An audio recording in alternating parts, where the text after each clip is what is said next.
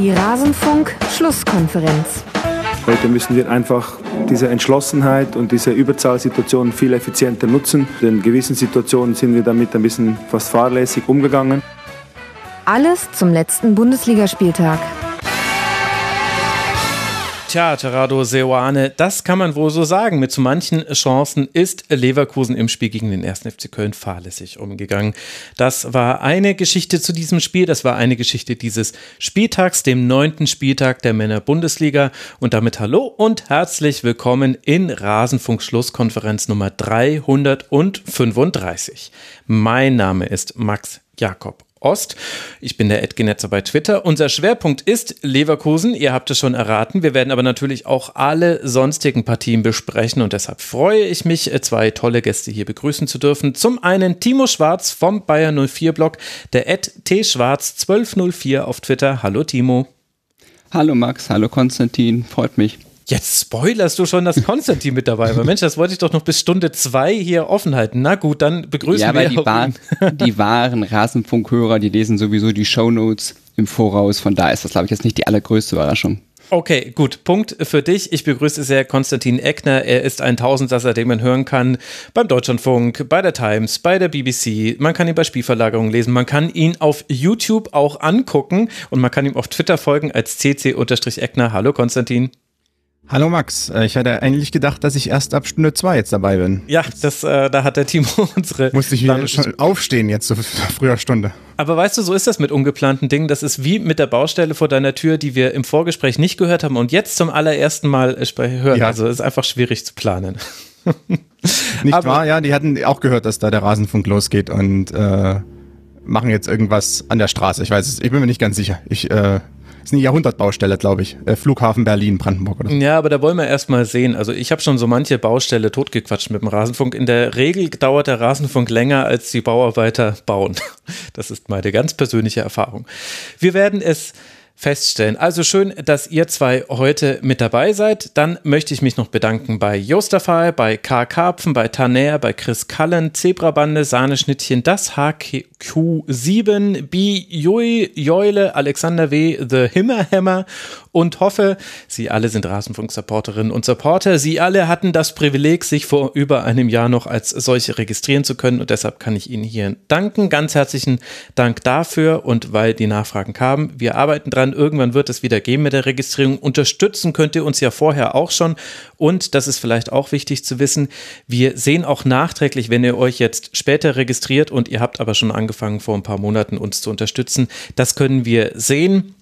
Ihr verknüpft ja eure Zahlungsdaten mit unseren internen Daten und äh, wir können das dann sehen. Das heißt, ihr müsst keine Angst haben, dass das untergeht, aber das Ganze ist halt zum Beispiel wunderbar verschlüsselt logischerweise und wir wollen nur so wenige Daten erheben wie möglich.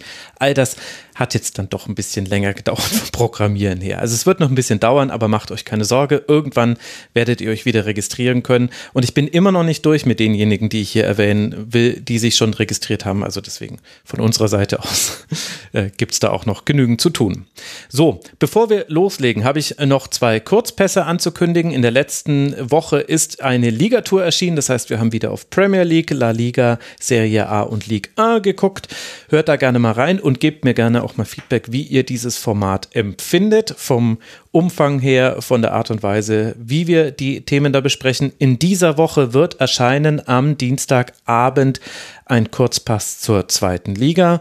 Und wer es nicht mitbekommen hat, an, hat am 10. November wird der nächste Uli-Mittwoch sein. Da wird Folge 16 von Elf Leben rauskommen. Das reicht jetzt aber auch wirklich mit Ankündigungen. Jetzt wollen wir in den Spieltag reinspringen. Wir werden die Tabelle von unten nach oben durchgehen und da müssen wir mit der Spielvereinigung Kräuter Fürth beginnen. Die liegt weiter mit nur einem Punkt auf Tabellenplatz 18, auch nach diesem neunten Spieltag.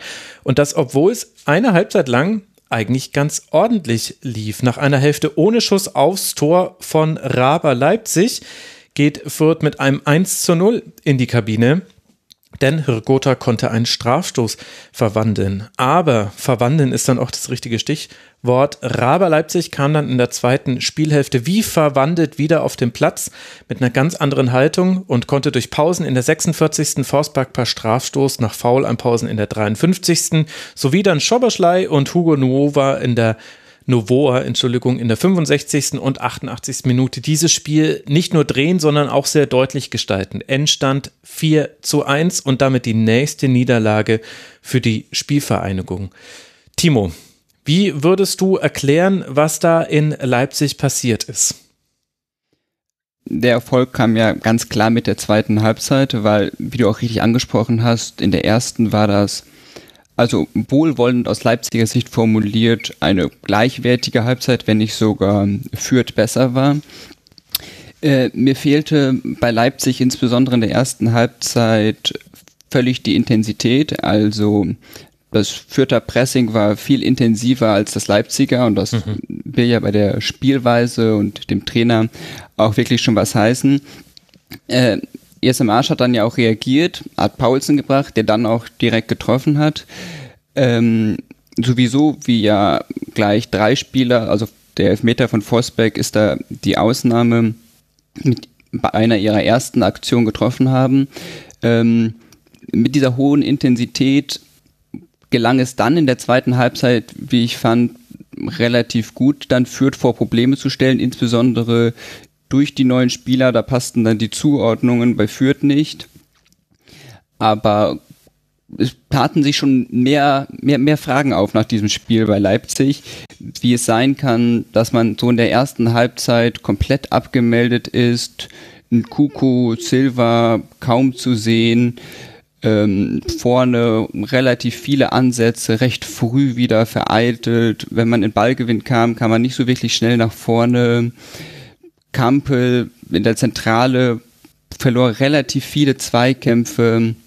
Angelino nach hinten schwach, nach vorne auch nicht so besonders überzeugend, neun Flanken gespielt, davon nur eine angekommen, was auch ein bisschen zeigt, dass da so eine gewisse Ratlosigkeit herrschte, wie man jetzt da mit dem Ball agieren wollte.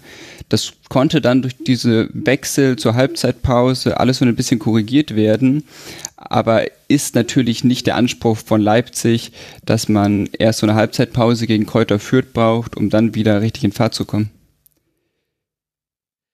Konstantin, war denn die zweite Halbzeit auch wirklich so klar besser als die erste, wenn wir mal auf Leipzig blicken, wenn man sich allein die Entstehung der Tore anguckt, könnte man ja auch damit argumentieren, dass es halt auch alles sehr gut lief. Also abgefälschter Schuss zum Ausgleich, dann ein Strafstoß, der nicht gegeben wurde, der nächste wurde dann aber gleich gegeben, war auch einer, über den sich die Vierter ein bisschen beschwert haben, auch wenn ich glaube, die Entscheidung kann schon so stehen bleiben.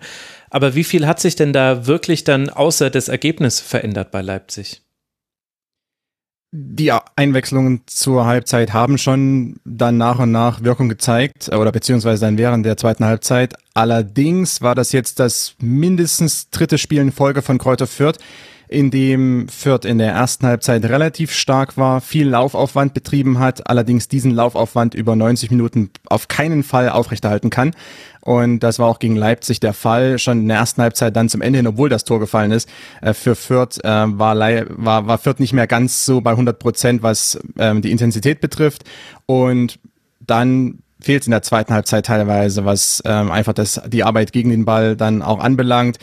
Das Tor von Paulsen beispielsweise war sehr exemplarisch dafür. Der Pass geht einfach ähm, durch den Halbraum durch. Mhm. Paulsen kann hinter die, äh, also in, in den Zwischenlinienraum kommen hat keinerlei Probleme, keinerlei Gegenwehr von Fürth in dem Moment. Also da war auch, da waren die Linien, vor allem die Mittelfeldlinie war nicht mehr so kompakt und das Nachschieben dann war auch nicht mehr so äh, stark wie noch äh, vielleicht in den ersten 30 Minuten und schon steht es eben eins zu eins dann.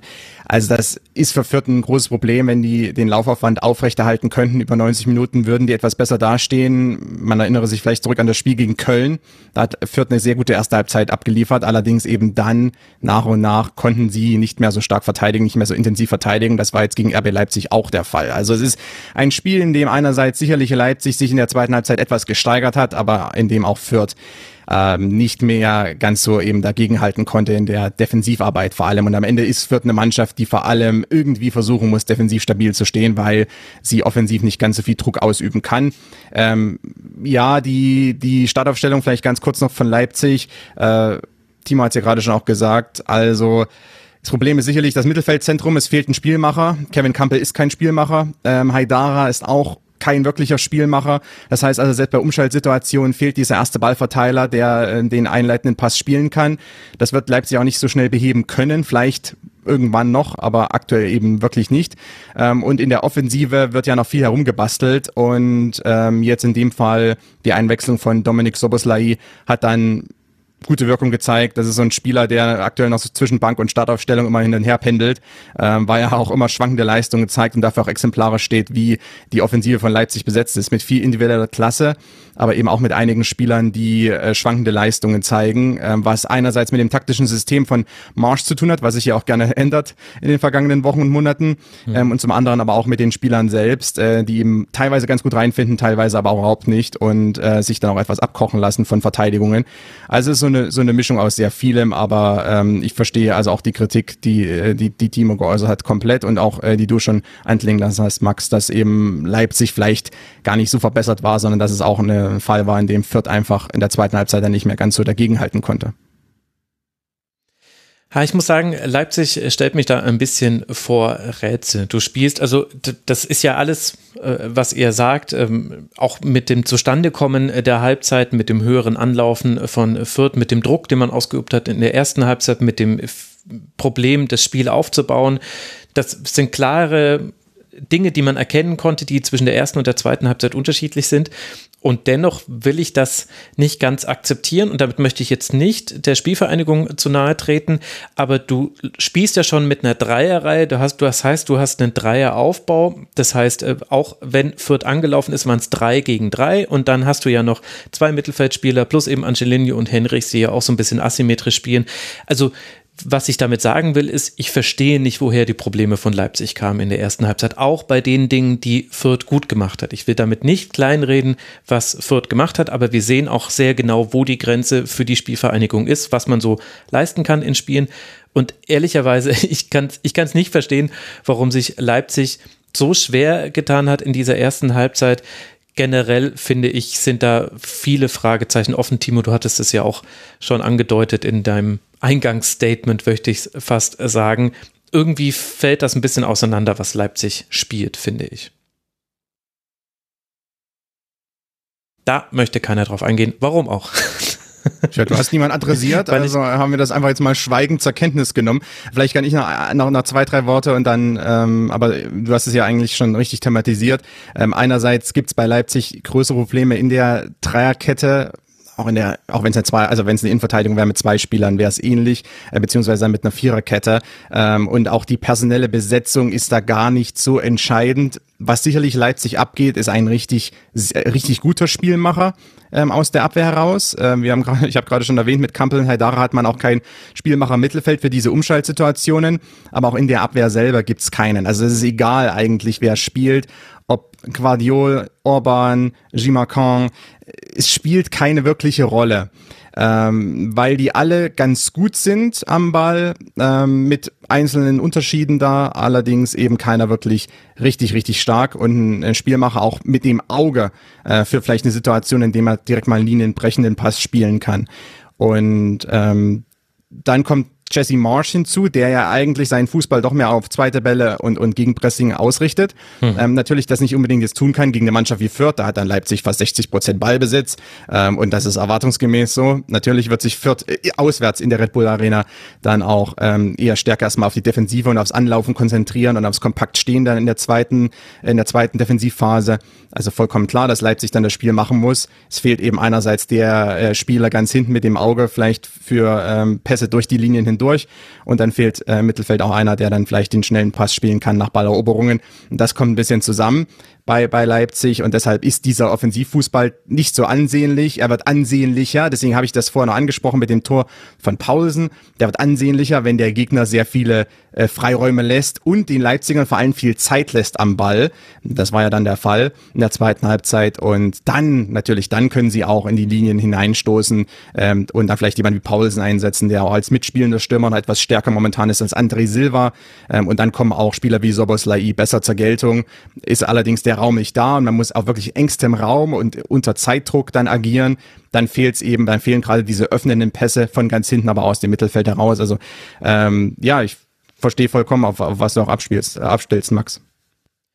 Und auf der anderen Seite haben wir die Spielvereinigung. Ich habe, glaube ich, letzte, in der letzten Sendung gesagt, ich will nur noch positive Dinge über die Spielvereinigung sagen, weil ich das Gefühl habe, man wiederholt sich ansonsten auch ständig und wir sprechen immer wieder über die gleichen Themen bei Fürth. Jetzt würde ich gerne Chancenverwertung als Positivum nennen. Äh, Jeremy Duziak hatte zwei sehr gute Chancen, hat die nicht gemacht. Ein bisschen war dann auch das Narrativ, was man auf vierter Seite aus etablieren wollte nach dem Spiel. Hätten wir unsere Chancen gemacht, wäre dieses Spiel anders gelaufen ich bin mir da bei allen Dingen, die gut laufen bei Fürth, gar nicht so sicher, weil die zweite Halbzeit dann eben deutlich schlechter war. Wenn ich mich aber auf positive Dinge jetzt versteifen würde, und Timo, da würde mich dann auch deine Meinung zu interessieren, würde ich sagen, also Willems, äh, Griesbeck, Hirgota, das hat äh, gut funktioniert, wenn man so ein bisschen den linken Halbraum und den Flünke, linken Flügel nimmt. Ich fand, dass Griesbeck das gut gemacht hat. Leveling hatte einige gute Aktionen. Ich fand, der hat Angelino ganz schön in Bedrängnis gebracht und das kann man positiv positiv sehen. Ich glaube, das wären so die Punkte, die ich aus vierter Sicht aufs Pro-Feld schreiben würde, was diese Partie angeht. Fällt dir noch was ein? Ja, insbesondere Leveling hätte ich auch hervorgehoben, weil insbesondere in der ersten Halbzeit lief ja fast alles über ihm. Also nach 90 Minuten steht jetzt die Bilanz, dass 50 Prozent der Angriffe über die rechte Seite gespielt wurden. In der ersten Halbzeit war das noch weit über 60 Prozent. Stimmt. Und wenn man so einen klaren Fokus hat, dann ja, dann zeigt das ja auch, dass das da ziemlich gut funktioniert hat. Ich fand, es hat auch ein, zwei Mal ganz gut funktioniert, einen langen Ball auf Itten zu spielen, der den Ball dann manchmal behaupten konnte, manchmal nicht, aber so entstand ja auch das aberkannte 1 zu 0 für Fürth, also es war jetzt völlig verdient aberkannt, aber die Einleitung des Angriffes eben über dem, dem langen Ball auf Itten, der dann wieder auf Außen rüberlegte, zeigte ja, dass das auch ein Mittel ist, ähm, was gut funktionierte. Und dann eben die Arbeit gegen den Ball in der ersten Halbzeit, das wären so die positiven Punkte bei Fürth, die ich hervorheben würde. Dann haben wir auch hier unsere Schuldigkeit getan. Die Vierter sind in der ersten DFB-Pokalrunde gegen Babelsberg im Elfmeterschießen ausgeschossen. Die sind jetzt wiederum nächster Gegner von Raba Leipzig im DFB-Pokal. Danach wird Leipzig zur Eintracht aus Frankfurt reisen. Unter der Woche hat man ja gegen PSG gespielt in der Champions League und knapp mit 2 zu 3 verloren. Für die Vierter geht es weiter mit einem Auswärtsspiel in Freiburg und dann wird man zu Hause gegen die Eintracht spielen. Fürth jetzt mit fünf Punkten Rückstand auf den Relegationsplatz. Sieben Punkte Rückstand sind es aufs rettende Ufer, auf dem eben aktuell gerade auf Platz 15 Eintracht Frankfurt liegt.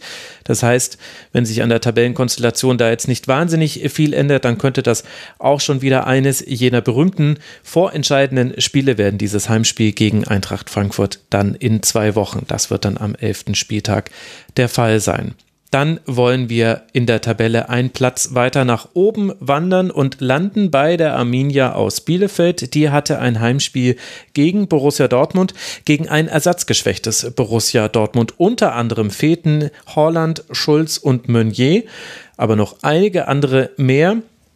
Es hat dann aber dennoch am Ende zu einem ungefährdeten Sieg gereicht. 3 zu 1 ist das Endergebnis. Vielleicht war das Spiel aber nicht ganz so eindeutig, wie das Endresultat es vermuten lässt.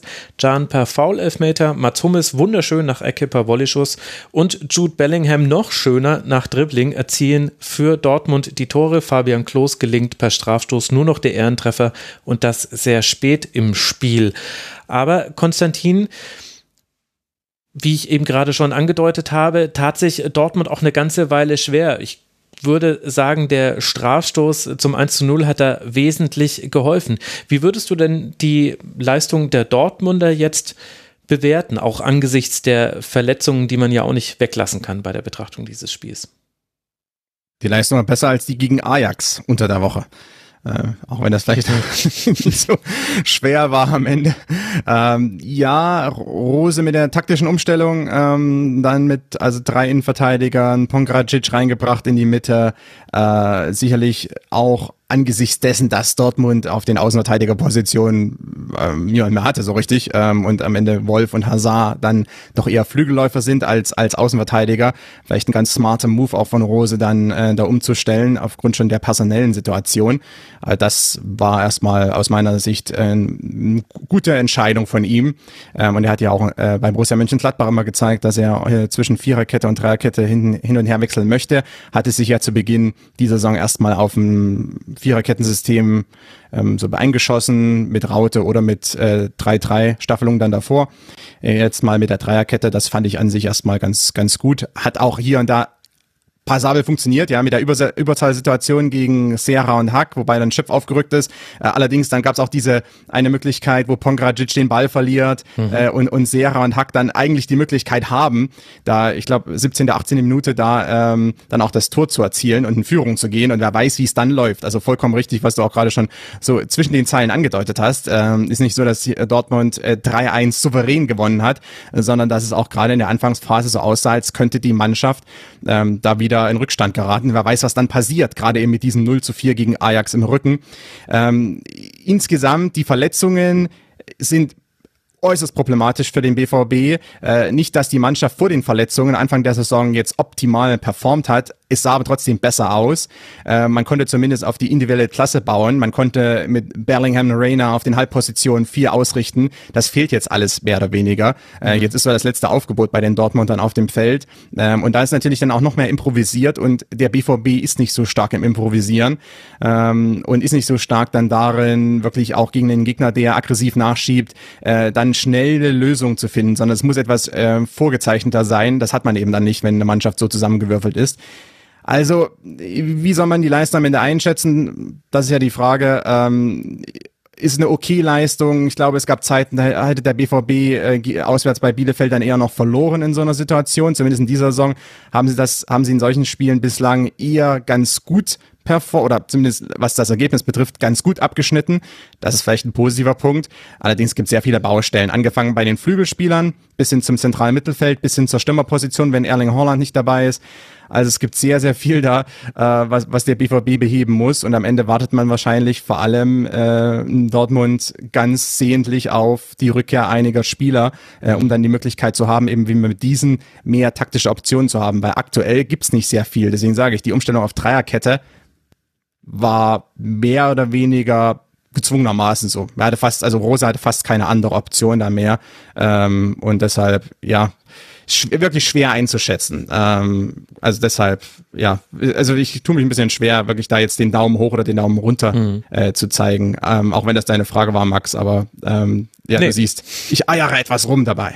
Na gut, aber das sagt ja auch schon viel über das Spiel aus. Was ich interessant fand, äh, Timo, war, wie eine Umstellung in der Dreierkette das Ganze statisch aber so ein bisschen verändern kann. Also wir haben jetzt gelernt, warum Dreierkette fast schon alternativlos, möchte man fast in Anlehnung an eine scheidende Person aus dem Politikbetrieb sagen, war.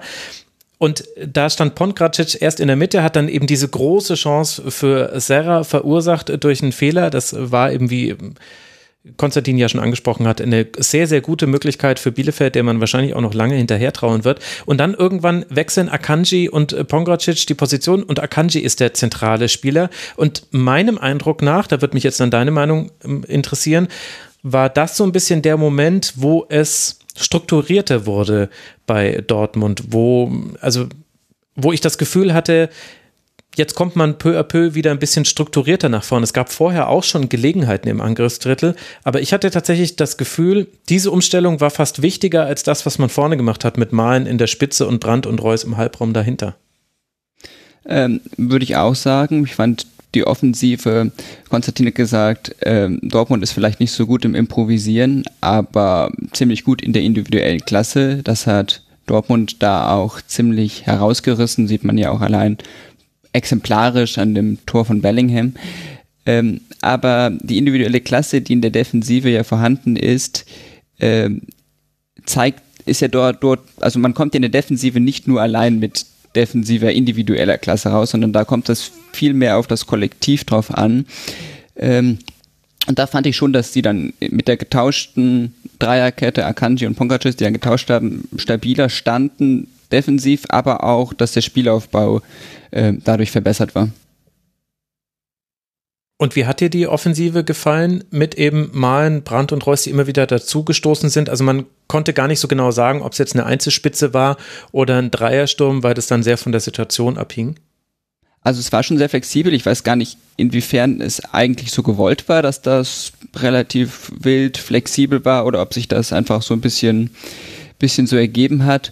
Ähm, also ich fand das eigentlich zufriedenstellend. Also wirklich unter dem Einfluss der Verletzten, wir haben es jetzt immer mal wieder gesagt, Verletzten-Situation bei Dortmund ist so schwierig, aber das muss man sich ja mal wirklich vergewissern, nicht nur die ganzen Spieler, die jetzt eben fehlen, sondern auch die Spieler, und wir haben ja erst jetzt eine kurze Saison gespielt bisher, die bisher auch schon fehlten, dann bleiben, glaube ich, am Ende elf Spieler übrig und darunter drei Torhüter, die überhaupt noch gar nicht verletzt ausgefallen sind.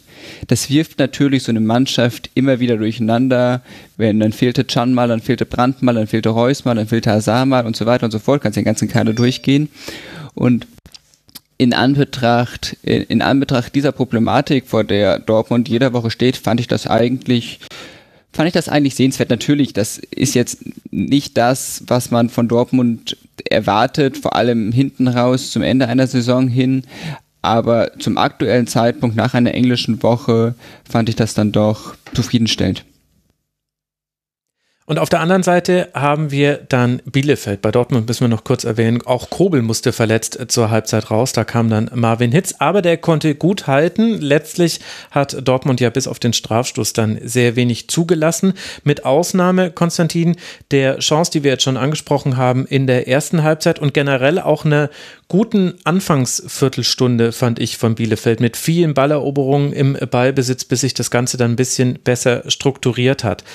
Jetzt kann man dem Bielefelder nicht zum Vorwurf machen, dass sie individuell gegen die Klasse von Jude Bellingham zum Beispiel wenig entgegengesetzt zu, entgegensetzen zu haben. Also Jude Bellingham war ja auch bei der Entstehung des Strafstoßes mit seinem Nachsetzen beteiligt. Das 3 zu 1 selber hat er dann wunderbar gemacht mit einem Dribbling gegen vier Leute. Wie würdest du dann aber aus Bielefelder Sicht auf diese Partie blicken? Denn ein paar Dinge waren ja gut.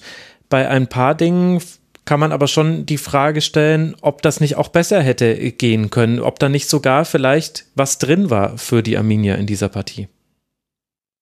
Ja, ja, nein quasi. Ähm, Frank Kramer hatte sich ja vor dem Spiel dazu entschieden, ähm, auf, ich sag mal, so, ein, so eine Art Pressing oder so eine Art Pressingsturm zu setzen mit Serra und Hack ähm, wohl wissen, dass er gegen Dortmund am besten früh anläuft, ähm, Hummels auf den Füßen steht, Akanji auf den Füßen steht, ähm, ob er da wusste, dass Dortmund unbedingt mit einer Dreierkette spielt, sei mal dahingestellt, weiß ich jetzt nicht. Ähm, ist immer schwierig für, für Trainer vielleicht im Vorfeld dann ganz genau zu wissen, wobei die auch ihre Informationen haben. Aber wusste zumindest, äh, wie man die Dortmunder am besten angeht, nämlich frühzeitig attackieren, weil eben dann diese Improvisation teilweise fehlt in der ersten Spielaufbauphase, beziehungsweise dann auch im Übergang zur zweiten Phase. Ähm, das Nachsetzen dann auf die Flügelspieler, das ist oftmals ein gutes Erfolgsrezept gegen den BVB. Ajax hat es ja vorgemacht unter der Woche auch mit dem Nachsetzen dann ins Mittelfeld hinein. Ähm, das hat ja sehr gut funktioniert. Klar, jetzt ist Ajax eine andere Mannschaft als Bielefeld. Äh, trotzdem, der Ansatz war erstmal richtig. Er setzt auf so eine Art Pressingsturm, er setzt auf sehr viel Laufstärke da. Äh, auf der anderen Seite gibt er dann vielleicht mit der ähm, Herausnahme quasi von Fabian Klos dann natürlich vielleicht den einen Stürmer auf, der dann vielleicht auch mal kaltschnäuzig einen reinmachen kann, hat dann äh, Leute, die auch ein bisschen Laufstärker, ein bisschen Pressingstärker zum Teil sind oder ein bisschen Pressing-intelligenter auch. Das ist also, wie gesagt, das ist so äh, mehr oder weniger, muss er da Kompromisse eingehen, Frank Kramer. Hat das dann gemacht. Äh, am Ende hat es nicht ganz gereicht, aber man war gar nicht so weit davon entfernt. Wir haben schon über die Chance gesprochen, die die, äh, die, die Bielefeld hatten über, äh, durch Sierra, durch diesen Ballgewinn gegen Pongradzic. Und ähm, auch ansonsten, ich meine, das Spiel, das erste Tor für Dortmund, äh, dieser Elfmeterpfiff gegen Brunner ja, gab es ein, zwei Situationen an diesem Spieltag, äh, bei denen ich mich gefragt habe, ob es unbedingt ein Elfmeter sein muss. Ja, weil ein Elfmeter verändert nun mal die, äh, die Dramatik äh, oder die Dramaturgie eines Spiels ungemein. Äh, ich fand den jetzt nicht ganz so eindeutig. Also auch da etwas unglücklich, äh, vielleicht für Bielefeld. Das zweite Tor, da steht Hummels sehr gut bei einem zweiten Ball nach einem nach einer Ecke. Ähm, sieht man auch gar nicht so häufig, dass sich dann der Innenverteidiger direkt absetzt und mhm. vor den Strafraum geht, äh, trifft den optimal. In 100 Fällen äh, schießt den Hummels 98 Mal aus dem Stadion äh, Richtung Paderborn. Ähm, und äh, der Ball äh, kollidiert dann in der Luft, äh, in der Erd Atmosphäre mit dem Elfmeter von Sergio von, Ramos damals. Achso, ich dachte, äh, Uli Hoeneß kommt jetzt. Entschuldigung, ich lebe zu sehr in meiner ja, eigenen nee, nee, bei dem Uli Hoeneß Ball ist mittlerweile die Luft raus. Aber, na, aber also das ist natürlich, ja, da hast du einen Elfmeter, der etwas, ja, aus meiner Sicht nicht ganz so eindeutig war. Da gibt's andere Elfmeter, wo ich sage, ja, eindeutiger Pfiff, äh, nichts zu sagen. Dann trifft Hummels äh, so einen Sonntagsschuss und dann liegst du 2 zu 0 hin oder 0 zu 2 hinten. Äh, also es lief auch nicht so optimal für Bielefeld. Das Problem ist, was mache ich als Trainer in der Nachbesprechung dann? Sage ich, Jungs, Pech gehabt, ähm, hätte besser laufen können, was soll's, äh, haben ein bisschen, ja, Dortmund hatte ein bisschen Glück und ansonsten alles gut, äh, wir fahren weiter zum nächsten Spiel. Nein, also ich glaube, du musst dann an sich äh, ansprechen, was hat, was hat gut funktioniert. Wir sind in der ersten Halbzeit gut angelaufen, wir haben sie zu Fehlern gezwungen, sie mussten sogar umstellen ihre Dreierkette, soweit haben wir den BVB getrieben ähm, und da haben wir sehr gut auch schon gezeigt, was wir defensiv können. Darauf müssen wir aufbauen für den nächsten Gegner. Ähm, gerade wenn es eben wieder gegen Spitzenmannschaften geht. Äh, Bielefeld trifft jetzt auswärts auf, auf Mainz im DFB-Pokal. Mainz ja aktuell auch eine Spitzenmannschaft. Also äh, passt doch. Äh, deshalb, also ich glaube, es ist nicht ganz so einfach für Bielefeld auch dieses Spiel zu bewerten, genau wie für den BVB, was ich ja vorhin schon gesagt habe. Ähm, aber ich glaube, man muss auf den positiven Dingen aufbauen und diesen wirklich Arbeit gegen den Ball, äh, aggressives Nachschieben, konsequent sein im Nachschieben, kompakt stehen, äh, auch hinter dem Ball, äh, dann in der zweiten Linie quasi das sind positive Dinge und ich glaube, da so muss Bielefeld auch angehen, auch wenn der Tabellenplatz momentan und insgesamt äh, die Ergebnisse natürlich alles andere als positiv stimmen, äh, aber am Ende geht's für Bielefeld und das wusste ja jeder vor der Saison äh, ums Überleben und äh, deshalb einfach dranbleiben, würde ich jetzt mal sagen, äh, um die Bielefelder ein bisschen aufzubauen quasi. Ja, wir haben sicherlich einige Bielefelder, die zuhören, die denken, verdammt, jetzt geht's noch gegen Mainz und ach Gott, äh, was, was soll das alles werden? Also positiv bleiben, Jungs, Mädels. Ich finde, du kannst als Bielefeld aber auch gut darüber sprechen, dass du die vielen Aktionen, die man dann doch im letzten Dortmunder Drittel hatte, dann ein bisschen konsequenter ausspielt. Also sie kamen jetzt auf 16 Schüsse, davon wurden knapp zwei Drittel außerhalb des Strafraums abgegeben. Und ich fand das manchmal dann auch schon zu überhastet, dass dann einfach der Distanzschuss gewählt wurde. Ja ähm, und nicht versucht wurde, irgendwie nochmal Lücken zu suchen, vielleicht auch nochmal auf Außen zu gehen, sich den, die gegnerische Abwehr irgendwie nochmal zurechtzulegen. Ich fand, hat man viele gute Ansätze frühzeitig so ein bisschen vereitelt und das ist schade, aber auf der anderen Seite kann man dann natürlich die positive Botschaft rausnehmen, dass man überhaupt erstmal in diesen Situationen war. Ja, das wäre aber auch ein Punkt gewesen, den ich jetzt noch hätte machen wollen. Bei vielen Dingen, die man gut sehen kann. Also Hack viel, hatte viele Chancen. Wimmer hat mir auch äh, gut gefallen. In der zweiten Halbzeit haben mir auch Klos und Ramos gut gefallen. Finde ich eben auch, dass das wirklich ein Problem bei Bielefeld ist. Die Auswahl der Schüsse, die Qualität der Abschlüsse. Und wenn du dann eben auch dein Spiel gegen den Ball nicht durchziehen kannst, kommst du eben in solche Situationen, jetzt nicht nur gegen Dortmund, das war jetzt ja noch eines der besseren Spiele, aber dieses Auswärtsspiel in Augsburg halt da bei mir noch so ein bisschen nach. Ich habe das Gefühl, diese beiden Partien jetzt gegen Mainz 05 im DFB-Pokal und vor allem in der Bundesliga, das eine ist ja dann auswärts, das andere zu Hause. Zu Hause wird das Spiel in der Bundesliga sein. Die werden, glaube ich, ganz, ganz entscheidend. Denn so, auch wenn Dinge gut funktioniert haben gegen den BVB, ist Bielefeld inzwischen in eine Situation hineingeraten, in der nur gut spielen fast nicht mehr reicht, sondern jetzt müssen schon sehr bald Punkte folgen. Sonst glaube ich, reden wir da vielleicht dann auch bald mal über den Trainer. Naja, aber das ist ja das auch äh, diese Kompromisslösung, die quasi Frank Kramer da zum Teil finden muss. Oder was heißt Kompromisslösung? Aber der, das Problem ist, er hat einige Spieler in der Offensive, die sehr gut gegen den, oder sehr gut, aber die gut gegen den Ball arbeiten können. Hm. Die verstehen, wie sie gegen den Ball arbeiten können und die die notwendige Intensität reinbringen. Die allerdings im Ausspielen von Chancen einfach nicht so stark sind und die teilweise selber nicht so pressingresistent sind, wie man sagt. Also heißt, äh, wenn die dann im letzten Spielfelddrittel sind und dann gehen, äh, sind sie vielleicht gedoppelt äh, oder sehen dann Verteidiger auf sich zugehen, dann werden sie nervös.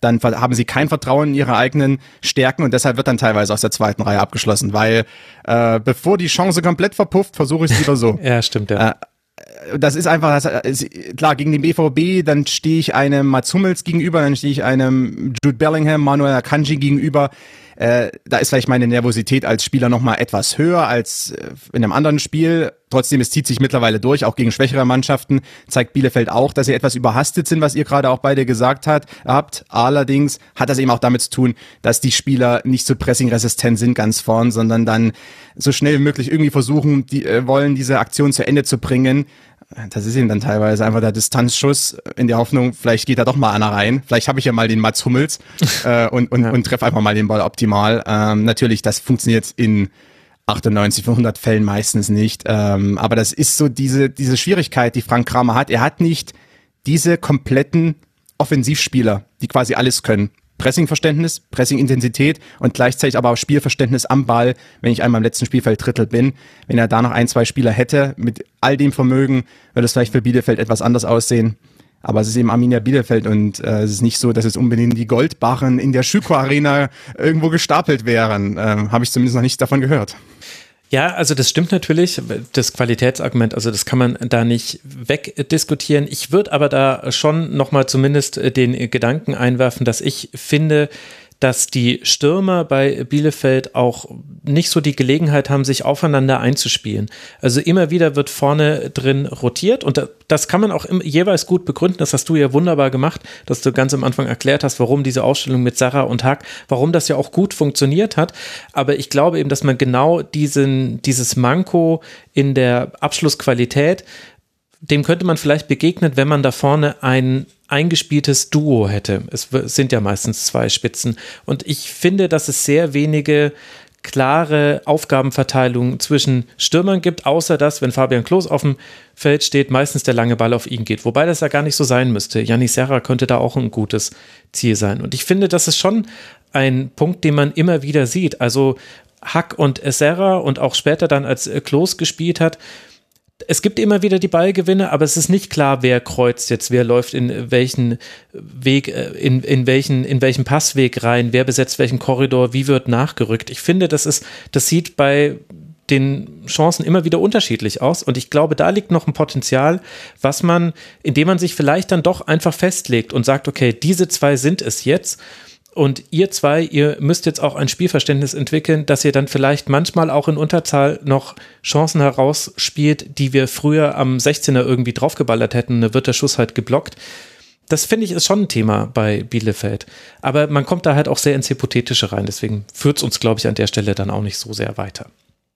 Und wir haben jetzt schon sehr lange über dieses Spiel gesprochen. Deswegen beende ich einfach hier meinen eigenen Monolog. Herzlichen Dank dafür, Herr Ost. Also, dass Bielefeld jetzt dann gegen Mainz spielt, habe ich schon gesagt. Danach geht es noch gegen Stuttgart übrigens. Auch nicht so komplett uninteressant mit Blick auf die Tabelle. Für Borussia Dortmund, die unter der Woche ja 0 zu 4 in Amsterdam verloren haben, geht es jetzt weiter mit zwei Heimspielen, nein, sogar mit drei Heimspielen. Ingolstadt, Köln und Ajax sind die nächsten drei Gegner des BVB, der mit einem Punkt Rückstand Tabelle Tabellenplatz 2 immer noch inne hat und das ja trotz all der Verletzten. Also genauso kann man das ja auch sehen.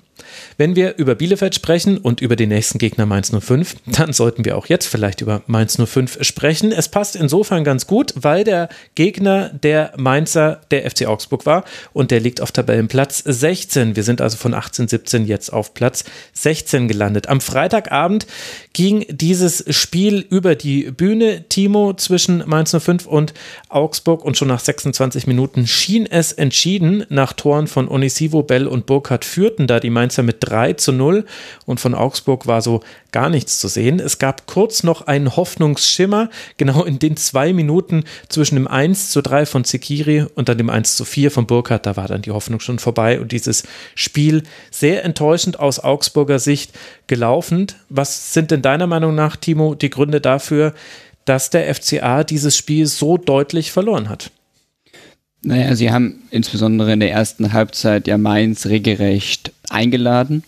Also das, es gab ja diese sehr unglückliche Aktion von Gumni vor dem äh, 1 zu 0 von Mainz. Mhm wo dann der Ball ins Zentrum gespielt wurde und er, er, er tritt dann drüber daneben. Ich habe es jetzt nicht mehr ganz genau im Kopf, aber er, er, trifft den Ball nicht, obwohl er da passend stand, sodass der Ball dann ähm, frei zu Unisivo kommt, der dann eben äh, veredeln kann.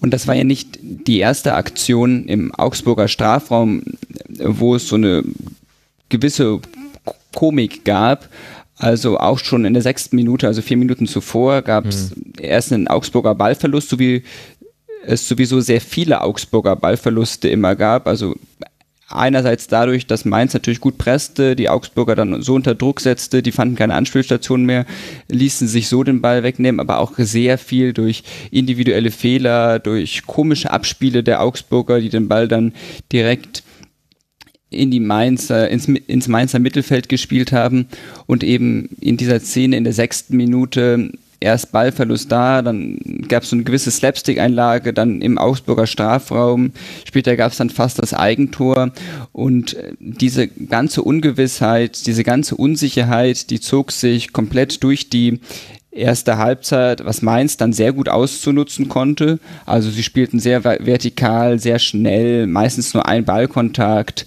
hatten dann viele Räume. Das haben sie schon wirklich gut gemacht, aber Augsburg muss sich wirklich sehr, sehr hinterfragen, wie diese Unsicherheit insbesondere in der ersten Halbzeit äh, möglich war. Ja, das legt, glaube ich, den Finger genau in die richtige Wunde. Konstantin, müssen wir da jetzt auch mit individueller Klasse argumentieren oder kann man da auch vielleicht was Systemisches feststellen beim FCA?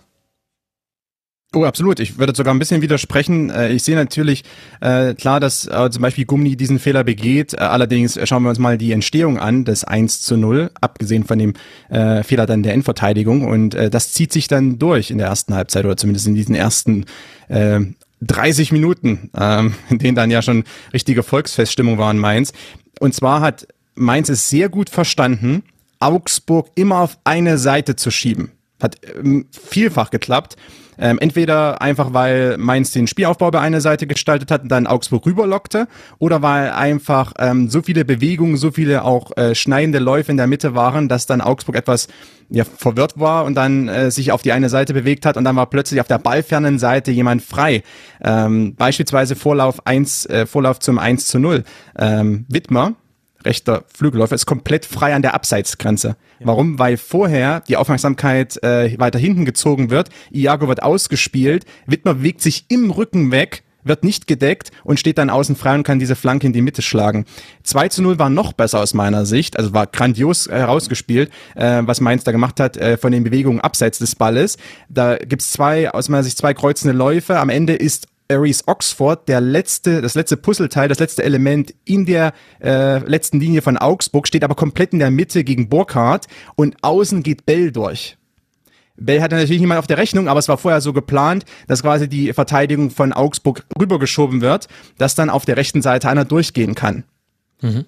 Das heißt also, Mainz hat diese, ähm, diese Tore sehr gut vorbereitet, abseits des Balles. Natürlich, Augsburg hat mit sich machen lassen. Ähm, kann man jetzt auch die Frage stellen, warum.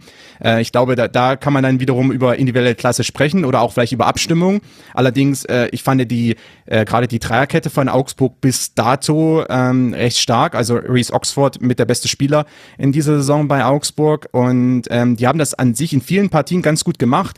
Aber in dieser Partie äh, sind sie auf einen Gegner getroffen, zumindest der an der ersten Halbzeit ist äh, top verstanden hat, äh, wie äh, kann ich quasi so eine Mannschaft ausspielen, wie kann ich sie quasi dazu bewegen, dass sie Räume aufgibt auf den Außenbahnen oder auch mal im Halbraum und wie kann ich quasi die Augsburger dann äh, da so dazu bewegen, dann diese Fehler zu begehen.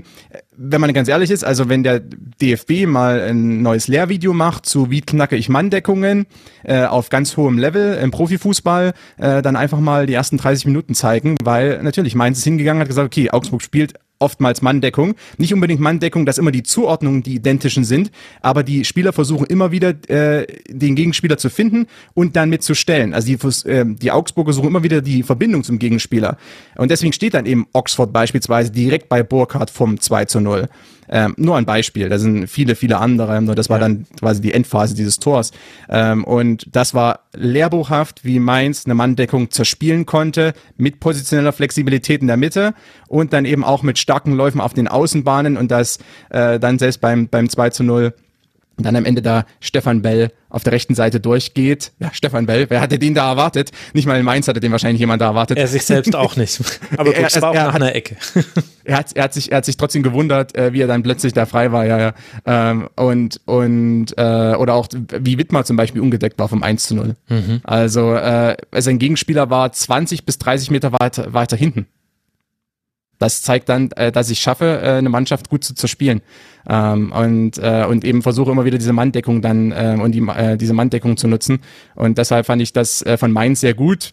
Dann ist das Spiel so ein bisschen eingeschlafen, äh, eingeschlafen, aber es ist ein bisschen, natürlich hat es ein bisschen abgeflacht dann. Aber diese ersten 30 Minuten waren schon, waren schon sehr gut gemacht insgesamt. Ähm, Augsburg auf der anderen Seite, äh, das sehe ich natürlich schon, da sehe ich auch eure Kritik. Ähm, da sehe ich bei äh, Augsburg eine gewisse Inkonstanz vielleicht noch. Ähm, wie gesagt, es gab andere Spiele, in denen sie defensiv sehr gut standen, äh, in denen sie sich auch nicht so verschieben lassen haben, in denen auch die Übergaben von, von Deckungsspielern besser war. Äh, war in dem Spiel irgendwie anfangs nicht so und ich glaube auch die Gesichter nach dem äh, 0-2 oder 0-3, die haben auch so gezeigt, dass sie einfach äh, mehr oder weniger äh, verwirrt waren, was eigentlich gerade mit ihnen geschieht. Also der, wenn man so die Gesichtsausdrücke, ich weiß nicht, ob es nach dem 0-2 oder 0-3 war, ist auch relativ egal, ne? Es war, war ja alles relativ in, in kurzer Abfolge. Ähm, da haben sie dann äh, wahrscheinlich nicht ganz genau gewusst, was eigentlich gerade mit ihnen geschieht und, und wie sie eigentlich dagegenhalten können, äh, weil sie das äh, schon natürlich, klar, Augsburg ist in einigen Spielen unterlegen, aber das war, da wurden sie schon ganz schön hergespielt äh, in der Defensive und ähm, ja, da ist natürlich dann auch Weins hier vielleicht, äh, ist es schwierig dann innerhalb zu kurzer Zeit dann zu reagieren von der, von der Seitenlinie, wenn wirklich solche Tore so schnell hintereinander fallen. Ähm, aber insgesamt also gute Leistung von Mainz. Ich will, will nicht so auf Augsburg einschlagen, wie ihr das jetzt also gerade schon getan habt. Also was Mainz hier von Nein, der Timo, war ein Spaß. nee, alles gut. Also was Mainz hier von der Seitenlinie natürlich immer versucht hat zu machen, ist zu rufen Kompaktheit, Kompaktheit, Kompaktheit, Kompaktheit. Ich glaube, wir hatten in der ersten ganzen Halbzeit nichts anderes gemacht. Aber so Abstandsprobleme lösen sich ja nicht allein dadurch, dass der Trainer äh, von der Seite das reinruft und das hat man dann auch aus, aus Augsburger Sicht dann leider auch gesehen vor allem aus Kompaktheit heraus kann man ja auch solche Verlagerungen dann spielen. Also ähm, das ist jetzt zwar nicht das, was mit Kompaktheit primär gemeint ist, aber das, was ja Konstantin beschrieben hat, dieses auf eine Seite ziehen und dann den Raum auf der ballfernen Seite bespielen, das hängt auch schon damit zusammen, dass du eben versuchst, das Feld eng zu machen. Und da hat sich Augsburg taktisch auch manchmal nicht klug verhalten. Also ohne, dass ich jetzt sagen will, es lag jetzt daran, dass Weins ja das reingerufen hat, aber das alleine, glaube ich, hätte es das Spiel auch nicht gelöst bekommen für Augsburg. Ganz genau. Entschuldigung, ich, wollte, wir, wir, ich, ich dachte, nicht, Timo, du wolltest noch einen Punkt machen. Nein, nein, ich dachte, Timo wollte noch einen Punkt machen. Ich wollte nur einen kurzen Einschub machen. Ich auch. Nee, ja, dann Timo will jetzt Punkt nicht mehr mit uns sprechen. Doch, ich möchte mit euch sprechen, aber ich habe keinen Punkt mehr. Okay, gut, dann habe ich noch einen. Und zwar, äh, nee, zwei habe ich noch. Also eins Mainz, eins zu Augsburg. Ich versuche auch mich kurz zu fassen. Bei Mainz wollte ich nur kurz darauf hingewiesen haben, dass ich finde, dass Burkhardt und Onisivo genau das gemacht haben, was ich im Bielefeld-Segment am Ende angesprochen habe. Die haben, das ist kein Zufall, dass äh, der eine Burkhardt zwei Tore und ein Assist hat und der andere Onisivo zwei Assists und ein Tor hat. Die haben so gut mit diagonalen Läufen oft oder auch mit dem, dass sich einer hat fallen lassen und der andere sofort aber wusste, okay, jetzt muss ich vertikal gehen, haben die es so gut geschafft, diese hintere Verteidigung von Augsburg auseinanderzuspielen. Das war wirklich, das war auch lehrbuchmäßig und das war eben etwas, was ich im Bielefeld-Segment meinte, was man bei, bei Mainz gesehen hat, was man in Bielefeld vielleicht auch irgendwie herstellen könnte.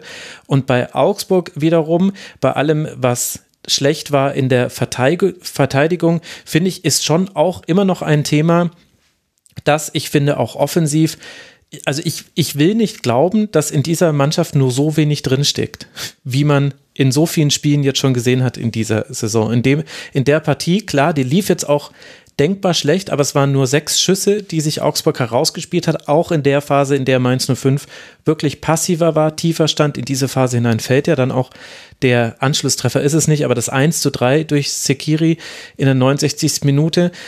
Aber also ich fand, auch, auch von der Offensive her, auch wenn die Probleme natürlich in der Defensive sichtbarer waren bei Augsburg, weil auch Mainz das so gut gemacht hat in der ersten Halbzeit aber damit Cordova, Vargas und Caligiuri auf der 10, das fand ich immerhin einen interessanten Ansatz. Caligiuri auf der 10, dann aber halt André Hahn auf rechts, da hat man dann genau auch schon Probleme gesehen, reinzugehen. Arne Meyer und Grueso, da hat man von den Spielertypen her eine klare Zuständigkeit, wer ist für gegen den Ball, wer ist für mit den Ball da, aber beide können das jeweils andere nicht so wirklich gut. Ich finde, da war ganz, ganz viel schief bei Augsburg und ich finde das zumindest bemerkenswert, denn Augsburg hat jetzt auch erst sechs Punkte, hat erst fünf Tore erzielt, liegt auf Platz 16, spielt jetzt dann in Bochum im DFB-Pokal und dann zu Hause gegen Stuttgart.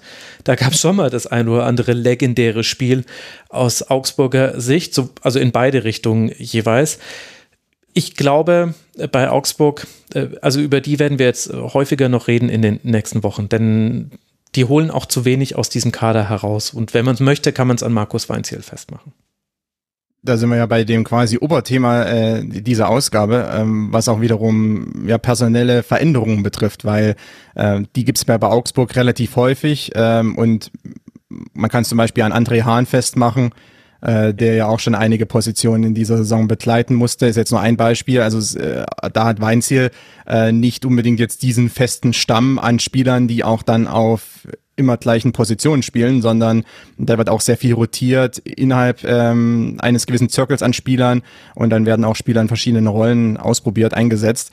Und äh, weil wir das ja jetzt schon bei, bei Bielefeld hatten, beim BVB verletzungsbedingt äh, etwas und jetzt bei Mainz auf der anderen Seite eher positiv herausgehoben wurde und jetzt bei Augsburg vielleicht eher negativ. Also nach neun Spieltagen, wir, man muss vielleicht die Trainer dazu aufrufen, endlich mal so ihren festen Kern an Spielern zu finden und an einer Aufstellung festzuhalten. Äh, das ist sicherlich, kann das, kann das dazu beitragen, um einer Mannschaft und auch einzelnen Spielern mehr Sicherheit zu geben.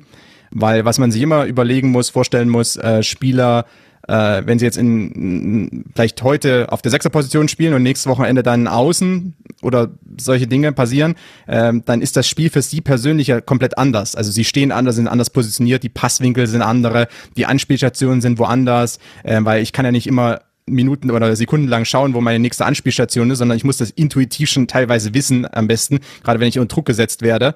Und ähm, das ist natürlich dann für Spieler teilweise schwer, wenn sie plötzlich wieder woanders spielen müssen und sich erst wieder auf diese Position einstellen müssen. Ähm, denn das kann ich im Training nicht wirklich nachahmen. Der Pressingdruck ist in der Bundesliga dann in einem Wettkampfspiel nochmal ein ganz anderer als jetzt ähm, beim 9 gegen 9, 7 gegen 7 oder auch beim 11 gegen 11 äh, am Mittwoch beim Training.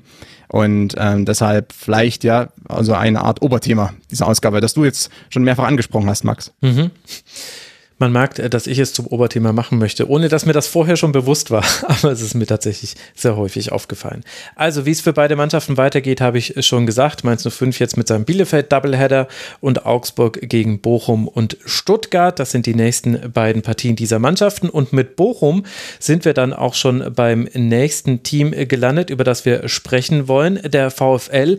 Er hat gewonnen. Wir sprechen also jetzt eigentlich, wenn wir jetzt in der Tabellenkonstellation vorgehen, erst über Eintracht und dann über Bochum. Bochum.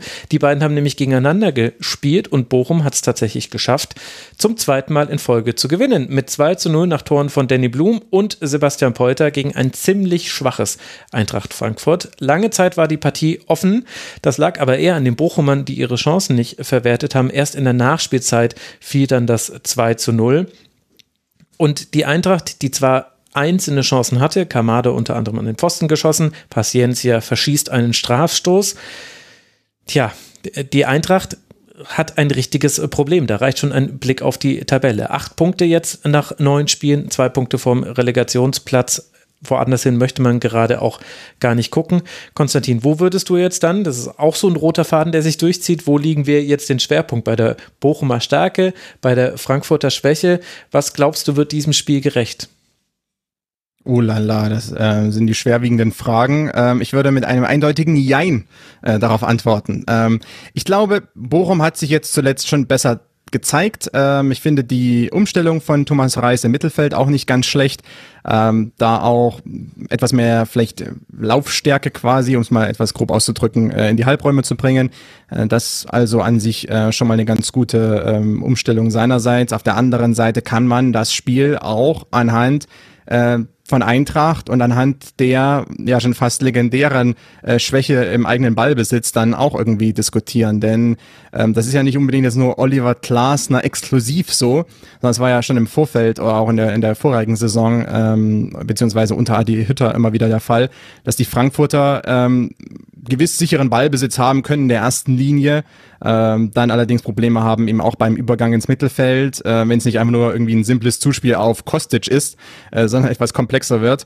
Ähm, das war unter Adi Hütte zum Teil noch schlimmer als unter Glasner, was da so die Aufbaustrukturen betrifft. Mittlerweile etwas besser unter Glasner, aber trotzdem gibt es da noch große Probleme und es fehlt eben äh, Frankfurt jetzt irgendwie dieser äh, physische Sturm, den ich einfach so anspielen kann. Boré macht eine gute Saison bislang aus meiner Sicht, aber ist eben jetzt keiner, den ich äh, ähm, einfach mal irgendwie lang hoch anspielen kann, sondern das ist natürlich eher ein äh, Spieler, der äh, am Boden sehr stark ist, ähm, schon körperlich bedingt, aber auch so einfach von seinem Spielstil her, den er auch in Argentinien hatte.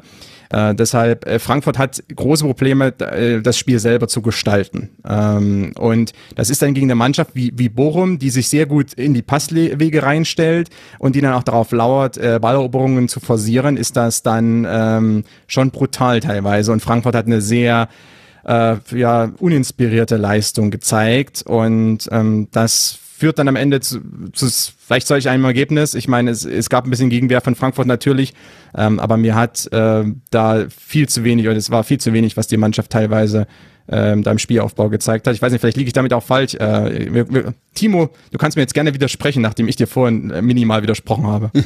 nee, ich möchte dir da gar nicht widersprechen. Ich fand es erschreckend, wie selten es Frankfurt geschafft hat, das Spiel mal in die Breite zu ziehen, weil da waren die Räume durchaus da. Also Bochum hat es auch darauf angelegt, eben durch Pressing, sehr kompakt verteidigt, aber damit eben auch klar immer fokussiert auf die äh, Ballbesitz äh, behaftete Seite, äh, dass es da Frankfurt nicht geschafft hat, das Spiel so in die Breite zu ziehen.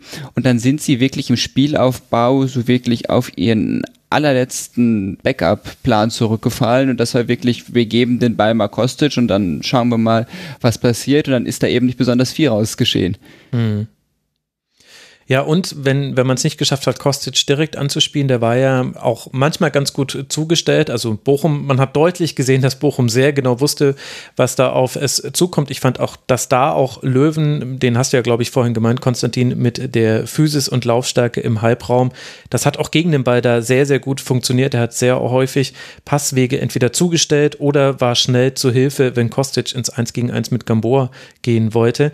Die, die zweite Variante war dann der lange Ball den hat Makoto Hasebe manchmal geschlagen und das wurde auch gar nicht so schlecht. Also es gab zum Beispiel diese Chance von Boré, wo er mit dem ersten Kontakt ein bisschen unsauber, ein, war aber auch technisch schwer anzunehmen, den Ball hat. Aber im Grunde war das ein Ball von Hasebe hinter die Kette und er stand eigentlich vor Manuel Riemann. Das hat zwei, dreimal ganz gut funktioniert, ist aber halt sehr wenig und ist auch etwas, worauf sich Bochum einstellen konnte. Das ist schon einfach sehr dünn. Welche Rolle, Timo, spielt denn deiner Meinung nach da dann die Besetzung des Eintracht-Mittelfelds? Das war in der Partie So, Jakic und dann Kamada eher wieder als alleiniger Zehner in der Spiel, in diesem Spiel. Welche Funktion erfüllen die da und liegt da vielleicht auch eine Antwort auf die Frage, wie es vielleicht besser werden könnte, wenn ich zum Beispiel über Sebastian Rode spreche, der jetzt dann wahrscheinlich bald wieder fit für ganze Spiele ist. Das ist sicherlich ein Punkt, auf den Frankfurt hoffen kann. Ich fand, dass sowohl Jakob als auch so nicht wirklich Zugriff zum Spiel gefunden haben. Sowohl defensiv als vor allem auch offensiv im Spielaufbau. Kamada fand ich noch fand ich noch von den dreien am besten, hatte ein paar gute Aktionen, jetzt auch abgesehen von dem Pfostenschuss in der 86. Minute, äh, weil er sich da auch so ein bisschen freier bewegen konnte im Zehnerraum. Das wurde dann nicht immer so genutzt, war jetzt auch nicht so gut, wie es jetzt bei mir im ersten Anschein nach klingt, aber von diesen dreien äh, noch das Beste. Ja, aber Jakic so, also pff, das war schon wirklich, also überhaupt keinen Zugriff zum Spiel. Gut zugestellt natürlich auch von Bochum, aber das kann ja jetzt nicht die Argumentation sein, warum eine Frankfurter Doppelsechs überhaupt nicht Zugriff zu einem Spiel findet. Und ähm, dann ist mir noch aufgefallen, was auf eine starke Bochums vielleicht überleitet, Konstantin. Ich fand, dass Bochum mit äh, Blum, Polter, Asano, Asano hat ein irres Spiel gemacht und dann vor allem, äh, das wusste man auch schon, als dann äh, Gerrit Heutmann reinkam in der 67. Minute, die hatten krasse Geschwindigkeitsvorteile, wenn es gegen die letzte Kette von Frankfurt ging. Also die vielen, vielen Chancen, die es gab, von denen Bochum, also eigentlich lief schon alles auf so ein 1 zu 1 raus, wo man sagt, ja, na klar, wer seine Chancen nicht nutzt, solche Geschichten schreibt nur der Fußball, jetzt habt ihr halt nur einen Punkt dafür bekommen. Die hatten ganz wesentlich damit zu tun, dass klar, es gab Räume zum Kontern, aber man hat auch wirklich fast jedes Laufduell gewonnen gegen die letzte Kette von Frankfurt. Der Fußballgott hat aber seinen Pulver schon verschossen beim äh, Spiel in Stuttgart. ja, das deshalb, stimmt, ja. Deswegen deshalb, nicht deshalb ging das dann nicht nochmal mit so einem späten 1 zu 1. Nein, das, äh, nein, das ist jetzt untersagt. Äh, ja, natürlich, klar. Ähm, übrigens, weil du vorhin das gesagt hast, ja, also genau, das habe ich angesprochen und habe es nicht ganz deutlich gemacht. Also mit Löwen zum Beispiel jetzt neben oder auf dieser Achterposition, äh, beziehungsweise eben Lusila, Fußballgott, äh, quasi als Sechser, dann mit zwei ähm, Achtern davor, daneben, ähm, hat er nochmal ein bisschen mehr Laufstärke neben sich in den Halb Halbräumen und gerade der Löwen hat das äh, sehr gut gemacht, eben als dann einleitender Spieler, um dann auch teilweise eben diese Diagonalverlagerung dann äh, zu bewerkstelligen für Bochum. Und klar, es gibt ähm, dann Geschwindigkeitsvorteile, äh, ist jetzt aber auch nicht ganz so überraschend. Äh, Hinteregger Hasebe, äh, ja, Hasebe ist natürlich nicht der, der schnellste. Hinteregger kann Geschwindigkeit haben, kann, kann sie auch nicht haben. Kommt ein bisschen darauf an, wie der Antritt funktioniert. Ähm, Tuta hat sich ähm, beim ähm, Gegentor, beim 1 zu 0, äh, hat er sich auch natürlich nicht gut verhalten, ist hinter die äh, beiden Kollegen gegangen, hat sich mitziehen lassen, hat dadurch das Abseits aufgehoben. Äh, das war natürlich dann auch keine, war das Tuta? Ja, es war Tuta. Ähm, hat, war, war auch keine gute ähm, Situation dann für ihn individuell. Ähm, und ja, dass dann Asano und Blum beispielsweise dann gegen die Geschwindigkeitsvorteile haben und Gerhard Holtmann, der sowieso ein grandioser Tripler sein kann, wenn er einen guten Tag erwischt, ähm, das ist äh, dann nicht ganz so überraschend. Da stellt sich wiederum die Frage, ist Frankfurt richtig eingestellt? Ähm, ist es dann wirklich ähm, das richtige Defensivkonzept, wenn meine Halbverteidiger ständig äh, in Laufduelle mit den Außenstürmern des Gegners geschickt werden? Ähm, oder muss ich darüber nachdenken, dann meine äh, Staffelung etwas anders ähm, dann auf das, aufs Feld zu bringen, damit ich dann eben eher Außenverteidiger gegen die Außenstürmer habe? Äh, ansonsten bin ich da dann doch äh, öfters im Nachteil. Allerdings, das ist jetzt recht Frankfurt-typisch ja, dass die Halbverteidiger ähm, äh, da dann in diese Laufduelle geschickt werden. Das ist jetzt nicht das erste Mal gewesen. Äh, jetzt ist es nur relativ stark aufgefallen, weil auch nicht so gut nachgeschoben wurde, weil dann sich Räume vor der Abwehr ergeben haben und dadurch dann Plum, Asano und später Holtmann dann auch viel Platz hatten, um diese Sprintduelle auch anzuziehen. Sie hatten da mehr Platz gegen Frankfurt als bei einigen anderen Spielen, ähm, bei denen dann einfach nicht die, die Möglichkeit da war, dann mal 10, 15, 20 Meter da zu gehen, äh, weil da entweder schon die Torauslinie war oder weil einfach da alles zugestellt war und ähm, sie dann quasi seitlich unter Druck gesetzt wurden, war jetzt in, in dem Fall nicht so. Ähm, ja, deshalb Max vollkommene Zustimmung äh, und natürlich auch mal gut mal Gerhard Holtmann zu, zu loben. Hat ja hat versucht jetzt immer noch seinen Durchbruch endlich zu schaffen, quasi. Obwohl er so ein sehr talentierter Spieler, aber natürlich ist so ein Spieler ähm, äh, einfach schwierig, ja, weil er nicht immer diese Leistung bringt. Ähm, aber allerdings finde ich es auch gar nicht so schlecht, wenn er dann so als als äh, 60 Minuten Einwechsler reingebracht wird. Da kann er 30 Minuten richtig Gas geben, hat auch seine Vorteile. Was ich jetzt wirklich auch nach dem neunten Spieltag noch nicht so wirklich verstanden habe, ist, wo Glasner eigentlich mit Eintracht Frankfurt hin möchte. Also, man kennt seinen Fußball aus Wolfsburg, den erkennt man jetzt so ein bisschen in Frankfurt wieder. Das ist so ein bisschen Umschaltfußball, so ein bisschen Ballbesitzfußball, so ein bisschen was von allem, aber nicht wirklich etwas. Das finde ich schon erstaunlich, dass ich finde, man man, man erkennt seine äh, Identität insofern natürlich, dass von der Laufleistung, von der Intensität, das stimmt in Frankfurt, aber das stimmte auch vorher schon. Also da, da, da musste er gar nicht so viel schrauben. Aber ansonsten finde ich, erkennt man aktuell die Identität von Glasner in dem Frankfurter Spiel überhaupt noch nicht. Ja, und es gibt halt wirklich an vielen Ecken Probleme. Also eine Szene, die mir echt im Gedächtnis geblieben ist, war, äh, Kostic war mal durch auf seiner Seite und hätte flanken können, aber im im Zentrum stand nur Boré und da war, der hatte auch keinen guten Laufweg äh, gemacht, also Boré auch nicht da dann immer mit dem richtigen Näschen für den Raum. Und deswegen musste Kostic gegen zwei Bochumer noch verzögern, um einfach zu warten, kommt jetzt bitte noch jemand im Strafraum, den ich anspielen kann. Und er schafft das dann sogar und er findet dann sogar mit seiner Flanke Lammers. Ich fand, das war eine unglaubliche Szene, also eine unglaublich hohe Qualität von Kostic. Aber der konnte dann seinen Kopfball nicht drücken, der ging dann übers Tor war jetzt auch schwierig, aber das ist halt wirklich auch ein Problem, wenn du eben diesen, du hast diesen Flügelfokus, du weißt, wenn, dann kommt die Flanke meistens von links, von Kostic und dann schaffen es aber die Spieler nicht nachzurücken aus äh, diversen Gründen, also zum einen, weil du spielst halt nur mit einem Zehner, nicht mit äh, zweien, äh, deswegen sind schon mal weniger Personen. Und dann ist Kamada aber halt auch nicht derjenige, der das immer zielstrebig macht. Das ist wirklich, es fällt wirklich an allen Ecken so ein bisschen auseinander bei Frankfurt, bei allen Dingen, die auch wieder im Detail dann ganz gut sind, wie eben jetzt zum Beispiel, deswegen fand ich eben diese Szene so interessant. Kostic hat das ja toll gemacht. Und auf der anderen Seite aber noch ein Wort zu Bochum, nicht, dass das untergeht. Die haben ja 60 Prozent ihrer zehn Punkte jetzt in den letzten beiden Spielen äh, geholt. Timo, Klar, Manuel Riemann hat ein gutes Spiel gemacht. Der gehaltene Strafstoß ist, ist sicherlich auch da mit zu nennen. Insgesamt fand ich fiel aber keiner ab beim VfL und das wirkte eben vor allem im Kontrast zur Eintracht mit den besprochenen Problemen sehr äh, aus einem Guss, was der VfL da auf den Platz gebracht hat.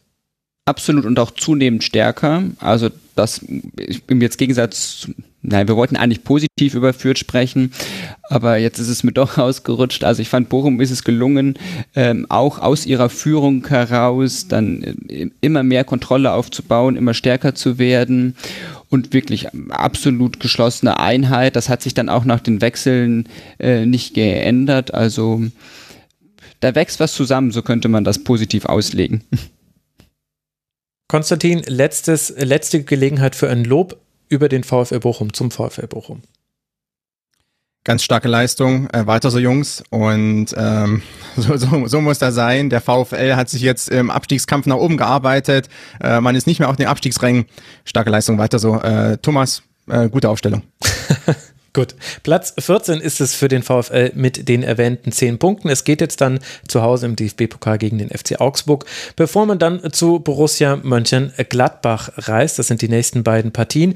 Für die Eintracht aus Frankfurt, die unter der Woche ja 3 zu 1 gegen Piräus gewinnen konnte, geht es jetzt weiter mit einem Heimspiel gegen Raber Leipzig. Aus dem DFB-Pokal ist man ja mit dem 0 zu 2 bei Waldhof Mannheim schon ausgeschieden. Im Forum hat Ehrenmund geschrieben, dass hohes Anlaufen das Kryptonit für Eintracht Frankfurt sei. Ich glaube, allein dieses Spiel da in Bochum gibt ihm durchaus recht. Aus dieser Sicht wird das interessant gegen Rasenballsport, aber da gab es ja auch schon immer besondere Partien zwischen den beiden. Nicht nur, weil Tennisbälle aus Spielfeld geflogen kamen beim aller, allerersten Montagsspiel. Das waren Zeiten, als wir noch Montagsspiele hatten in der Bundesliga. Könnt ihr euch noch erinnern, liebe Hörerinnen und Hörer? Nun ja. Wir klettern weiter in der Tabelle nach oben und landen auf Tabellenplatz 13 bei der Mannschaft, die vorhin schon mal kurz erwähnt wurde. Der VfB Stuttgart hat gespielt gegen den ersten FC Union Berlin und das zu Hause und es standen schon alle Zeichen auf Auswärtssieg für Union und damit die Punkte 16, 17 und 18 in dieser Saison. Taiwo Avoni hat mal wieder getroffen. Ganz guter Mann, vielleicht sollte man den mal im Blick haben, der scheint was zu können. Und Stuttgart spielte in Unterzahl nach einer gelb-roten Karte gegen Karasor die er sich innerhalb von 33 Sekunden waren es dann am Ende geholt hat, zwei gelbe Karten. Aber dann griff der Fußballgott ein, wie es Konstantin vorhin gesagt hat, und Fagir konnte in der dritten Minute der Nachspielzeit mit einem abgefälschten Schuss, abgefälscht natürlich von Timo Baumgartel, dem Ex-VfBler, solche Geschichten schreibt nur der Fußball, treffen zum 1 zu 1 und so war es dann ein Unentschieden, Timo, bei dem sich die Frage stellt, wie hat es Union denn geschafft, dieses Spiel nicht zu gewinnen? Jetzt mal abgesehen davon, dass es unglücklich war im Zustandekommen, aber es gab ja vorher auch schon einen Kopfball von Fagir und man hatte ja Stuttgart ganz oft gar nicht in diesen Raum gelassen, überhaupt mal zum Abschluss zu kommen. Warum hat Union das nicht durchziehen können? Also Union ist das merklich passiver, also passiver nicht in dem Sinne, dass die äh, nicht mehr so aktiv von der Intensität und von den Zweikämpfen wären, sondern von der Grundeinstellung ein bisschen defensiver im Laufe der zweiten Halbzeit eingegangen. Ich würde ihm, also jetzt liegt es nahe, das denen zum Vorwurf zu machen, warum habt ihr denn nicht weiter auf das zweite gespielt? Ihr seht doch, was jetzt geschehen ist. Ich würde das Union Berlin aber gar nicht so sehr zum Vorwurf machen.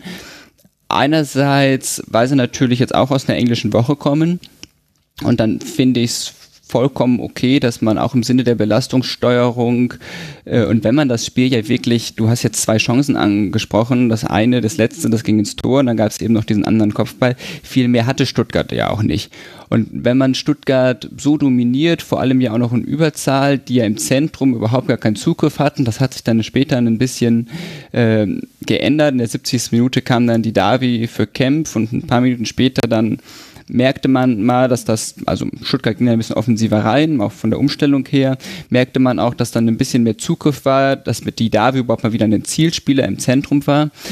Aber die Balance, die Union Berlin zuvor eigentlich die ganze Zeit geschafft hat, ähm, zwischen dieser sehr starken Defensive, die jetzt auch hier wieder gegen Stuttgart zu sehen war, die ist natürlich dann so in den letzten Minuten ein bisschen außer den Fugen geraten, aber so die grundsätzliche Ausrichtung würde ich denen gar nicht zum Vorwurf machen.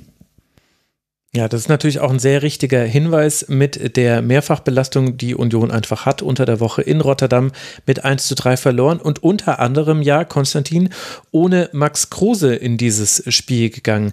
Wie hat dir denn jetzt mal jenseits von eben dann dem Ende dieses Spiels Union gefallen? Zum Ende hin? Nee, jenseits äh, davon, das haben wir jetzt ja gerade Jenseits, ach so, also, ja gut. Ähm, mir hat Union an sich sehr gut gefallen. Ähm, ja, Max Kruse war nicht dabei, Geraldo Becker äh, hat neben Avonie gespielt, erster Startelf-Einsatz seit Januar.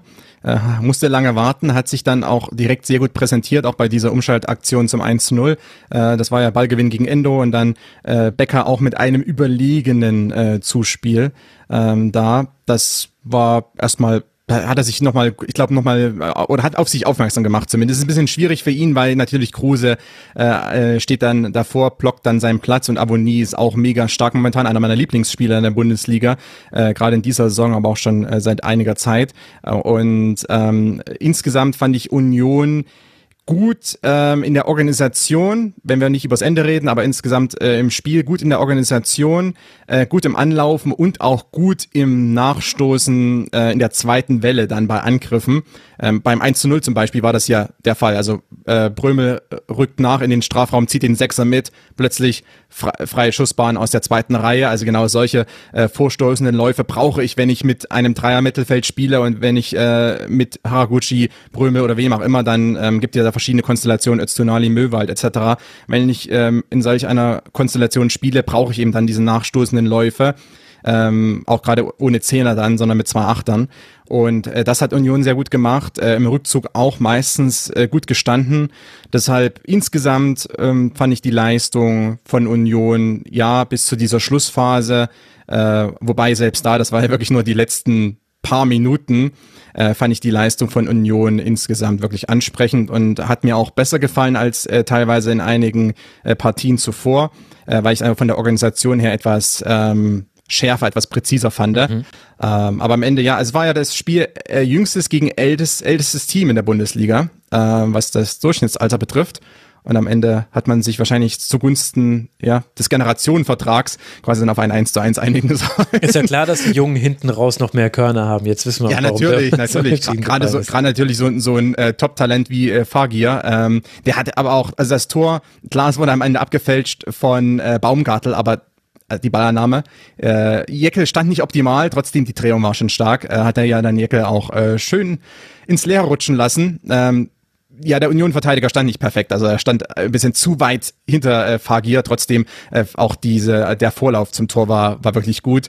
Ähm, allerdings der äh, der Schuss wäre direkt auf, auf den Torhüter gegangen und Baumgartel äh, hat dann einfach per Reflex den Ball noch abgelenkt. Ähm, trotzdem, also das war, was mir bei Stuttgart, also du hast mich nur zur Union gefragt. Also ich will jetzt den Mund halten. Ja, ich gehe wieder rüber an dich, Max. ähm, ich wollte eigentlich noch was zu Stuttgart sagen, aber da warte ich lieber äh, darauf, dass äh, du mir den Ball nochmal rüberspielst. Bis, bis dein Einsatz kommt. Okay, nee, dann lass noch ganz Doppel kurz bei Union bleiben. Du hast ja Jecke schon äh, netterweise schon erwähnt. Der äh, unglücklich, dass äh, er es ist, der da in die Grätsche geht gegen Fagi und damit ihm eigentlich auch dann die Möglichkeit gibt, mit dieser Drehung dann auch zu vollenden. Der hat nämlich vorher, fand ich, ein tolles Spiel gemacht. Der hatte allein zehn abgefangene Bälle und das ist durchaus stellvertretend dafür, wie Union dieses Spiel gespielt hat. Das war gar nicht das hohe Anlaufen, es war ein sehr gutes Zustellen. Man hat Karasor als einzigen Sechser bei Stuttgart in so eine Vierer-Raute gestellt. Im Grunde hat er dann eigentlich auch kaum einen Ball bekommen und hat dann einfach sehr gut darauf gewartet, wann man mal rausstoßen kann aus der letzten Kette. Und das hat eben vor allem Jeckel, fand ich, sehr gut gemacht. Also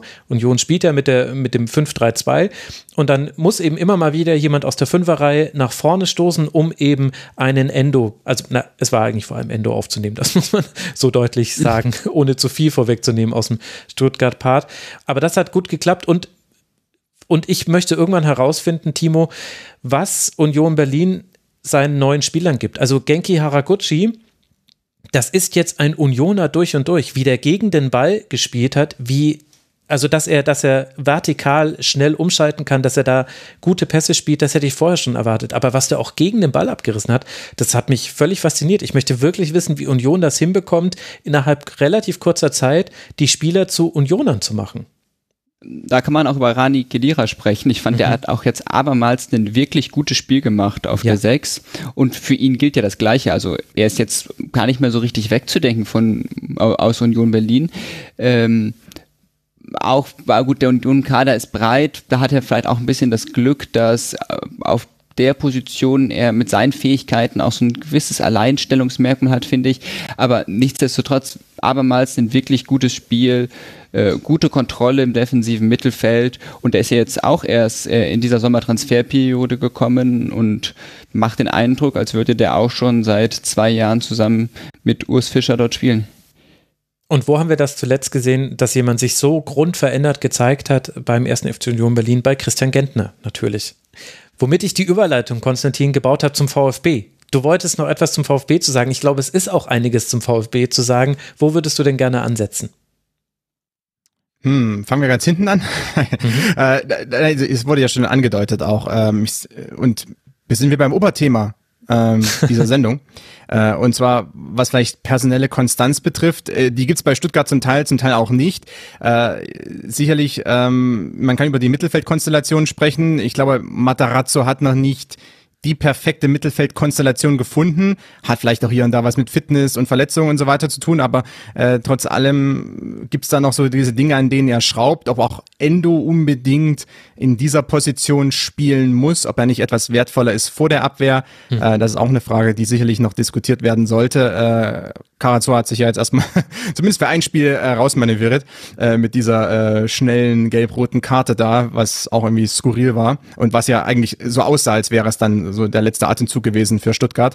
Ähm, aber was ich insgesamt sprechen wollte, ist, dass mir äh, und da sind wir wieder bei beim Personal. Was mir gut gefallen hat bei Stuttgart, obwohl es so schlecht um die Mannschaft stand nach dieser gelb-roten Karte in der 57. Minute, die Einwechslungen haben zum Schluss auch nochmal gezeigt, dass es insgesamt erstmal ein ausgeglichener Kader ist und dass äh, da doch nochmal so ein bisschen Punch reinkommen kann. Ja, die Davi hat sich dann sehr gut präsentiert, ist ja auch immer mhm. wieder schwer für ihn, weil er oft von der Bank kommen muss, ähm, war da dann sehr gut anspielbar, auch zwischen den Linien. Also es gab doch noch ein gewisses Aufbäumen von, äh, von Stuttgart, was mir sehr gut gefallen hat, ähm, auch von den Spielern, die dann reinkamen. Und ähm, aber eigentlich den Punkt, den ich wirklich machen wollte, ist, um wirklich beim Oberthema auch zu bleiben. Ähm, für mich ist Stuttgart noch eine Mannschaft, die hat sehr viel Talent, die ist sehr jung. Wie gesagt, Durchschnittsalter war jetzt in dem Spiel 24, irgendwas ähm, und damit die jüngste Mannschaft in der Bundesliga, was, was zumindest das Alter betrifft. Ähm, auch einige Spieler, die noch nicht so erfahren sind oder die ein gewisses Talent mitbringen, aber zumindest auf Profi-Level ähm, noch nicht so viel Erfahrung haben, beziehungsweise auf Bundesliga-Niveau.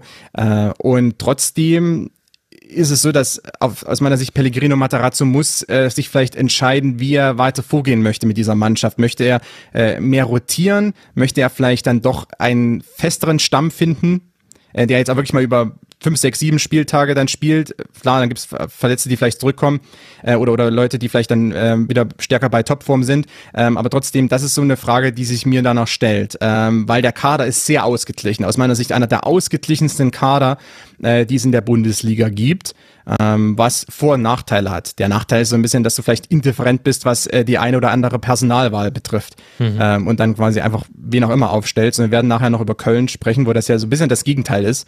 Ähm, und ich wäre vielleicht für Matarazzo ganz gut, wenn er sich da am äh, Kollegen Mütze äh, vielleicht immer mal äh, orientieren würde. Ähm, heißt eben dann vielleicht äh, etwas, äh, die Personalwahl noch etwas konkreter auf den Gegner zu beziehen, äh, beziehungsweise sich da auch genau zu überlegen, welche Rollen brauche ich, welche Spieler habe ich in diesen Rollen.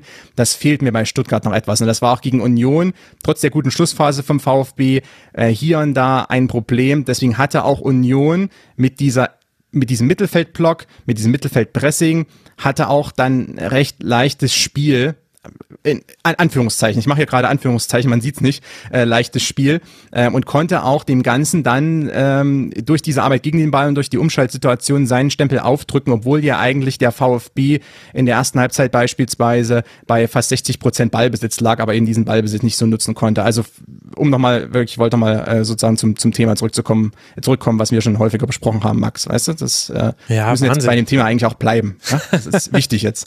Lass dir noch einen äh, schneidigen Titel dafür einfallen.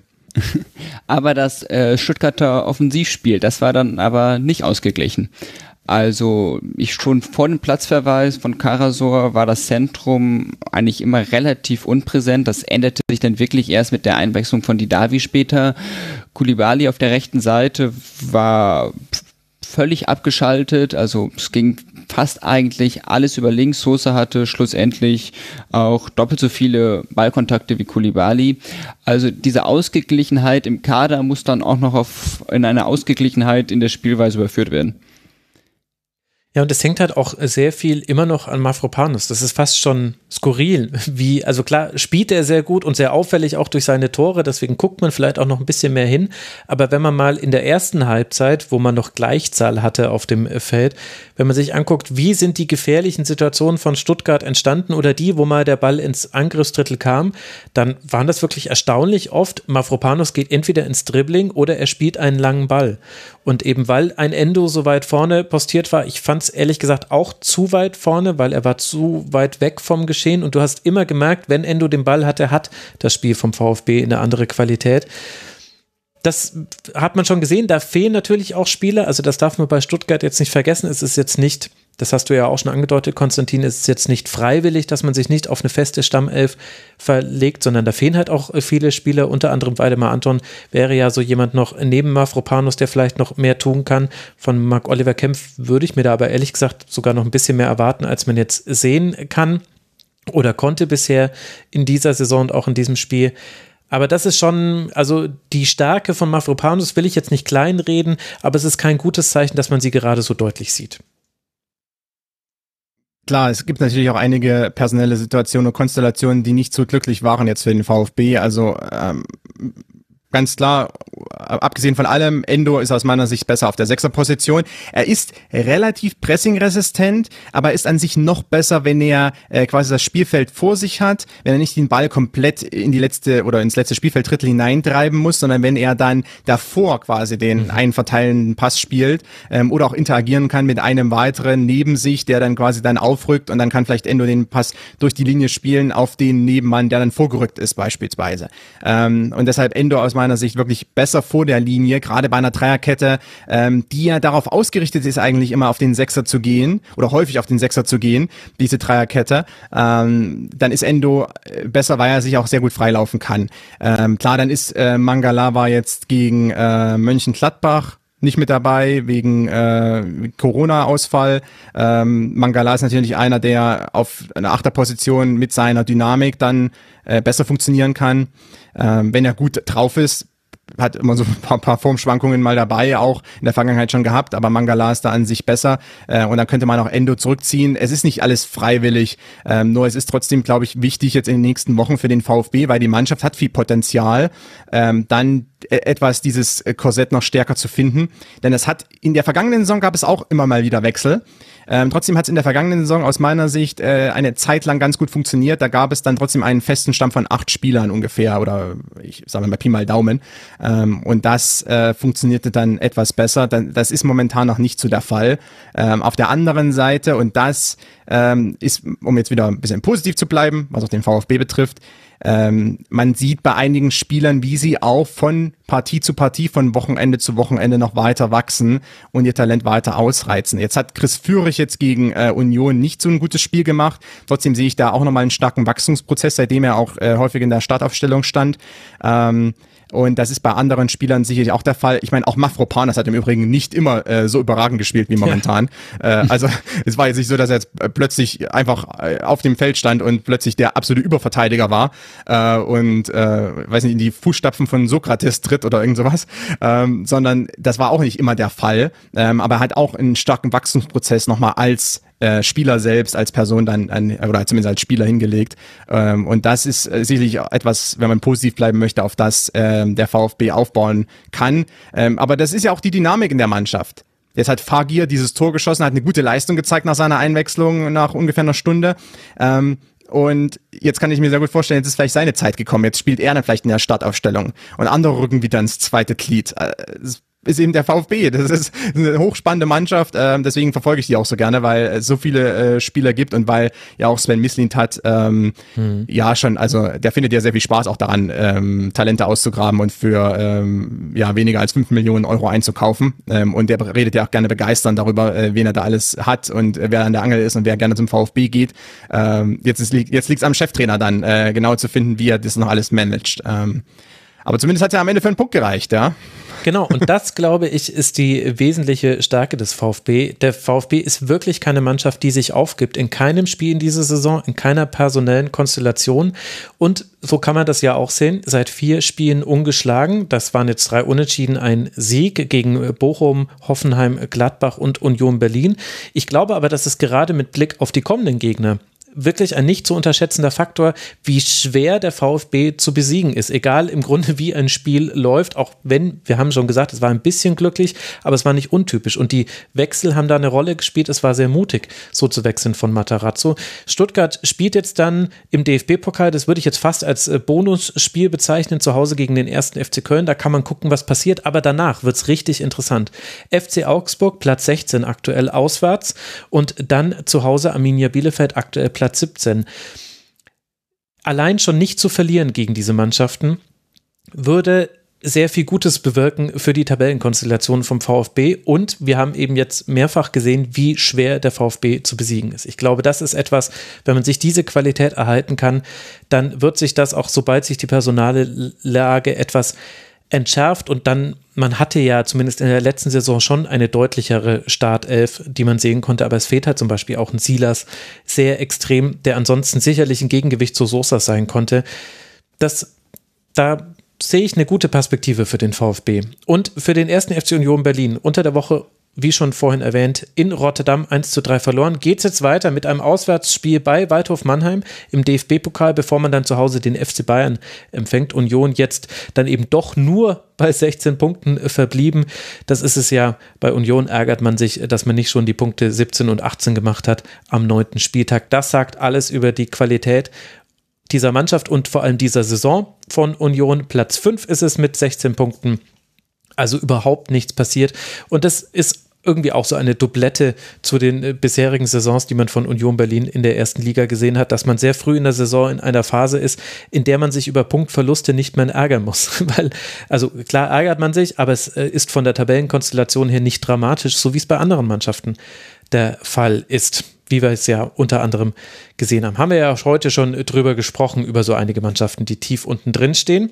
Und da werden wir auch jetzt drüber sprechen. Tief ist jetzt dann vielleicht nicht das äh, richtige beschreibende Wort dafür, aber so komplett entspannt ist die Lage sowohl bei Hertha BSC als auch bei Borussia Mönchengladbach auch nicht. Und das, obwohl Hertha, ähnlich wie der VfL Bochum, der hat 60 Prozent seiner Punkte in den letzten zwei Spieltagen geholt. Hertha hat 50 Prozent seiner Punkte an den letzten zwei Spieltagen geholt. Erst der Sieg gegen Eintracht Frankfurt und jetzt eben ein Sieg gegen Borussia Mönchengladbach und damit hat man aus sechs Punkten zwölf Punkte gemacht. In der ersten Halbzeit sah es aber hier so aus, äh, Konstantin, als würde alles für Gladbach laufen. Die Borussia spielt sich viele Chancen heraus. Es sah auch kurz mal so aus, als ob man einen Strafstoß bekäme. Der wurde dann aber korrekterweise zurückgenommen. Aber dann trifft die Hertha aus einem Einwurf heraus in der 40. Minute durch Marco Richter, der bei seinem Seitfallzieher gar nicht den Ball richtig getroffen hat. Aber gut, so läuft es halt dann manchmal. Und dann läuft Gladbach an, den Rest des Spiels, hat aber bis auf ein Abseitstor kaum Chancen. Wie haben dir denn beide Mannschaften in dieser Partie gefallen? Also, äh, um das aufzuarbeiten, schwieriges Spiel. Ähm, na, äh, also Hertha hat mir in der ersten Halbzeit nicht gut gefallen und äh, hat war so der der Hertha Fußball, den man aus der Frühphase dieser Saison kannte. Also viele Probleme, ähm, dann auch nach der ersten Spielaufbauphase, wenn man hinten in der Viererkette läuft das ganz gut, da hat man einen sicheren Ballbesitz, aber dann, sobald es ins Mittelfeld geht, äh, war da äh, dann nicht mehr so viel da und ähm, Gladbach hat das an sich auch gut gemacht, also auch immer mal clever faul gespielt, wenn Hertha dann doch mal Schwung aufnehmen konnte. Äh, also das hat auch sicherlich eine Rolle gespielt, dass, dass Gladbach dann auch nennen wir es mal taktische Fouls, ähm, dann auch ganz gut zum Einsatz gebracht hat. Also vielleicht nicht taktische Fouls im Sinne von, äh, das muss unbedingt eine gelbe Karte geben, sondern einfach ähm, taktisch gut eingesetzt, äh, ohne dass dann der äh, Schiedsrichter Cortus da direkt äh, dann den Karton gezückt hat. 21 äh, Fouls und dafür nur zwei gelbe Karten. Das ist die Statistik dazu. Das ist die Statistik dazu. Äh, vielen Dank an unsere Statistikabteilung in München. Äh, also das, deshalb, der Hertha hat es am Anfang nicht so geschafft. Ja, die äh, sind, haben ihre Schwächen im Spielaufbau gezeigt, äh, wieder mal. Äh, ich hatte auch dazu, um mal kurz Eigenwerbung zu machen, ich habe mit Marc Schwitzky, das, äh, wir hatten lange dazu diskutiert auf meinem YouTube-Kanal, youtube.com äh, slash Konstantin Eckner. Ähm, das letzte Video war dazu zu Hertha und da haben wir auch lange darüber gesprochen, wie Hertha eben Probleme hat, teilweise in der Spielgestaltung. Ähm, Dada hatte ja auch zuletzt immer mal eine Dreierkette eingesetzt, obwohl er mal gesagt hat, er mag das gar nicht, hat es aber dann trotzdem gemacht. Jetzt ist er wieder zurückgegangen zur Viererkette. Ähm, auch da viele personelle Wechsel. Jetzt war es mit Pekarik und Plattenhardt auf den Außenbahnen wieder mal. Äh, kam zurück. Also da, das ist jetzt die neue Konstellation, die war vor einigen Wochen noch ganz anders. Ähm, also da fehlt es noch ein bisschen aus, aus meiner Sicht. Ähm, trotzdem hat sich die Mannschaft, nachdem sie diese erste Halbzeit äh, oder fast die erste Halbzeit überstanden hat gegen Mönchengladbach. Äh, Gladbach hatte einige Eckballsituationen, ähm, also kam auch immer wieder nach vorn, hat sich die Standardsituation herausgearbeitet, äh, hatte auch Torchancen. Ähm, dann gab es diese Einwurfsituation. Marco Richter sagte ja im Nachgang, das wäre einstudiert gewesen. Ich weiß nicht, ob dieser Seitfallzieher und das alles einstudiert war. oder ich, ich oder vielleicht hat er das auch noch, ich glaube, das hat er auch noch spaßig gemeint. Ich weiß nicht, keine Ahnung. Ich habe nur die, das Zitat gelesen äh, und nicht unbedingt den Gesichtsausdruck dazu. ich habe mich gewundert, also ob das so einstudiert war er macht vorher ja eine kluge Laufbewegung zur Linie hin. Äh, das ist sicherlich einstudiert. Danach dieser Saltverzieher und so, das würde mich jetzt schon sehr wundern, wenn das alles so im Detail geplant gewesen wäre. Mhm. Naja, äh, Timo, glaubst du nicht, dass die dann im, im ähm, Training da standen, haben so ein paar Pylonen aufgestellt und haben dann einfach immer Seitfallzieher dran geübt, dass sie da irgendwie den Ball vorbeibringen? Äh. Möglich, ja, ja. aber ich glaube es nicht. Ja, ich, ja gut, egal. Also jedenfalls, aber trotzdem, trotzdem war es an sich eine ganz gute äh, Situation und das war ja auch mal eine gewisse Kaltschnäuzigkeit, äh, die härter abgegangen ist. In der ähm, in der zweiten Halbzeit war es dann besser, weil äh, Hertha besser äh, auch mehr kontern konnte äh, sagt das viermal hintereinander, kontern konnte. Und ähm, da war eigentlich dann nur, ich glaube, Ma Mauli da hat ein paar Konzentrationen dann mit Triplings äh, etwas entschärft, wer dann das Tempo rausgenommen hat, was nicht ganz so gut war. Äh, aber dann hat war Hertha auch mehr am eigenen Element äh, Kontersituationen, schnelles Umschaltspiel, das hat gut funktioniert. Ähm, auch mit den Einwechslungen dann, Jochen Eckelenkamp kam rein, Mauli da, wie gesagt, an sich auch ein guter Konterspieler, wenn er nicht ständig ins Tripling geht und da von, von 20 auf, auf 5 kmh runterschaltet, dann den ganzen Angriff. Ähm, also das hat ganz gut funktioniert, auch mit, äh, mit Selke dann, äh, der ist ja auch ein Spieler, der das eigentlich ganz gut kann. Äh, das, das Spiel lief dann mehr in die Richtung von Hertha in der zweiten Halbzeit. Ähm, trotzdem bleiben für mich, um jetzt das abzuschließen, was Hertha betrifft, äh, gewisse Fragezeichen Fragezeichen, ähm, was die Grundausrichtung betrifft. Ja, also ist Darida der richtige Zehner? Äh, ist da nicht jemand wie Eckernenkamp dann auch verschenkt? Ähm, ist das die richtige Aufstellung mit Piontek? Ich verstehe die Herangehensweise, nur sie ist ähm, mir noch etwas ich will nicht sagen destruktiv, sondern aber für, für eigenen Ballbesitz noch nicht so optimal. Ähm, und da stellen sich noch gewisse Fragezeichen und da bleiben auch Fragezeichen äh, dann bei Paul Dardai, inwieweit er dann vielleicht auch die Mannschaft äh, besser noch einstellen kann, das besser noch einstudieren kann, was die Abläufe mit dem Passspiel betrifft. Denn bei Hertha, das zieht sich jetzt mittlerweile durch, wenn einer den Ball bekommt im Mittelfeld, kann er nicht direkt weiterleiten, sondern muss sich erstmal umschauen, wer ist überhaupt frei, wo sind meine Möglichkeiten und dann ist er direkt unter Pressingdruck. Und äh, dass der Ball dann verloren geht ähm, oder zumindest, dass dann vielleicht ein ungenauer Pass rauskommt, ist dann äh, die Folge davon, häufig zumindest. Und das war jetzt ähm, auch, auch vielleicht der Fall hier. Jetzt habe ich wenig zu Mönchengladbach gesagt, aber mit, mit Timo haben wir jemand, der sicherlich auch immer einen Blick nach Mönchengladbach wirft. Äh, schon so aus quasi regionaler Sicht, ja. Äh, Lo Lokalrivalen könnte man fast sagen, deswegen überlasse ich Timo vielleicht den Mönchengladbach-Part. Ja, ich möchte erst noch was zu Hertha sagen. Also ich glaube, dieser Fokus auf das offensive Zusammenspiel lenkt so ein bisschen davon ab, was jetzt erstmal so der Plan von der Hertha war, weil wir haben in der zweiten Halbzeit ja wirklich ganz klassischen Dardai-Fußball gesehen. Konstantin, du hast das eben auch äh, destruktiv genannt klar, liegt dann immer nah. Aber ich glaube, darin liegt dann auch wirklich die positive Botschaft, die Hertha BSC aus diesem Spiel herausziehen kann, dass insbesondere in der zweiten Halbzeit, wo sie ja die glückliche Fügung hatten, dass sie mit 1 zu 0 in Führung lagen und keinen Druck mehr hatten, das eigene Spiel selbst zu machen. Klar, das Tor war dann äh, ein bisschen Glück, ein bisschen zufällig, ein bisschen aus dem Nichts. Gladbach hätte ja auch das Tor machen können, hatten ja einige Möglichkeiten dafür, aber sie waren dann eben in dieser zweiten Halbzeit da, gute Geschlossenheit, Abstände gut gehalten, diszipliniert, ebenso wie wir es auch schon äh, bei Bochum gesagt haben, auch wirklich in den Verteidigungsaktionen wirklich eine geschlossene Einheit, dann wirklich auf die Spieler, auf die man sich verlassen konnte in ihren defensiven Aufgaben, die haben das dann auch wirklich abgespielt. Also Pekarik zum Beispiel, defensiv gutes Spiel, ich glaube sechs erfolgreiche Tacklings. Und diese Stabilität, die war ja in Herthas Spiel, in den ersten Spielen nicht immer da. Und ich glaube, dass jetzt wieder so diese Grundzüge sitzen, diese Basics sitzen, der typische Dardai-Fußball, worauf man dann mit den Kontern, mit den Umschaltmomenten aufbauen kann, was jetzt, wie gesagt, in diesem Spiel nicht besonders gut funktioniert hat aber dass so diese Grundstruktur mal wieder sichtbar war und jetzt eben nicht nur ein Spiel, Max, du hast es ja eben auch gesagt, dass Peter jetzt fast so einen kleinen Lauf hat, das war jetzt im letzten Spiel schon mal ganz ordentlich so, es wurde jetzt nochmal bestätigt, nicht über die ganzen 90 Minuten, aber zunehmend immer mehr, das ist wirklich etwas, wovon, worauf Hertha aufbauen kann. Und dann kommen eben die ganzen weiteren Schritte, was macht man mit eigenem Ballbesitz, wie spielt man die Umschaltsituationen besser aus, wie geht man mit dem Neuner um, wie bindet man das alles besser ein, das, das muss dann im zweiten Schritt kommen. Aber dass jetzt dieser erste Schritt schon mal geschehen ist, wenn hoffentlich aus härter Sicht ist er dann nachhaltig, das ist etwas wirklich Positives, was die Berliner mitnehmen können. Ja, das hätte ich jetzt auch noch eingeworfen. Also defensiv gegen den Ball hat das wirklich sehr gut funktioniert und wirft ja aber gleichzeitig dann eben auch ein Licht auf die Borussia, denn die hat es ja eben nicht geschafft, den Druck, den man ja durchaus in der ersten Halbzeit aufbauen konnte, dann in der zweiten gegen ein noch tiefer stehendes Hertha mit noch weniger Ballbesitz, 38 Prozent waren es in der zweiten Halbzeit für Berlin, da hat man es eben nicht geschafft, wesentliche Chancen herauszuspielen. Konstantin, warum? Was fehlt dabei Gladbach? Oh, da fehlt einiges. Ähm, äh, wo, wo, wo fangen wir an, wo hören wir auf? Ähm, ich wollte ja eigentlich den Gladbach-Part rüberschieben zu, zu Timo, ähm, aber okay, dann mache ich den äh, vielleicht auch noch oder fange zumindest mal an und spiele dann den Ball wieder rüber an, zu genau, euch. Ihr macht das äh, im Teamwork wir machen das hier im Teamwork äh, optimal, ja. Ich glaube, so ist es auch wichtig. Äh, Teamwork, gutes Stichwort bei, bei Mönchengladbach. Ähm, ich, ich, ich sehe einfach und, und Adi Hütter, wir haben, ich habe vorhin das ganz kurz erwähnt, was bei Frankfurt passiert ist, ja, dass der auch der Spielaufbau nicht richtig teilweise funktioniert hat, äh, die Staffelung im Mittelfeld, im Zentralmittelfeld äh, nicht so gut aussah damals bei der Eintracht.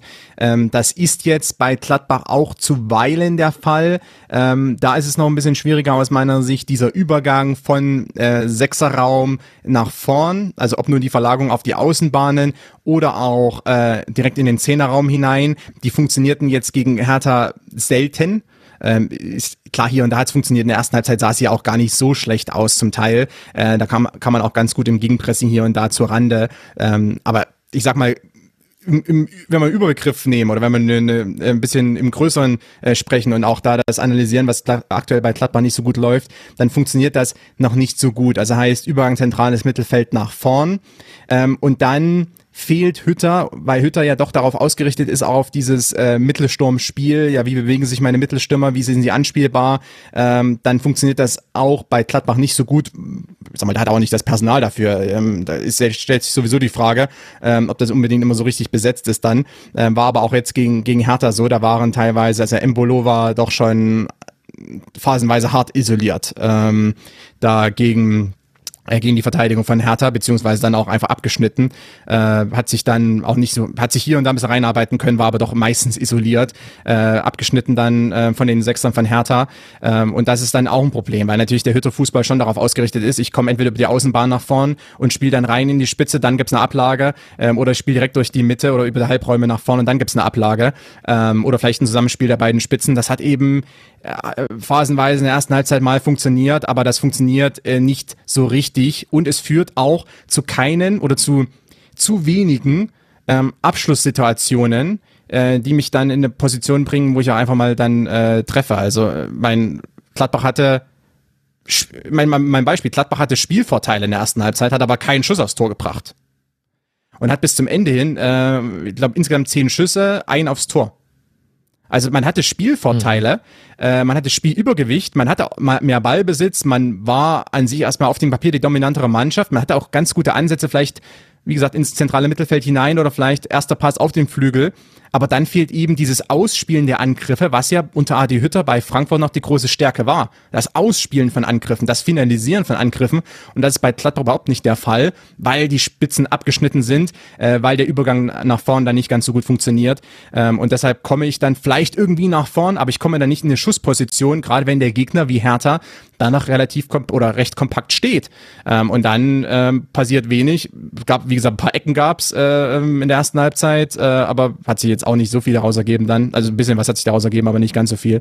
Äh, und, und das ist dann alles, was ich da, was ich da bringe. Und interessant, weil ähm, gerade so, die, ich hole mir Ecken raus, habe aber keine Torschüsse. Das deutet immer ein bisschen darauf hin, dass ich äh, quasi irgendwie rankomme an den Strafraum, äh, aber dann auch äh, nicht so richtig dahin komme, äh, wo dann meine Spieler auch äh, richtig sauber zum Abschluss äh, kommen können. Es ist ein großes Problem für, für Gladbach und ähm, das war sowieso äh, vor dieser Saison mein, mein großes Bedenken bei dieser Mannschaft oder nachdem der Transfer von Adi Hütter bekannt gegeben wurde. Das war mein großes Bedenken, inwieweit er mit dieser Mannschaft äh, ohne eben äh, in diesen klaren Mittelsturmfokus, inwieweit er mit dieser Mannschaft dann offensiven Erfolg haben kann. Defensiv äh, war es ja jetzt nicht ganz so schlecht, dass man dann in einige Kontersituationen reinläuft, wenn man 0 zu 1 hinten liegt. Okay, ähm, ja, so, passiert 99 Prozent aller Fußballmannschaften gefühlt. Ähm, äh, das ist nicht das Problem. Das Problem ist eher, dass man äh, offensiv grundsätzlich beim Stand von 0 zu 0 äh, 40 Minuten lang eigentlich nicht äh, oder fast nicht zum Torabschluss kommt. Defensiv würde Jetzt ich machen wir jetzt ein Teamwork, Timo. Ja, defensiv würde ich Borussia Mönchengladbach auch gar nicht so sehr den Vorwurf machen. Ich finde, da läuft in dieser Saison auch wirklich einiges gegen sie. Also sie sind jetzt zum fünften Mal mit dem ersten gegnerischen Torschuss in Rückstand geraten. Das war gegen Leverkusen so, das war gegen Union, Augsburg, Stuttgart und jetzt gegen die Hertha so. Das ist natürlich einerseits natürlich sowieso unglücklich, wenn man mit dem ersten gegnerischen Torschuss in Rückstand gerät, ist es natürlich aber auch nicht förderlich für das Gladbacher Spiel, denn dieses Problem mit einem tiefstehenden Gegner, das ließ sich ja zum Beispiel auch letzte Woche gegen den VfB Stuttgart beobachten. Da muss ich allerdings mhm. sagen, da gefiel mir die Strafraumbesetzung und dann auch die Positionierung hinten raus auf den zweiten Ball deutlich besser. Dieses Mal gegen Berlin fand ich das wirklich schwach, weil es war dann meistens wirklich so, dass dann nur Embolo im Strafraum war und dann nützt das auch nicht besonders viel. Dann kann man da den Ball hinflanken, aber dann wird da meistens nichts draus geschehen, wenn weder im Strafraum man gut positioniert ist, noch um den Strafraum herum für dann irgendwelche Abpraller. Also das wäre dann beinahe sogar schon ein Rückschritt zur letzter Woche. Und dann wirklich dieser Übergang von Mittelfeld ins offensive Drittel. Neuhaus kam dann ja zur zweiten Halbzeit und setzte aber damit dann auch das fort, was er bisher in dieser Saison zustande brachte, was wirklich äußerst enttäuschend ist. Also er war sehr oft nicht anspielbar, wurde dabei aber nicht mal Mann gedeckt. Also häufiger ruderte er zwar mit den Armen umher, spielt mich an, spielt mich an, spielt mich an, aber es gab gar nicht so richtig die Möglichkeit dazu, weil er sich auch irgendwie nicht so besonders klug zu positionieren vermochte. Und er fand auch sonst keinen wirklichen Zugriff, hat er keinen einzigen Schuss, hat es in der gesamten zweiten Halbzeit geschafft, zwei progressive Pässe, also zwei Pässe in Richtung des Berliner Tors zu passen. Und das ist wirklich schon äußerst enttäuschend, wenn man auf so einer Schlüsselposition es nicht schafft, einen Spieler einzubinden, dass der Zugriff zum Spiel findet. Ich glaube, die gute Nachricht für Gladbach ist bei allem, was ihr auch äh, gesagt habt, was ja funktioniert hat gegen Hertha, war das höhere Pressen. Das hat Hertha richtig gestresst und da gab es dann auch Ballgewinne, die zu Chancen geführt haben. Das wäre jetzt auch nicht so komplett untypisch für eine Adi Hütter Mannschaft. Das hast du ja im Grunde auch ex negativo angedeutet, äh, Konstantin, wo da die Stärken liegen. Ich glaube, die gute Nachricht ist da, also gut, man spielt jetzt äh, zu Hause im DFB-Pokal gegen den FC Bayern das ist, glaube ich, eh so ein Sonderspiel, weil Gladbach gegen Bayern auch häufiger anders läuft, als man das vorher erwartet. Aber die nächsten beiden Heimspiele sind, glaube ich, wichtig. Da geht es gegen den VfL Bochum, habe ich vorhin schon erwähnt. Die liegen aktuell auf Tabellenplatz 14, ein Punkt hinter der Borussia. Und dann geht es nachdem man in Mainz war, zu Hause gegen die Spielvereinigung Kräuter Fürth, Tabellenplatz 18. Das sind, glaube ich, jeweils Mannschaften, wo man auch mit so einem Ansatz, die werden zwar tief stehen, aber wenn man die hoch anläuft, stresst, in Situationen bekommt, in denen sie nicht viele Passoptionen haben, durch Ballgewinne hat man dann einen kurzen Weg zum Tor. Das kann funktionieren für die Borussia in diesen Spielen und das wäre dann dringend notwendig, weil aktuell hat man eben elf Punkte und damit steht man so ein bisschen zwischen den Welten dieser Liga-Tabelle. Zwar kann man argumentieren, dass es nur drei Punkte auf Tabellenplatz sechs sind, ich glaube aber genauso gut kann man die Argumentation fahren, dass mit Tabellenplatz 15 mit acht Punkten die drei Punkte Abstand jetzt auch nicht so weit weg sind. Also die Borussia muss da so ein bisschen den Kompass in die Hand nehmen und die Richtung einschlagen für diesen weiteren Saisonverlauf. Das war das für Gladbach und für Hertha BSC geht es jetzt dann weiter gegen Preußen Münster im DFB-Pokal, bevor man zur TSG aus Hoffenheim anreist. Für Hertha geht es jetzt dann darum, es diesmal nicht so zu machen wie mit den sechs Punkten, die man aus den beiden Spielen gegen Bochum und Kräuter Fürth geholt hat. Das war nämlich schon mal so, dass man da sechs Punkte mit zwei Siegen in Folge geholt hat. Danach gab es ein deutliches 0 zu 6 gegen Raba Leipzig und ein 1 zu 2 gegen den SC Freiburg. Mal schauen, wie es jetzt dann gegen Hoffenheim und Leverkusen wird. Über Leverkusen wollen wir noch nicht sprechen. Erst wollen wir über den VfL Wolfsburg sprechen. Jetzt sind wir schon in der oberen Tabellenhälfte angelangt, aber sehr weit weiter unten, als es sich die Wolfsburger wünschen würden. Und deshalb haben sie auch gehandelt nach diesem 0 zu 2 gegen den SC Freiburg. Wolfsburg liegt auf Tabellenplatz 9 mit 13 Punkten. Der SC liegt auf Tabellenplatz 3, ist immer noch die einzige Mannschaft, die ungeschlagen ist in dieser Saison. So, wie kam das zustande? Erstmal durch einen Treffer nach Standardsituation, nicht so untypisch für Freiburg. Lienhardt trifft zum 1 zu 0. Höhler macht dann das 2 zu 0, aber Wolfsburg hatte durchaus auch seine Gelegenheiten. Metscher trifft unter anderem die Latte. Das Problem ist aber, es war halt das achte Spiel in Folge, das nicht gewonnen werden konnte und dementsprechend, ich habe hier noch in meinen Sendungsnotizen stehen, Timo, an dich sollte die Frage gehen, wie kritisch siehst du die Lage beim VfL basierend auf diesem Spiel? Jetzt haben wir schon eine Antwort bekommen. Also die Verantwortlichen beim VfL, die sehen es sehr kritisch und haben nach diesem achten Spiel ohne Sieg in Folge sich vom Trainer getrennt. Deswegen formuliere ich die Frage um, was sind denn die Probleme des VfL, die man in diesem Spiel sehen konnte, die es jetzt dann zu beheben gilt für den Nachfolger? Also der VfL Wolfsburg hat in diesem Spiel in der Anfangsphase erstmal versucht, so ein bisschen Ruhe zu finden, ein bisschen Stabilität zu finden. Also Freiburg hat zu Beginn das Spiel gemacht, Wolfsburg stand ein bisschen defensiver, haben auch umgestellt, 4-3-3 statt 4-2-3-1. Ähm, das hat mittelmäßig gut funktioniert. Also Wolfsburg hatte im Laufe des Spiels immer mal wieder ein paar Chancen, insbesondere vereinzelt im letzten Drittel konnte man dann auch wirklich gute Ansätze sehen, technisch anspruchsvoll, aber das ist dann eher auf die individuelle Stärke zurückzuführen, weniger jetzt auf ein gesamttaktisches Gefüge.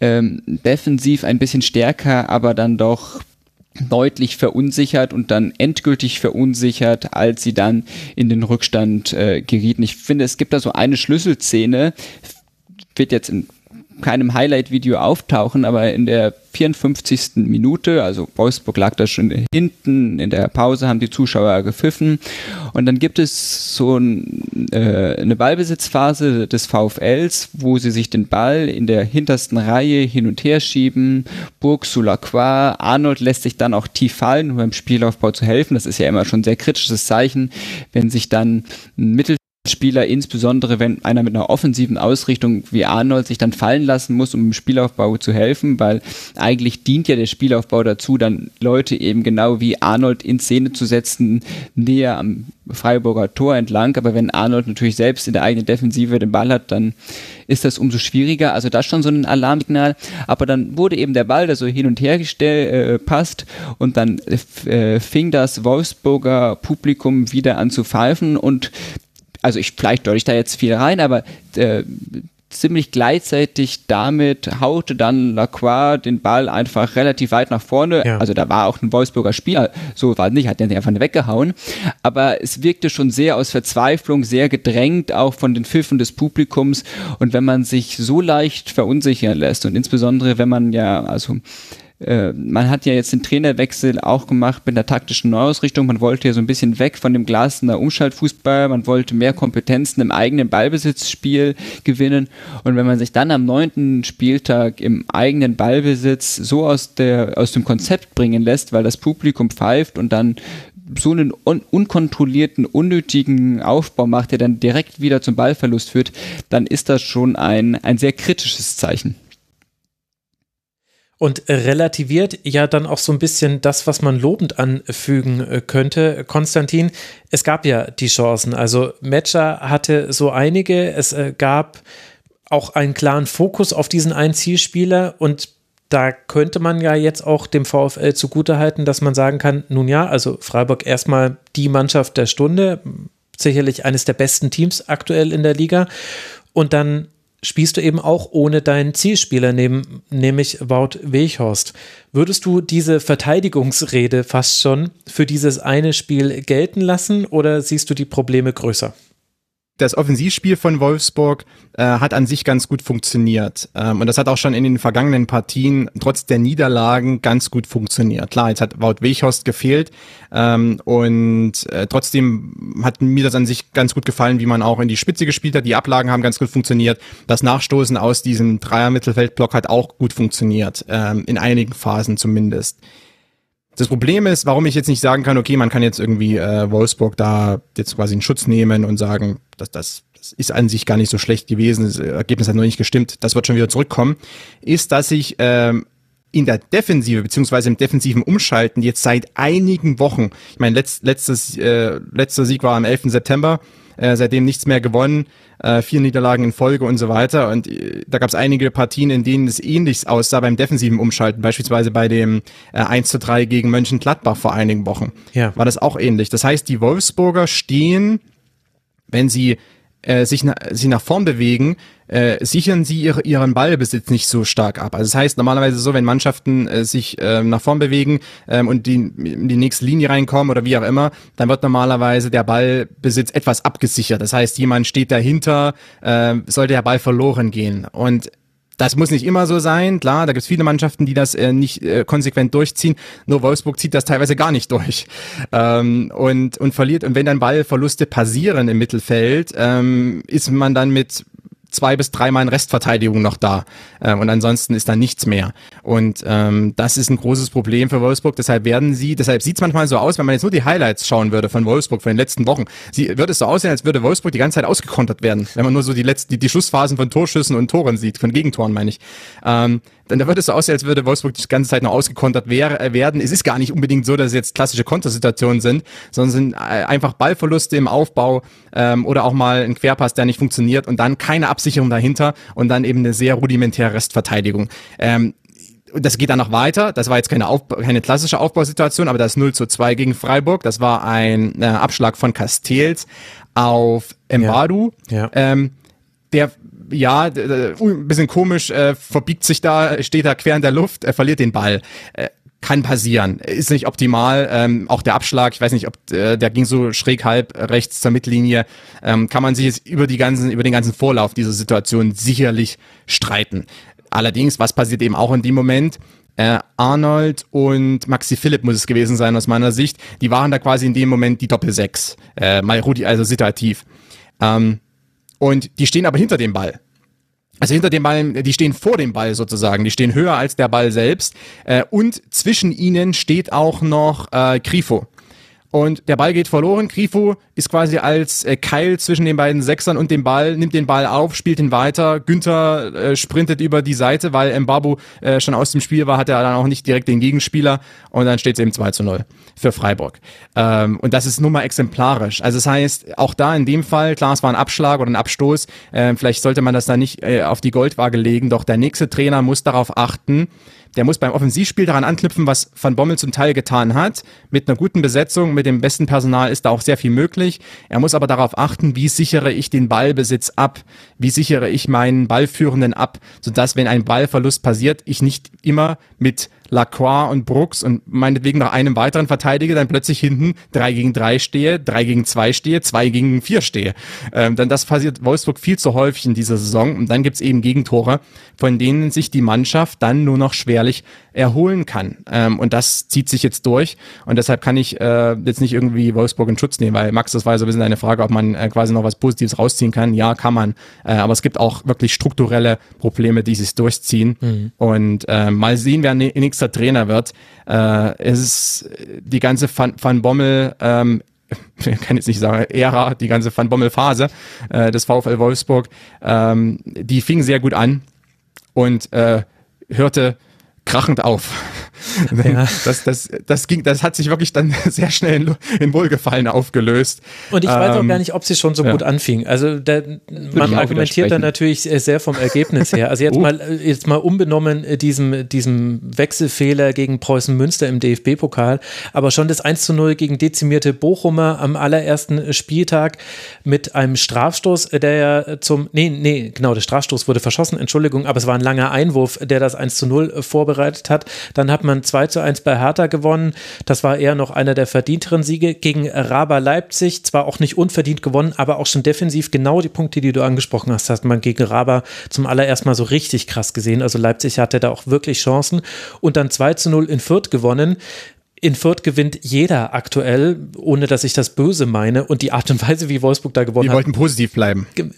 Entschuldigung, ja, stimmt, hast du recht. Äh, aber, aber wie Wolfsburg da gewonnen hat, war auch nicht überzeugend. Also ich finde, dass, dass diese, diese man sollte jetzt auch nicht Fehler, den, den Fehler machen zu sagen, ich glaube, so hattest du es jetzt aber auch nicht gemeint, das waren vier Siege und jetzt, und jetzt haben die Probleme angefangen. Nee, das Problem ist, es zieht sich durch und ich glaube, das erklärt dann nämlich auch diese Trainerentlassung. Plus, und damit würde ich ganz gerne den Blick auf den SC Freiburg lenken, damit der hier nicht untergeht die Art und Weise, wie Wolfsburg diese erste Halbzeit angegangen ist, fand ich hochinteressant. Es gab ein Pressing, ein hohes Pressing, das hat auch halbwegs funktioniert und es gab aber auch Phasen, in denen man tief stand. Jetzt ist es nicht so, dass man ein Pressing durchziehen kann über 45 Minuten. Es ist normal, dass es da Phasen gibt. Aber Wolfsburg hat da überhaupt nicht darauf reagiert, auf etwas, was Freiburg sehr gut gemacht hat. Und das war für mich in diesem Spiel Nico Schlotterbeck der ist in den Phasen, in denen Wolfsburg tief stand, systematisch mit nach vorne gegangen, hat geholfen, die ja sowieso schon chronisch gute linke Seite mit äh, Günther und Grifo zu überladen.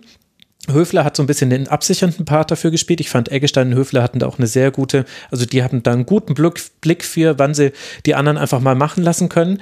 Und das hat Freiburg aber auch einfach so gut ausgespielt. Und ich finde, die in den, bei den Toren kann man dann jeweils drüber sprechen, wie Wolfsburg verteidigt. Aber zum Beispiel der Freistoß, der dann zum 1 zu 0 führt, der kommt genau aus so einer Situation, dass eben sich Schlotterbeck nach vorne mit einschaltet, damit einen Angriff einleitet und am Ende kommt dann äh, Kübler zu einem Schuss und ach Entschuldigung, das war die, das war die Szene, wo es den Strafstoß hätte geben müssen. Ich lese gerade die falsche, aber er, er, schaltet sich mit nach vorne ein und so kann dann dieser Freistoß äh, dann äh, wird dann so herausgeholt und aus dem fällt dann das 1 zu 0. Und ich finde das so, ja, nicht unglaublich, dass es Quatsch war. Man sieht es ja jetzt jedes Wochenende. Aber ich finde das erstaunlich, dass es Freiburg das wirklich an jedem Wochenende hinbekommt, seine Stärken auf dem Platz zu bekommen. Es ist kein reines Spiel gegen den Ball. Es ist kein reines, wir zerspielen jetzt den den Gegner mit dem Ball konsequent. Es sind klare Schemata, nach denen jedes Freiburger Spiel funktioniert und unter ein gewisses Niveau fallen sie einfach nicht. Und daher kommt auch diese ungeschlagen Serie, auch wenn es da in einzelnen Spielen auch mal hätte anders laufen können. Aber das finde ich wirklich beeindruckend, wie stabil das Freiburg hinbekommt. Und das eben auch gegen eine Mannschaft wie jetzt den VfL, wo man ja dann Timo völlig verdient letztlich dieses Spiel gewinnt. Und ich finde das nicht mal mit einer überragenden Leistung. Also das ist jetzt wirklich als Kompliment gemeint, jetzt nicht negativ in dem Sinne von, oh, Freiburg hätte viel besser spielen können, mhm. sondern einfach, dass diese Grundkonstanz, diese Stabilität, die wirklich auf einem sehr hohen Niveau, dass die einfach dazu führt, dass man, klar, wir haben über Wolfsburg gesprochen, aber dass die trotzdem dazu führt, dass man 2 zu 0 beim VfL Wolfsburg gewinnt.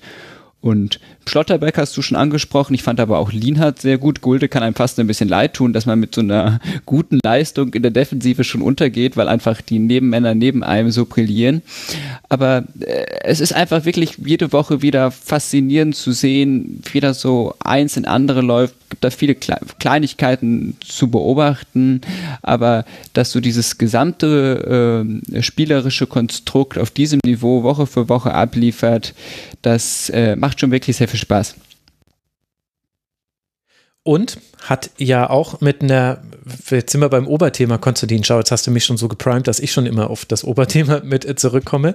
Man, man hat eine feste Stammelf, aber bei Freiburg werden ja immer wieder auch Wechsel vorgenommen, sie fallen aber nicht auf. Also jetzt Kübler hat äh, zum Beispiel begonnen, Sildele hat erstmal wieder eine Pause bekommen, Eggestein äh, neben Höfler auf der Doppelsechs, das hatten wir auch schon anders besetzt. Aber an, egal wie du dann aufstellst, darum, darum das Gerüst bleibt ungefähr gleich, das gehört noch mit dazu ganz seltene Ausnahmen wie das Mainz-Spiel, wo mal Jong und Griffo nicht vor Beginn an gespielt haben, hat man dann aber gleich auch gesehen, was sich da verändert. Aber ansonsten, Freiburg ist quasi eine unverwechselbare Mannschaft, selbst wenn einzelne Positionen ausgetauscht werden, weil dann das Gerüst darum herum stabil ist. Ja, das ist ja auch ein grundsätzlicher Vorteil von Freiburg im, im Vergleich zu vielen, vielen äh, Bundesligamannschaften. Ähm, es geht ja nicht nur mal um diese Saison. Also wir, wir haben jetzt ähm, in den letzten knapp zwei Stunden ja häufig darüber gesprochen, ähm, was bei Mannschaften in dieser Saison passiert. Nur bei Freiburg ist es so, ähm, es gibt an sich nur eineinhalb zweieinhalb äh, Neuzugänge für diese Mannschaft ähm, und davon noch welche aus der, äh, davon noch quasi zwei aus der eigenen äh, Jugend, beziehungsweise äh, ja, aus der U19. Ähm, und Maxi Eggestein ist der einzige externe Transfer, der getätigt wurde äh, vor dieser Saison. Ähm, also selbst wenn ich vielleicht mal personell hier und da kleinere Umstellungen vornehme, dann arbeite ich als Christian Streich mit einer Mannschaft, die quasi unverändert ist ähm, oder zumindest nahezu unverändert ist.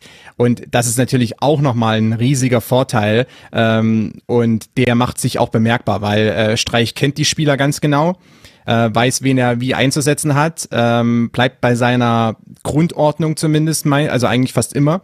Äh, also dieses 3-4-3, das ist einfach jetzt äh, das Sp Spielsystem oder beziehungsweise die Grundformation, äh, die Streich nutzt. Und, äh, und dann macht er kleinere Änderungen, aber ansonsten bleibt alles nahezu beim Alten. Ähm, und was natürlich auch noch hinzukommt, ist, ähm, was ich auch nicht ganz so schlecht finde, wenn dann vielleicht ein Spieler ähm, mal nicht so gute Leistungen bringt, der in der Vergangenheit Leistung gebracht hat, ähm, dann wird dem schon erstmal äh, noch das Vertrauen geschenkt, wenn er dann weiterhin die Leistungen nicht so bringt, dann äh, ist er eben auch mal einfach dann auf der Bank oder wie oder nicht dabei oder vielleicht nur Ersatzspieler. Also jetzt äh, mir fällt da zum Beispiel äh, Roland Schaller eh ein, der mhm. ähm, letzte Saison noch ein ganz wichtiger Spieler war. Ähm, dann gibt's ein paar Gründe, warum es dann vielleicht jetzt äh, zuletzt nicht so gut lief ähm, oder beziehungsweise er nicht ganz so überzeugen konnte.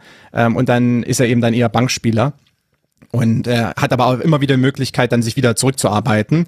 Äh, aber das äh, finde ich auch nicht ganz so schlecht. Äh, nur ist es dann auch nicht so, dass das äh, Streich dann sagt, ja, den bringe ich jetzt einfach mal 90 Minuten, weil ich muss ihn irgendwie bringen, ansonsten ist der irgendwie äh, mürrig. Äh, das ist ja auch nicht dann äh, die Herangehensweise von von äh, Streich. Ähm, also wenn es um personelle Konsistenz und Konstanz geht, äh, ist Freiburg wirklich äh, ja schon die, mit die krasseste Mannschaft in der Bundesliga, auch was die Transfers betrifft. Weil wie gesagt, ich meine, klar, Kevin Schade zum Beispiel, der äh, kam dann jetzt, äh, hochge wurde hochgezogen unter anderem, ähm, aber ansonsten ist eigentlich Maxi Eggestein der einzige wirklich externe Neuzugang, der vorher nicht äh, bei Freiburg war. Äh, auch kein Leihspieler, der zurückkam. Der war einfach nicht da und es war der einzige, der geholt wurde.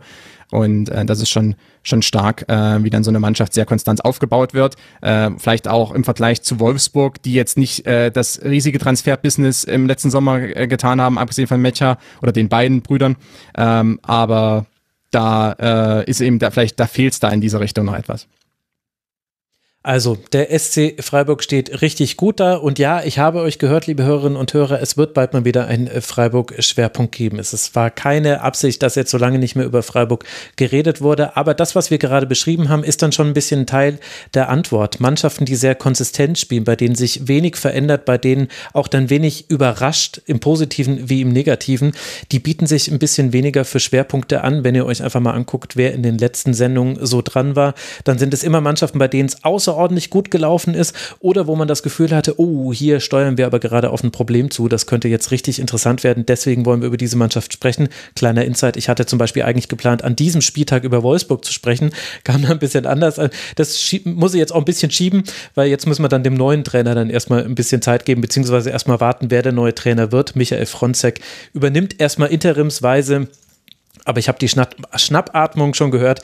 Interim ist da, glaube ich, erstmal so der richtige Begriff. Also aber Freiburg, da werden wir mal länger drüber sprechen demnächst. Es geht jetzt weiter in Osnabrück im DFB-Pokal und dann zu Hause gegen die Spielvereinigung Kräuter Fürth für die Freiburger, die eben bei 19 Punkten stehen nach neun Spielen. Das ist schon wirklich eine irre Bilanz. Und für den VfL, der bei 13 Punkten steht, nach dieser äh, Sieglos-Serie, so meine ich es, vielleicht war da auch der Blick auf die kommenden Aufgaben haben, Grund für den Zeitpunkt der Trainerentlassung. Es geht jetzt nämlich auswärts gegen Leverkusen und dann zu Hause gegen Salzburg. Das sind durchaus wichtige Spiele, wenn man mit einpreist, dass Wolfsburg unter der Woche in Salzburg mit 1 zu 3 auch noch verloren hat. Wolfsburg aktuell Tabellenplatz 9. Mit Leverkusen, dem nächsten Gegner der Wolfsburger, sind wir jetzt auch nicht nur bei unserem nächsten Spiel, sondern auch beim Schwerpunkt dieser Sendung angelangt. Wir wollen sprechen erstmal über das Spiel Köln gegen Leverkusen und dann ein bisschen generell über die Saison von Leverkusen. Tja, dieses Spiel beim ersten FC Köln, das war ein besonderes. Innerhalb von drei Minuten geht Leverkusen mit 2 zu 0 in Führung durch Schick und Bellarabi, hat danach Konterchancen in Serie. Ihr erinnert euch vielleicht an das Intro mit Seoane, der da genau das angesprochen hat. Aber auch der erste FC Köln kommt ins Spiel und das, obwohl man ja addiert mit dem Vorwochenergebnis mit 0 zu 7 zurücklag, also nach dem 0 zu 4, 5, Entschuldigung, in Hoffenheim, dann dieses 0 zu 2 im eigenen Stadion. Aber der FC kommt zurück. Doppelpack von Anthony Modest, Endstand 2 zu 2 und hinten raus, Timo, hatte ich sogar eher das Gefühl, dass der FC noch näher am Dreier war als Leverkusen. Was ist da passiert? Wie konnte Leverkusen dieses Spiel noch so aus aus der Hand geben. Ähm, ich würde bei dem Eindruck mitgehen. Ich finde das auch bei Köln wirklich bemerkenswert, die zwar vor dem Hoffenheim-Spiel eine gute Serie hatten, aber so eine 0 zu 5 ist dann ja schon ein großer Dämpfer. Und wenn man dann auch, wie du es gesagt hast, gleich mit zwei Toren hinten liegt, im eigenen Stadion erstmals wieder ausverkauft, dann ist das eine Situation, in der man vielen Mannschaften und insbesondere auch vielen Kölner Mannschaften äh, der jüngeren Vergangenheit dann nicht zutraut, dass die es schaffen, so im Spiel zu bleiben. Klar, sie wurden auch im Spiel gelassen, dazu kommen wir dann später nochmal.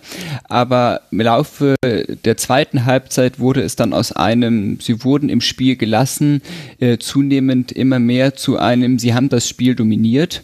Also Köln hatte weitaus mehr Ballbesitz als Leverkusen, 62 zu 38 Prozent.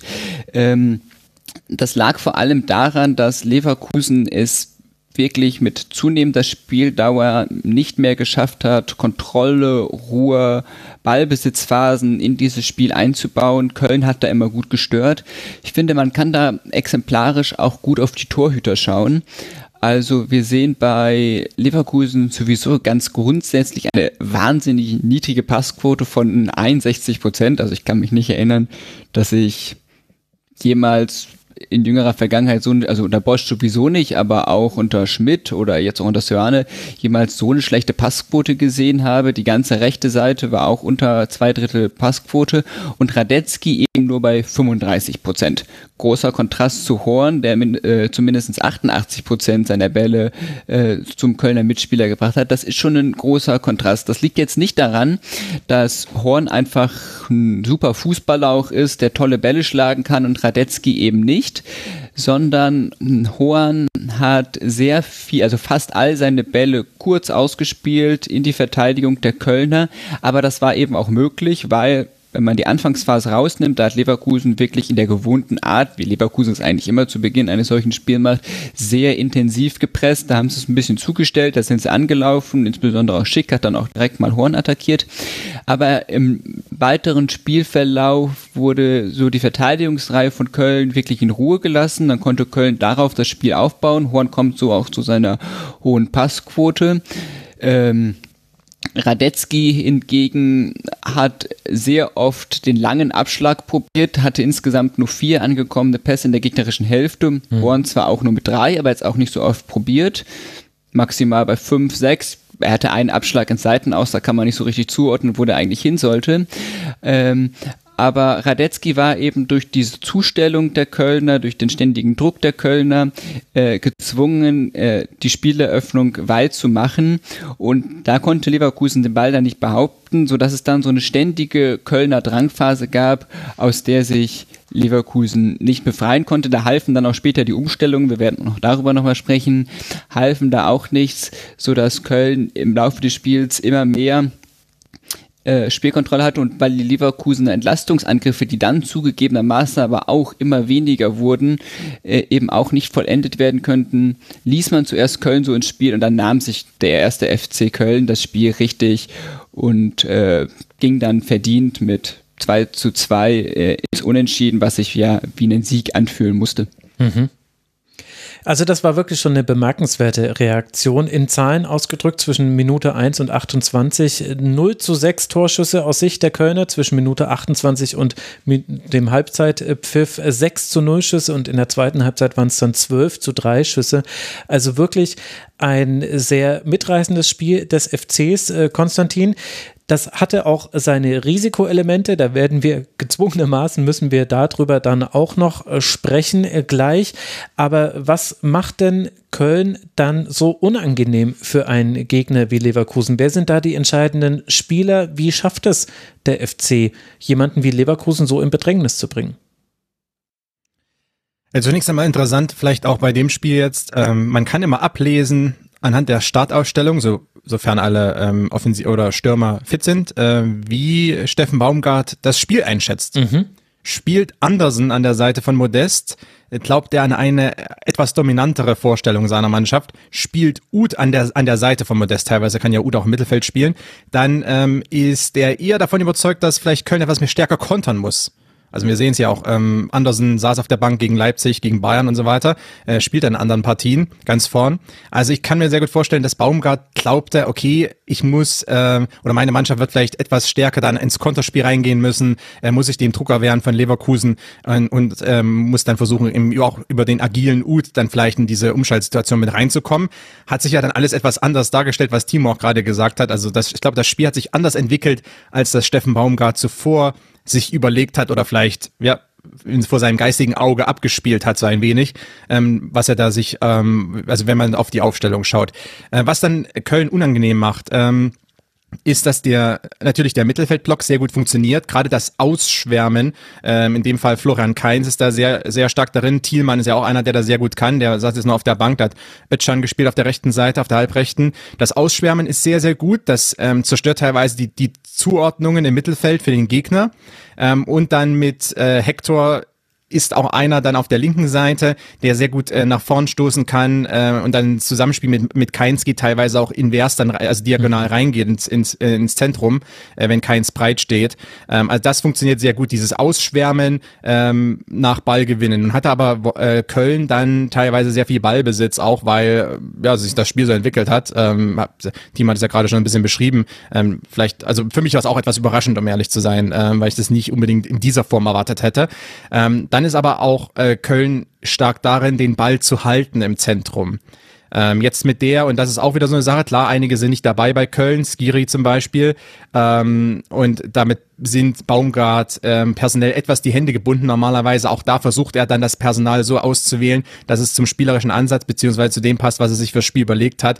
War jetzt nicht ganz so möglich. Trotzdem mit äh, Lubicic und Özcan und Keins als, als ausschwärmenden Spieler äh, hatte er dann drei, die den Ball ganz gut halten konnten, beziehungsweise dann mit Duda auch den einen, ähm, der dann im Zehnerraum noch den Ball halten kann. Äh, wenn Ut da spielt, ist das Spiel äh, auf der Zehnerposition ist das Spiel etwas vertikaler dann ausgerichtet, ähm, teilweise zumindest. Also das sind so kleine Elemente, die es ähm, dann auch schwer machen gegen den ersten FC Köln, weil das sehr gut durchdacht ist und weil Baumgart nicht eben nur der Mentalitätstrainer ist, sondern ganz im Gegenteil auch einer ist, der ähm, sich gerade was die Mittelfeldbesetzung äh, anbelangt, der sich das ganz genau überlegt, wie er das Spiel gestalten möchte oder was er vom Spiel erwartet und wie er den Gegner bearbeiten muss. Ähm, und das hat sich in diesem Spiel dann etwas anders vielleicht entwickelt, aber er hat es trotzdem geschafft, mit dieser Mittelfeldraute hat es die Mannschaft geschafft, äh, dann den Ball ganz gut zu halten ähm, und auch Leverkusen unter Druck zu setzen. Leverkusen hat trotzdem ganz gut dagegen gehalten, äh, offensiv ja auch einige Situationen gehabt, ähm, aber für mich war diese, diese Kompaktheit, diese spielerische Präzision teilweise in der Mitte auch ähm, und das Ausschwärmen, also das situative Breitstehen und das auch Zusammenziehen wieder, das war sehr, sehr gut vom ersten FC Köln und das hat Leverkusen partiell ganz gut bespielt, das ist noch ein Punkt, aber da können wir jetzt auch nochmal über Leverkusen sprechen. Ähm, der eine Faktor, der bei, bei Köln mal zu Problemen führen kann, ist, äh, wenn sich die die Raute äh, zusammenzieht, was teilweise passiert, nicht immer, äh, dann gibt es Momente, in denen dann vielleicht etwas zu eng gestanden wird, bevor, bevor es dann wieder in der letzten Phase breiter geht. Ähm, und da kann es sein, dass dann äh, gewisse Räume neben dem Mittelfeld aufgegeben werden und in die kann dann der Gegner reinstoßen. Das hat zum Beispiel Kräuter Fürth vor einigen Wochen ganz gut gemacht, hm. in dieser ersten starken Halbzeit in Köln. Ähm, das kann in Mittel sein, das hat äh, Leverkusen aber nur ansatzweise so gemacht. Ähm, das heißt also, der erste FC Köln ähm, insgesamt ähm, aus meiner Sicht, ich meine, es ist interessant, wenn wir jetzt so drüber sprechen, aber aus meiner Sicht eigentlich mit einer, mit einer guten Leistung. Das, klingt jetzt komisch, ich weiß, es stand 0 zu 2 nach 17 Minuten trotzdem. es, war, es war echt ja. keine so schlechte Leistung. Es ähm, ist halt ein riskantes Spiel, was der FC ja, spielt. Natürlich. Und gleichzeitig aber, weil wir werden auf jeden Fall jetzt gleich über die Verwertung der Leverkusener Konter sprechen müssen. Ich würde aber auch gern da in dieses Thema reingehen, Timo, mit dem Blick auf den ersten FC Köln. Denn ich finde, ich fand den Hinweis auf das äh, Fürth-Spiel sehr äh, richtig von Konstantin. Ich finde, im Bochum-Spiel hat man das ganz krass gesehen und in manchen anderen Partien auch schon. Auf der einen Seite spielt Köln es so riskant, dass man immer wieder in Konter läuft. Auf der anderen Seite wird man dafür aber relativ selten bestraft. Dieses 0 zu 5 gegen Hoffenheim fällt da raus und das waren ja eher Fehler im eigenen Spielaufbau. Kann es vielleicht sein, dass die Restverteidigung des FC generell unterschätzt wird und in diesem Spiel das Zichos und Kilian an seiner Seite auch sehr, sehr gut gemacht haben gegen Leverkusener Konter? Mm, naja, sie waren natürlich in schwierige Position gestellt, weil, also gut, Restverteidigung sagt es schon, aber die Situationen, vor allem in der ersten Halbzeit, die das Kölner Mittelfeld durch Ballverluste, durch sehr unkluge Abspiele, so ist dann ja auch das 1 zu 0 gefallen, als Modest relativ kunstvoll versucht hat, den Ball sehr steil zu spielen, was dann nicht funktioniert hat, der Ball wurde abgefangen. Dann steht man natürlich in einer Ordnung, in einer Unterzahlsituation, die dann natürlich sehr schwierig zu verteidigen ist. Jetzt kann man natürlich positiv den Kölner Innenverteidigern anhaften, ähm, dass äh, es in vielen Situationen, in den meisten Situationen der Leverkusener Umschaltmomente zu keinem Tor kam. Allerdings würde ich das schon doch bei allem Respekt eher den Fokus auf äh, die Leverkusener Offensive legen, die das wirklich, also maximal sträflich ausgespielt hat. Ähm, da, es war jetzt ja nicht so, dass da das Positionsspiel auch immer so war, dass da irgendwie alle Spieler gedeckt waren. Es gab ja dann die eine sehr markante Szene direkt nach dem 2 zu 0, wo dann Frimpong den Ball an die Latte haut. Mhm. Äh, da wäre ja ein einfaches äh, Rüberspielen zu Schick, ich glaube, stand sogar noch zwei Leverkusener dort, mhm. würde ohne weiteres, hätte zu einem Tor geführt. Äh, das sind dann Situationen, das kann man den Kölner Innenverteidigern auch, auch nicht vorwerfen, wenn man dann ständig in der Unterzahlsituation gegen schnell sprintende Leverkusener verteidigen muss, dann kann man nicht alle Räume decken, weil man ja auch noch gleichzeitig den Fokus auf den ballführenden Spieler haben muss, weil ja der womöglich abziehen kann. Das haben sie ganz gut gemacht, aber der Hauptgrund, warum diese ganzen äh, Umschaltsituationen nicht verwertet werden konnten, lag schon wirklich daran, dass man das zu kompliziert, zu sträflich, zu naiv, einfach schlecht ausgespielt hat. Und würdest du sagen, das war jetzt anekdotische Evidenz, dass wir das in diesem Spiel so deutlich äh, gesehen haben? Oder liegt hier ein Schlüssel auf die äh, als Antwort auf die Frage, warum es bei Leverkusen jetzt von den Ergebnissen her schlechter läuft als noch vor dem Bayern-Spiel, wo man ja nur eine Niederlage hatte. Das war ein hochspektakuläres 3 zu 4 zu Hause gegen Borussia Dortmund, aber ansonsten ja gerade sehr, sehr stabil stand mit zwei 4 zu 0 Siegen in Folge und dann war halt Länderspielpause. Also ich finde, man kann in Leverkusen, zum, um jetzt wieder auf das übergeordnete Thema zu kommen, ähm, hat man ja auch in Leverkusen jetzt in allen Mannschaftsteilen viele äh, wechselnde äh, Spieler, die dann jeweils auf ihren Positionen spielen. Und es beobachtet, man beobachtet quer durch die ganze Bank, ähm, dass es da schon viele Abstimmungsschwierigkeiten gibt. Ich finde auch die Konter, zum Beispiel das 2 zu 0, das war jetzt kein Konter, weil er es behauptet, äh, nee, nicht das 2 zu 0, schon das 1 zu 0 äh, von Chick, ähm, wo dann Diaby passend auf Schick äh, rüberlegt, der den passenden Laufweg hat. Ich finde, Schick profitiert auch sowieso von dieser Spielweise, weil mhm. ich finde, der ähm, heftet sich immer ganz klug an den Innenverteidiger, weiß dann aber auch im richtigen Moment, wenn er sich zu lösen hat. Aber ich finde, man hat bei den Leverkusen Umschaltmomenten schon bemerkt, dass äh, es bei den Spielern, die schon länger zusammenspielen, wie jetzt eben Diaby und Schick, äh, das partiell auch besser funktioniert hat, als bei denen, die vielleicht neu dazugekommen sind, Frimpong, Adli wäre da zu nennen, dann fehlte so gefühlt so ein bisschen so die Gewissheit, dieses Urverständnis, wo man hinspielen muss, wo wo die Spieler sich bewegen. Aber äh, das ist eben nicht nur ein Thema der Offensive aktuell in Leverkusen.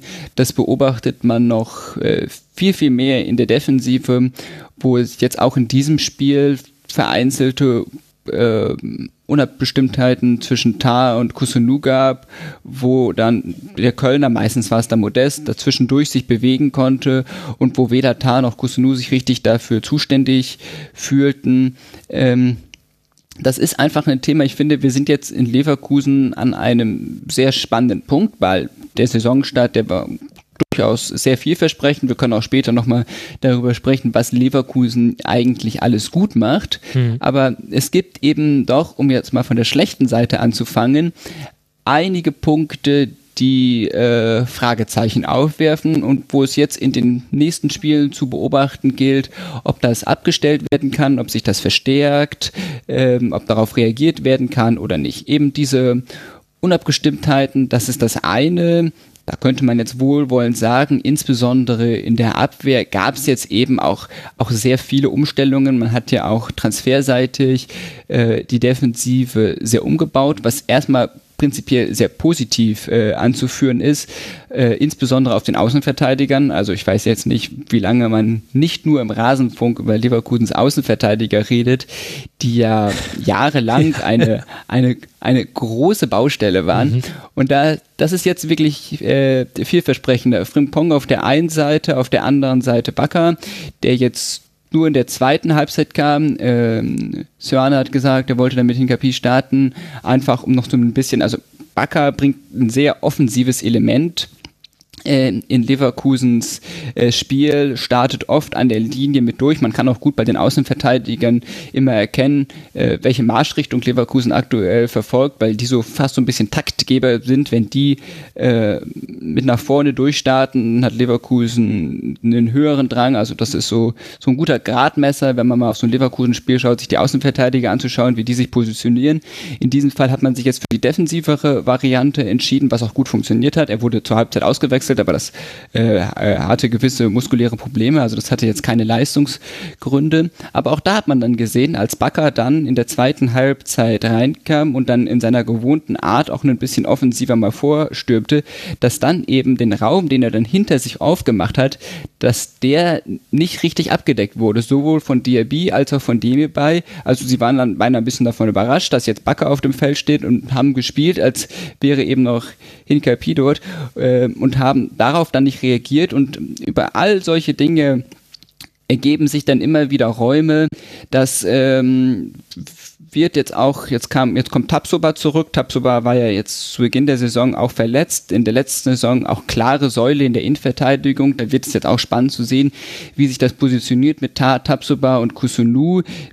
Drei Innenverteidiger für zwei Positionen, die eigentlich alle drei den Anspruch haben, Stammspieler zu sein.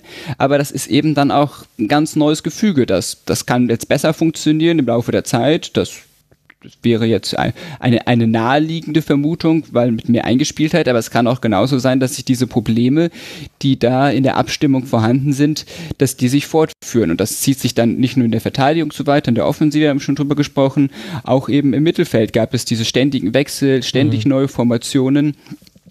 Auch da zieht sich das durch mit diesen Lücken, die sich dann immer wieder auftun, weil man dann doch nicht so geschlossen agiert, sondern weil dann einer eine Aktion macht, worauf die anderen dann nicht so reagieren. Besonders äh, deutlich zu sehen beim sehr schmerzhaften 1 zu 5 gegen den FC Bayern. Da hat das mit Demir bei und Amiri auf der Doppel-6 nicht so wirklich gut funktioniert. Aber wir wollen ja auch über die Dinge sprechen, die Seoane zum Guten hin verändert hat, beziehungsweise die sehr gut gerade laufen bei Leverkusen. Denn mit 17 Punkten nach neun Spielen ist man ja Tabellenvierter und auch wenn jetzt die jüngste Vergangenheit eben die von dir benannten Fragen aufwirft, hat ja auch sehr viel gut funktioniert bei Leverkusen. Was hat denn Seoane verändert? Ähm, Leverkusen ist weg vom Ballbesitzfußball unter Bosch. Das sieht man jetzt nicht nur anekdotisch an dieser Ballbesitzstatistik des Köln-Spiels, wenngleich die 38 Prozent gegen Köln schon wirklich unterdurchschnittlich sind sondern äh, man äh, fokussiert sich schon sehr auf ein phasenweise, natürlich nur phasenweise, ist natürlich nicht durchziehbar über die ganze Spielzeit, über ein phasenweise sehr intensives Pressing. Meistens ist es auch der Einstieg des Leverkusener Spiels. Leverkusen hat auch recht viele Tore in, den, äh, in der ersten Viertelstunde, in den ersten 30 Minuten geschossen, weil es eben äh, dort sehr gut gelingt, den Gegner direkt früh unter Druck zu setzen.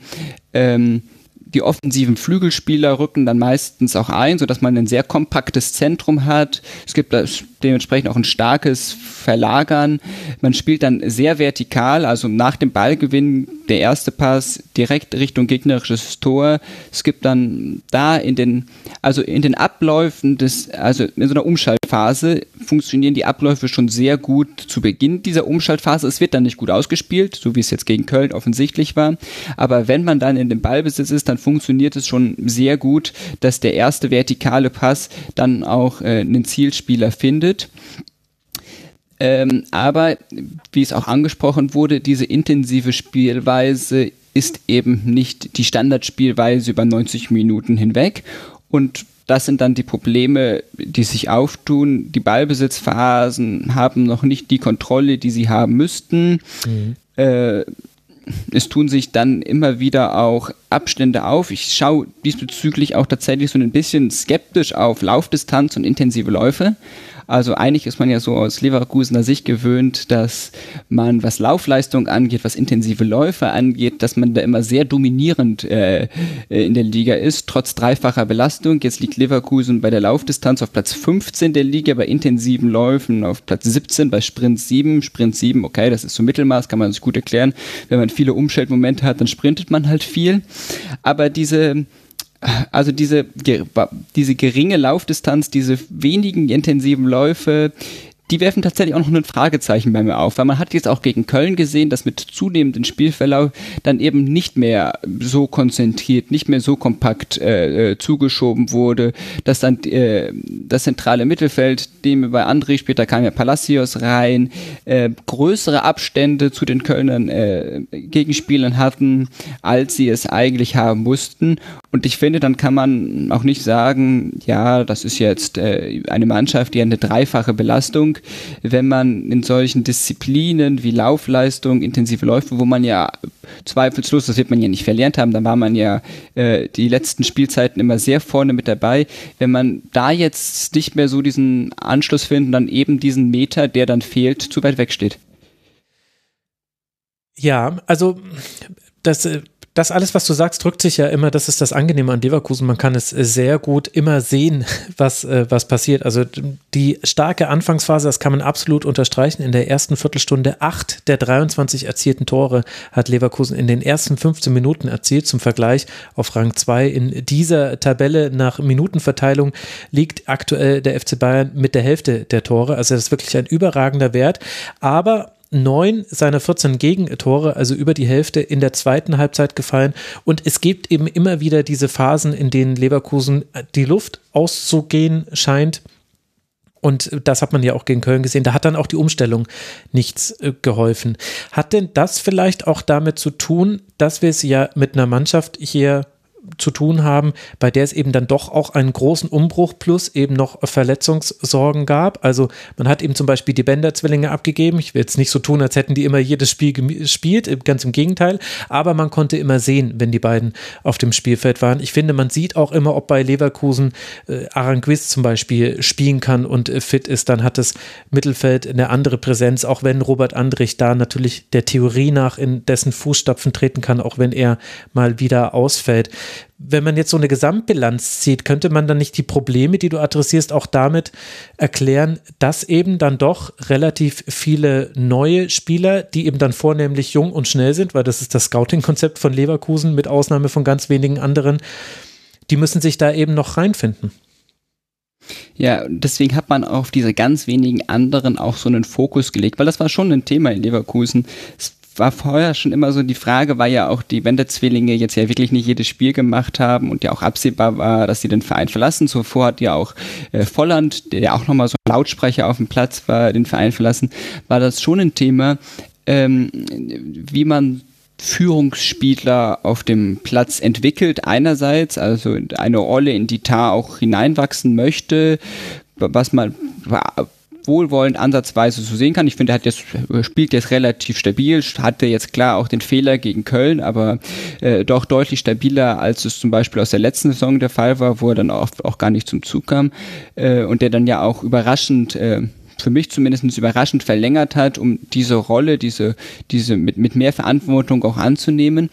Ähm, aber man hat ja auch der ist schon ein bisschen her, äh, Julian Baumgartlinger extra gescoutet, äh, mal einen etablierten Spieler aus der Bundesliga, nicht eben den äh, schnellen Südamerikaner, den niemanden kennt, sondern mal einen etablierten Spieler aus der Bundesliga mit Baumgartlinger, das hat man jetzt wiederholt mit Robert Andrich, eben ähm, explizit aus diesem Kalkül, um sich da in dieser jungen Mannschaft auch so ein bisschen Erfahrung, so ein bisschen Stabilität reinzuholen, sind ja durchaus jetzt nicht nur junge Spieler. Also Andrich 26, Baumgartlinger 33, Demir bei 28, Aranguis 32, Bellarabi 31, Radetzky 31, gut, Torhüter ist immer ein bisschen isolierter noch vom Spiel, natürlich da auch 25.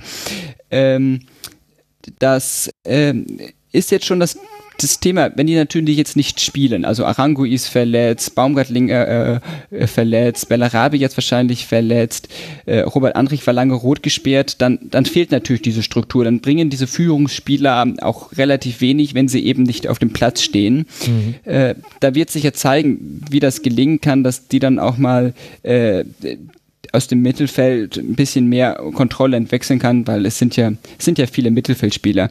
Was ich noch sagen wollte zu den 23 Toren, die du angesprochen hast, das ist erstmal ja sehr positiv hervorzuheben nach äh, neun Bundesligaspielen ja, 23 allerdings. Tore, da kann man ja nichts gegen sagen. Allerdings bei 12,6 Expected Goals. Mhm. Und das ist jetzt schon wirklich eine, eine große Differenz äh, wo man, das hatten wir ja zum Beispiel in der letzten Hinrunde auch äh, unter Peter Bosch, wo ja viele Spiele auch knapp gewonnen wurden und eben äh, auch deutlich mehr Tore äh, erzielt wurden, nicht nur leicht mehr, sondern wirklich deutlich mehr, so wie es jetzt auch der Fall ist, nach, äh, als es nach Expected Goals zu erwarten wäre. Das ist jetzt auch der Fall. Ähm, da wird sich auch zeigen, zum Beispiel insbesondere Chick und Wirtz, die haben wirklich eine super gute Effizienz bisher in dieser ersten ähm, äh, Hinserie. Da wird sich auch zeigen, wie sich das zu halten sein wird, aber erstmal droht ja Chick jetzt auch auszufallen, was ja auch erst wieder ein Rückschritt sein könnte, weil Konstantins Lieblingsthema, diese Konstanz äh, im Personal, die ist jetzt in Leverkusen wirklich noch nicht gegeben. Verletzungsbedingt einerseits, äh, rotationsbedingt andererseits und dann natürlich die Neuzugänge, die in so einem insbesondere in der Verteidigung, wo es ja viel mehr auf diese Abstimmungen ankommt, die in einem Umfeld integriert werden müssen, was sich, was sich ständig ändert. Das bietet natürlich hohes Potenzial, wenn das funktioniert, aber eben auch, auch große Risiken, hm. die sich jetzt ja erstmal, die man jetzt erstmal in den letzten Spielen deutlicher gesehen hat. Und wir haben endlich einen neuen Spitznamen für Konstantin. Er ist zumindest in dieser Sendung der Konstantin. Gut, ich habe noch kurz diese. Oh. Ja, ich habe dir noch die Minute gegeben, dich zu entmuten und zu reagieren. Tun wir einfach so, als wäre das nicht passiert. Äh, lass uns dann auf Seoane blicken. Du hast ja jetzt ja schon so ein bisschen beschrieben, wo so die Problemfelder liegen von Leverkusen. Ich finde auch, du hast das ganz schön auch eingeordnet in, wie das jetzt eventuell weitergehen könnte. Welchen Eindruck hast du denn aber insgesamt äh, von ihm? Es ist ja eine wichtige Trainerpersonalie gewesen, logischerweise für Leverkusen, aber auch, weil sich ja die Frage gestellt hat, was würde er jetzt mitbringen können in die Bundesliga. Wie hast du das Gefühl, lässt sich jetzt so seine Anfangszeit nach neun Bundesligaspielen und einigen internationalen Spielen bilanzieren? Auch ich habe noch, ich habe einen guten Eindruck von ihm.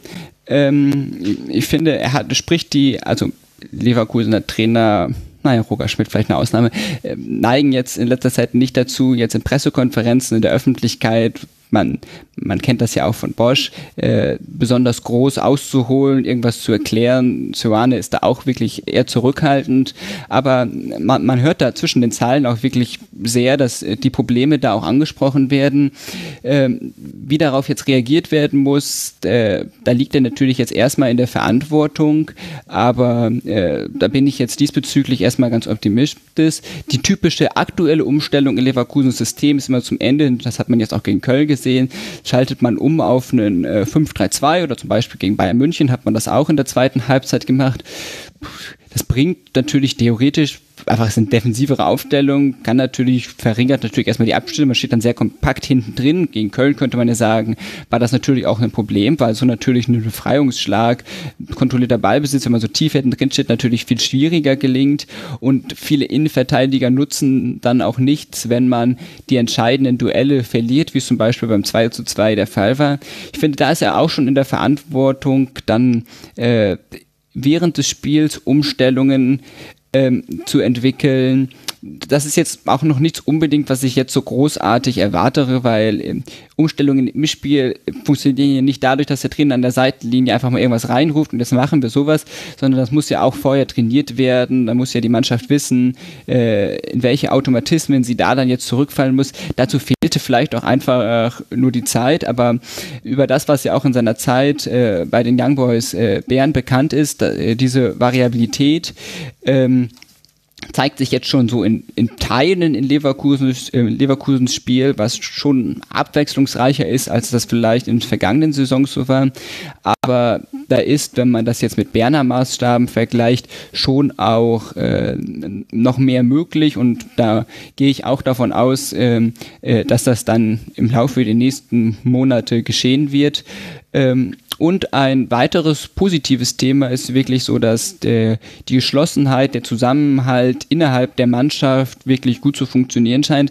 Das war zu Schluss auch unter Bosch schon ein bisschen das Thema, der ja schon einige Spieler hatte, die bei ihm nicht zum Zuge kamen. Palacios wäre zum Beispiel ein sehr prominentes Beispiel, mhm. der jetzt äh, unter Söane wirklich aufdreht und auch wirklich eine gute Stütze dieser Mannschaft wird. Äh, es hat ihn natürlich auch ein bisschen in der Karten gespielt, dass man, ich fand, man hatte grundsätzlich eine ganz gute Transferperiode im Hinblick auf die Geschlossenheit und die Einstellung der Mannschaft, weil man zum Beispiel mit äh, Jedwai und Weiser zwei Spieler abgeben konnte oder auch Bocjan Palo, ähm, die kaum zum Einsatz kamen die man dann schon eigentlich, eigentlich schon vorher mal loswerden wollte. In diesem Sommer äh, hat man einen Abnehmer gefunden. Mit Bailey, bei all seinen sportlichen äh, äh, Qualitäten hat er neben dem Feld auch durch seinen ja, man muss es so sagen, einen doch sehr zweifelhaften Stiefvater, der gleichzeitig sein Berater ist und auch immer gerne äh, Themen neben dem Spielfeld aufmacht. Ähm, den, hat, den hat man auch verkauft. So dass man auch hinsichtlich des Transferfensters auf diese, auf diese Geschlossenheit äh, eingearbeitet hat. Aber ich habe auch das Gefühl, dass Seane wirklich sehr bemüht ist, wirklich jeden Spieler äh, intensiv mitzunehmen. Dementsprechend läuft es ja auch von eben jetzt diesem Rückschlag gegen Köln und der deutlichen Niederlage gegen Bayern läuft es ja sehr gut, sowohl in der Europa League, da ist man aktuell Tabellenplatz Erster in seiner Gruppe, punktgleich mit Real Betis, auch wenn, wir müssen jetzt nicht genau auf die Spiele nochmal eingehen, aber man ist punktgleich mit äh, Betis und jetzt in der Bundesliga ja mit Rang 4 auch wunderbar unterwegs. Man hat fünf Punkte Rückstand auf die Bayern, man hat drei Punkte beziehungsweise vier Punkte Vorsprung auf den ersten nicht internationalen Platz. Das läuft alles gut. Zwei Spieler überragen im Offensiven da würde ich jetzt gerne zuletzt noch äh, kurz drauf eingehen. Florian Wirz hat in der Bundesliga vier Tore erzielt, sechs Tore vorbereitet, das heißt zehn Torbeteiligungen in sechs Spielen. Patrick Schick hat schon acht Tore erzielt. Du hast ja auch schon vorhin beschrieben, dass er besonders auch profitiert von der Vertikalität im Spiel. Jetzt kann man das ja positiv und negativ drehen. Positiv gedreht kann man sagen, in was für einer unglaublichen Form die beiden sind. Negativ gedreht kann man die Frage stellen, ist Leverkusen vielleicht auch ein bisschen zu abhängig von diesen beiden? Macht dir das auch Sorgen? Also bei Schick werden wir es ja jetzt sehen. Ich weiß jetzt nicht genau, wie die genaue Diagnose ist, aber ähm, erstmal scheint es ja jetzt so zu sein, dass jetzt erst wieder Alario zum Einsatz kommt. Da werden wir gleich das macht mir schon Sorge, insofern, dass ja Schick jetzt gerade wirklich sehr gut ist. Andererseits hat Alario, klar, in einem anderen Spielsystem, aber auch unter Beweis gestellt, dass er weiß, wo das Tor steht. Ähm, insofern pff, warte ich da mal ein bisschen skeptisch, aber doch optimistisch äh, ab. Von Wirtz ist natürlich die Abhängigkeit äh, absolut da, das kann man auch gar nicht leugnen. Das kann auch gar nicht anders sein, wenn man einen äh, einen so überragenden Spieler äh, in seinen Reihen hat. Das war bei, bei Kai Havertz damals ja auch nicht anders. Ähm, das ist natürlich ein Problem fürs Spiel.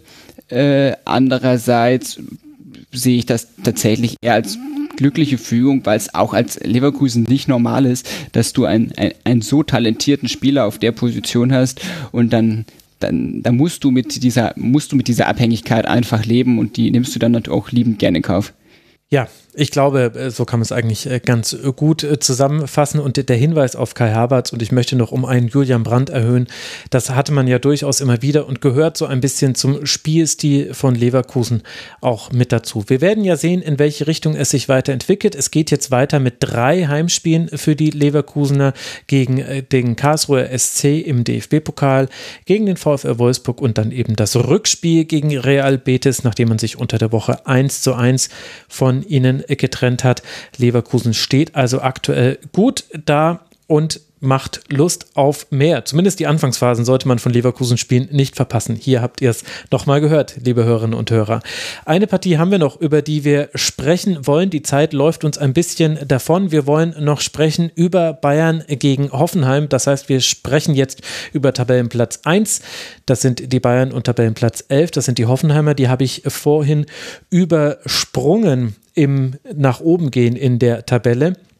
Im Grunde hätte der Sieg für die Bayern noch höher ausfallen können. Lewandowski und Nabri vergeben beste Chancen, zum Teil direkt nach Wiederanpfiff und auch sehr früh im Spiel nach Anpfiff der Partie. Am Ende erlauben sich die Bayern dann noch eine passivere Phase, dominieren aber mit ihrer Offensive das Spiel und können dann letztlich mit 4 zu 0 nach Toren von Nabri, Lewandowski, Choupo-Moting und Coman gewinnen, was die Frage stellt, Konstantin, wir haben die Hoffenheimer, die aus einem 5 zu 0 kommen gegen, ähm, gegen den ersten FC Köln, die jetzt dann in München antreten und im Grunde ja aber eigentlich nicht so wirklich eine Chance haben. Auch wenn, also nicht buchstäblich, sie hatten einzelne Chancen, aber es war doch schon relativ klar, in welche Richtung das geht. Was mich verwundert hat, war allerdings die Art und Weise, wie Bayern seine Torchancen herausspielen konnte. Gerade in der ersten Halbzeit ging da sehr, sehr viel über das Zentrum. Warum hat es denn die TSG nicht geschafft, das zu verhindern? Bei aller Qualität, die die Bayern haben, aber Zentrum dicht machen ist ja fast so das kleine Einmaleins des Verteidigens. Das war bei Hoffenheim eine sehr passive Vorstellung über weite Phasen der ersten Halbzeit, äh, was mich auch etwas überrascht hat zumindest, äh, weil äh, ich trotzdem erwartet hätte, dass Hoffenheim da etwas aggressiver rausrückt, aber das war eben häufig nicht der Fall.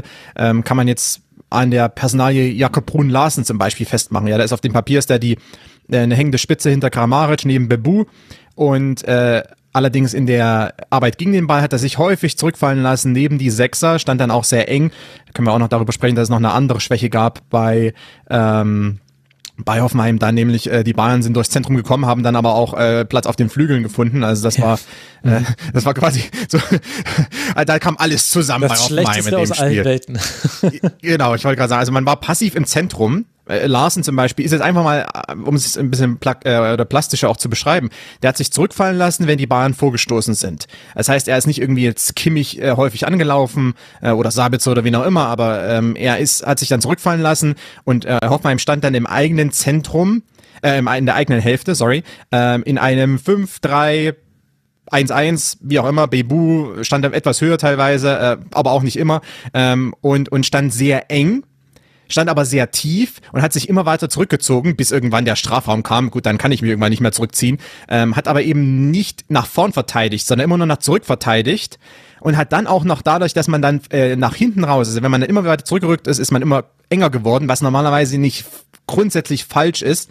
Ähm, aber dann war eben das Problem, dass ein äh, Larsen zum Beispiel dann auf der Außenbahn fehlt und dann gibt's vor, ähm, was war denn das? Das war, war das das 1 Das 1 zu 0 von Gnabry war, war so eine Szene. Richtig, genau. Dann stand Larsen innen ähm, und außen stand bei Gnabry gar niemand mehr, weil Raum eingerückt war. Ja. Ähm, also ich war im Zentrum passiv, habe den Pass zugelassen auf die Außenbahn, war aber dann so stark kompakt im Mittelfeld oder im Zentrum, dass dann außen der Spieler auch noch frei stand, Gnabry in dem Fall.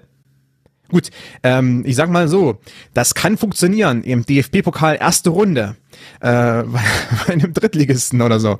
Obwohl, nein, dritte Liga ist viel zu stark. Ähm, dritte Liga ist eh geilste Liga mit in Deutschland, aber nee, egal. Also gegen Bayern kann es nicht funktionieren. Und bedauerlicherweise, wenn ich mir das, das Spiel auch nochmal vom geistigen Auge so immer Revier passieren lasse, während wir darüber sprechen, ähm, das war eine Leistung von Hoffenheim, wie wir sie häufiger schon von Gästen in der Allianz Arena gesehen haben. Dieses passive, dieses zurückziehende und dieses dann trotzdem auch falsche positionierende.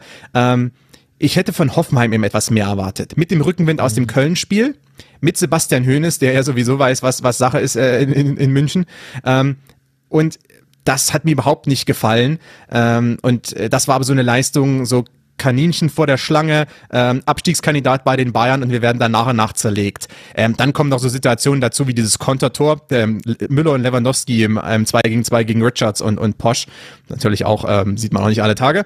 Ähm, aber das, also das war vielleicht, das ist eine einzelne Situation, da, darüber kann man, kann man nochmal so sprechen. Aber äh, grundsätzlich von der Struktur her, die Hoffenheim hatte, war das viel zu wenig. Man hat es an den Bayern zu einfach gemacht. Und dann noch ein letzter Satz dazu, wenn wir vielleicht auch rübergehen zu den Bayern dann ja, die Bahnen kommen über die Flügel meistens. Und ähm, da ist es sicherlich wichtig, darauf ein Augenmerk zu legen. Aber gerade wenn noch jemand wie Musiala neben Müller spielt, wenn dann, wenn auch noch Sabitzer auf der Sechs spielt, statt Goretzka, und ich versuche das Zentrum kompakt zu halten, auch wenn ich passiv verteidige, aber ich versuche das Zentrum irgendwie kompakt zu halten. Selbst das wird mir wahrscheinlich nicht gelingen, weil ich habe da einige Spieler gegen mich. Musiala an erster Stelle, der ist so stark in engen Räumen, das es funktioniert fast nicht, ihm Platz wegzunehmen, weil er dann trotzdem noch die Möglichkeit findet, Pässe zu spielen oder in Dribblings zu gehen und sich frei zu spielen. Ähm, Müller ist da vielleicht nicht ganz so elegant, aber der findet dann auch die Lücken, selbst in einer kompakten Formation. Also das heißt, auch rein vom strategischen Ansatz her, den Hoffenheim hatte, so wie es aussah zumindest, wir wissen ja nicht, was im Vorfeld besprochen wurde von Hoeneß äh, und was, wie die Marschrichtung war, aber was wir dann gesehen haben zumindest, das war ähm, überhaupt nicht so, wie man gegen die Bayern spielen darf und sollte, als Mannschaft, die wenig Spielanteile hat. Äh, und das war, also da kam einiges zusammen, wir haben es gerade besprochen, passiv im Zentrum, auf den Flügeln teilweise dann schlecht positioniert oder gar nicht vorhanden und dann noch äh, versucht, den Raum zu verengen um Spieler wie Musiala, Sabitzer und Müller, was auch nicht funktionieren wird, äh, weil die zu stark sind äh, unter Pressingdruck und in engen Räumen und damit äh, gehe ich dann mit 0 zu 4 vom, vom Rasen und äh, ja, habe das komplett abgeschenkt. Ähm, ja, also, keine Ahnung. Es war im aber, Grunde äh, sogar noch glücklich. Max, mach du weiter. Napri hatte seine Chance, Lewandowski hat eine Chance, die er eigentlich so nicht vergibt und eben die Bayern sind ganz eindeutig passiver geworden nach persönlicher Entscheidung äh, mit Blick wahrscheinlich auf äh, kommende Aufgaben, die da noch kommen. Also das hätte eben bei allen Dingen, die im Konter dann vielleicht hin und wieder noch geklappt haben. Äh, Kramaric spielt auch in diesem Spiel auch wieder zwei sehr gute Pässe in der Umschaltsituation. Aber das hätte richtig hässlich werden können für Hoffenheim. Hoffenheim wird auch bald mal hier Schwerpunkt werden. Das kann ich jetzt schon ankündigen, liebe Hörerinnen und Hörer. Ja, was ist dann, äh, Timo, aus äh, deiner Sicht noch zu ergänzen? Also gleichzeitig fand ich Bayern in ihren Passfolgen noch mal stärker als sonst schon. Wirklich hohes Tempo, hohe Variabilität, meistens nur ein Ballkontakt. Also das war äh, klar natürlich die Hoffenheimer Passivität, aber das Tempo, was Bayern in ihren eigenen Passfolgen gemacht hat, fand ich noch mal stärker als zuvor. Und dann muss man einfach sagen, ist es auch einfach wirklich jetzt ja beinahe Woche für Woche eine bequeme Situation für die Bayern im Hinblick auf die internationalen Spiele oder den DFB-Pokal jetzt unter der Woche, dass man in der zweiten Halbzeit einfach den Gang rausnimmt. Das war gegen Leverkusen jetzt der Fall, das war jetzt wieder gegen Hoffenheim der Fall. Mhm. Also Belastungssteuerung bei Bayern beginnt zur Halbzeit. ja, zumindest national in äh, international gegen Benfica, da ging es ja erst ab der 70. Minute los. Aber das ist schon jetzt aus den letzten drei Pflichtspielen hat man 13 zu 1 Tore. 5 zu 1 Leverkusen, 4 zu 0 Benfica, 4 zu 0 jetzt Hoffenheim. Das ist schon sehr, sehr deutlich. In dem Spiel ist mir noch Upamecano, Upamecano aufgefallen. Ich finde, der hat zum Teil brutal gute Pässe im Aufbau gespielt. Das kam dann eben auch noch mit dazu, dass, dass äh, es Hoffenheim insofern auch nochmal schwer gemacht wurde. Man war passiv und dann spielen aber auch die Spieler aus der letzten Kette bis ins vordere Angriffsdrittel den Pass äh, perfekt. Das war sehr, sehr gut. Musiale und Müller habt ihr schon angesprochen. Auch Oma Richards konnte sich mal zeigen. Das fand ich ganz interessant, den zu sehen, auch wenn eben da jetzt das Vergleichsmuster, haben wir ja schon richtig eingeordnet, jetzt vielleicht nicht das Schwierigste war. Und Josua Kimmich war wirklich an, eigentlich immer anspielbar. Und das ist auch die Frage, ob du das so haben möchtest, wenn du gegen Bayern spielst. Das ist natürlich eine Stärke der Münchner, unbenommen, das ist ja klar. Aber da, also insgesamt war es ein, ein ganz, ganz seltsames Spiel und irgendwie ein bisschen auch von den Bayern, auch wenn sich das paradox anhört, bei einem 4 zu 0. Aber die letzten beiden Treffer fallen ja in der 82. und 87. Minute. Auch die, auch die Bayern waren irgendwie so ganz leicht neben der Spur, haben das eben nicht so deutlich gestaltet, wie es eigentlich hätte sein können, haben, haben dann eben diese passive Phase irgendwann drin gehabt zu einem Zeitpunkt, wo es in Anführungszeichen nur 2 zu 0 stand. Also da haben wir auch schon Spiele noch kippen sehen, auch bei den Bayern, wenn man zum Beispiel in die Flick-Saison reinguckt. Also das Spiel war ja noch eigentlich gar nicht dicht und trotzdem haben sich beide einfach darauf geeinigt, naja gut, also hier wird jetzt heute nichts mehr passieren. Und hinten raus gab es dann noch die Tore. Also ein ein interessantes Spiel und was, glaube ich, viel über die Bundesliga auch aussagt. Also ohne jetzt die Leistung von Bayern kleinreden zu wollen zwei, zwei ähm, lustige, oder was heißt nicht lustige, aber zwei, zwei Dinge, die mir noch so aufgefallen sind, beziehungsweise in Erinnerung geblieben sind. Äh, zum einen, was du schon angesprochen hast, diese Laserpässe aus der äh, ersten Linie bei den Bayern heraus. Ich glaube, äh, Jerome Boateng war schon am Telefon, hat Copyright Infringement da irgendwie angemeldet. das, darf, das darf nicht sein. Der Allianz Arena Laserpässe, die nicht von mir kommen. Also, also jetzt ist er weg und jetzt passiert sowas. Äh, und was anderes, was aber auch noch witzig war, es gab doch äh, vor ähm, 3 zu 0 der Bayern, gab es ja, Kramaric hat ja diesen ähm, diesen Befreiungsschlag da mhm. äh, leicht, leicht vermorkst und ähm, ist, ist witziger war dann, als er gemerkt hat, was, was passiert, hat er sich so ein paar Schritte vom quasi fünf, fünf Meter wegbewegt, nicht hinbewegt, sondern wegbewegt und es kam, es sah so aus, weil ich habe so leicht drauf geachtet, sah so aus wie dieses Homer Simpson Meme, wenn er sich so in der Hecke versteckt ähm, und so langsam in der Hecke verschwindet, weil er gesagt, oh, oh, das, das habe ich jetzt angestellt, wollte er so langsam irgendwie in der Hecke verschwinden. Das Problem war, äh, Allianz Arena äh, Stadionmanagement Management hatte im Vorfeld alle Hecken vorher entfernt und deswegen war da nichts. Und äh, Kramaric stand dann trotzdem irgendwo im Strafraum ein bisschen ähm, da äh, und hat gedacht, was war denn das jetzt? Ähm, und das war, war ja dann auch so, also war nicht der Schlussgesang in diesem Spiel, aber das war nochmal so ein, so ein kleine, kleines i-Tüpfelchen äh, in diesem Spiel, dass das dann auch noch so schief gegangen ist und ähm, es war das 3 zu 0, dann noch das 4 zu 0. Ähm, ja, das waren noch so zwei Dinge, die mir aufgefallen sind, um äh, quasi nochmal, wie soll ich sagen, nochmal eine gute Stimmung reinzubringen, weil wir ja auch noch, glaube ich, ein Thema haben, lieber Max, äh, das ja weniger gute Stimmung verbreiten wird. Ja, komm, dann lass doch über den äh, bisher nur angesprochenen Elefanten im Raum sprechen. Das Spiel zwischen Bayern und Hoffenheim geriet so ein bisschen zur Nebensache wegen eines Interviews von Josua Kimmich, auf das im Grunde auch schon hingefiebert wurde seit Anpfiff. Also Kurz, was ist passiert für alle diejenigen, die hinterm Mond gelebt haben?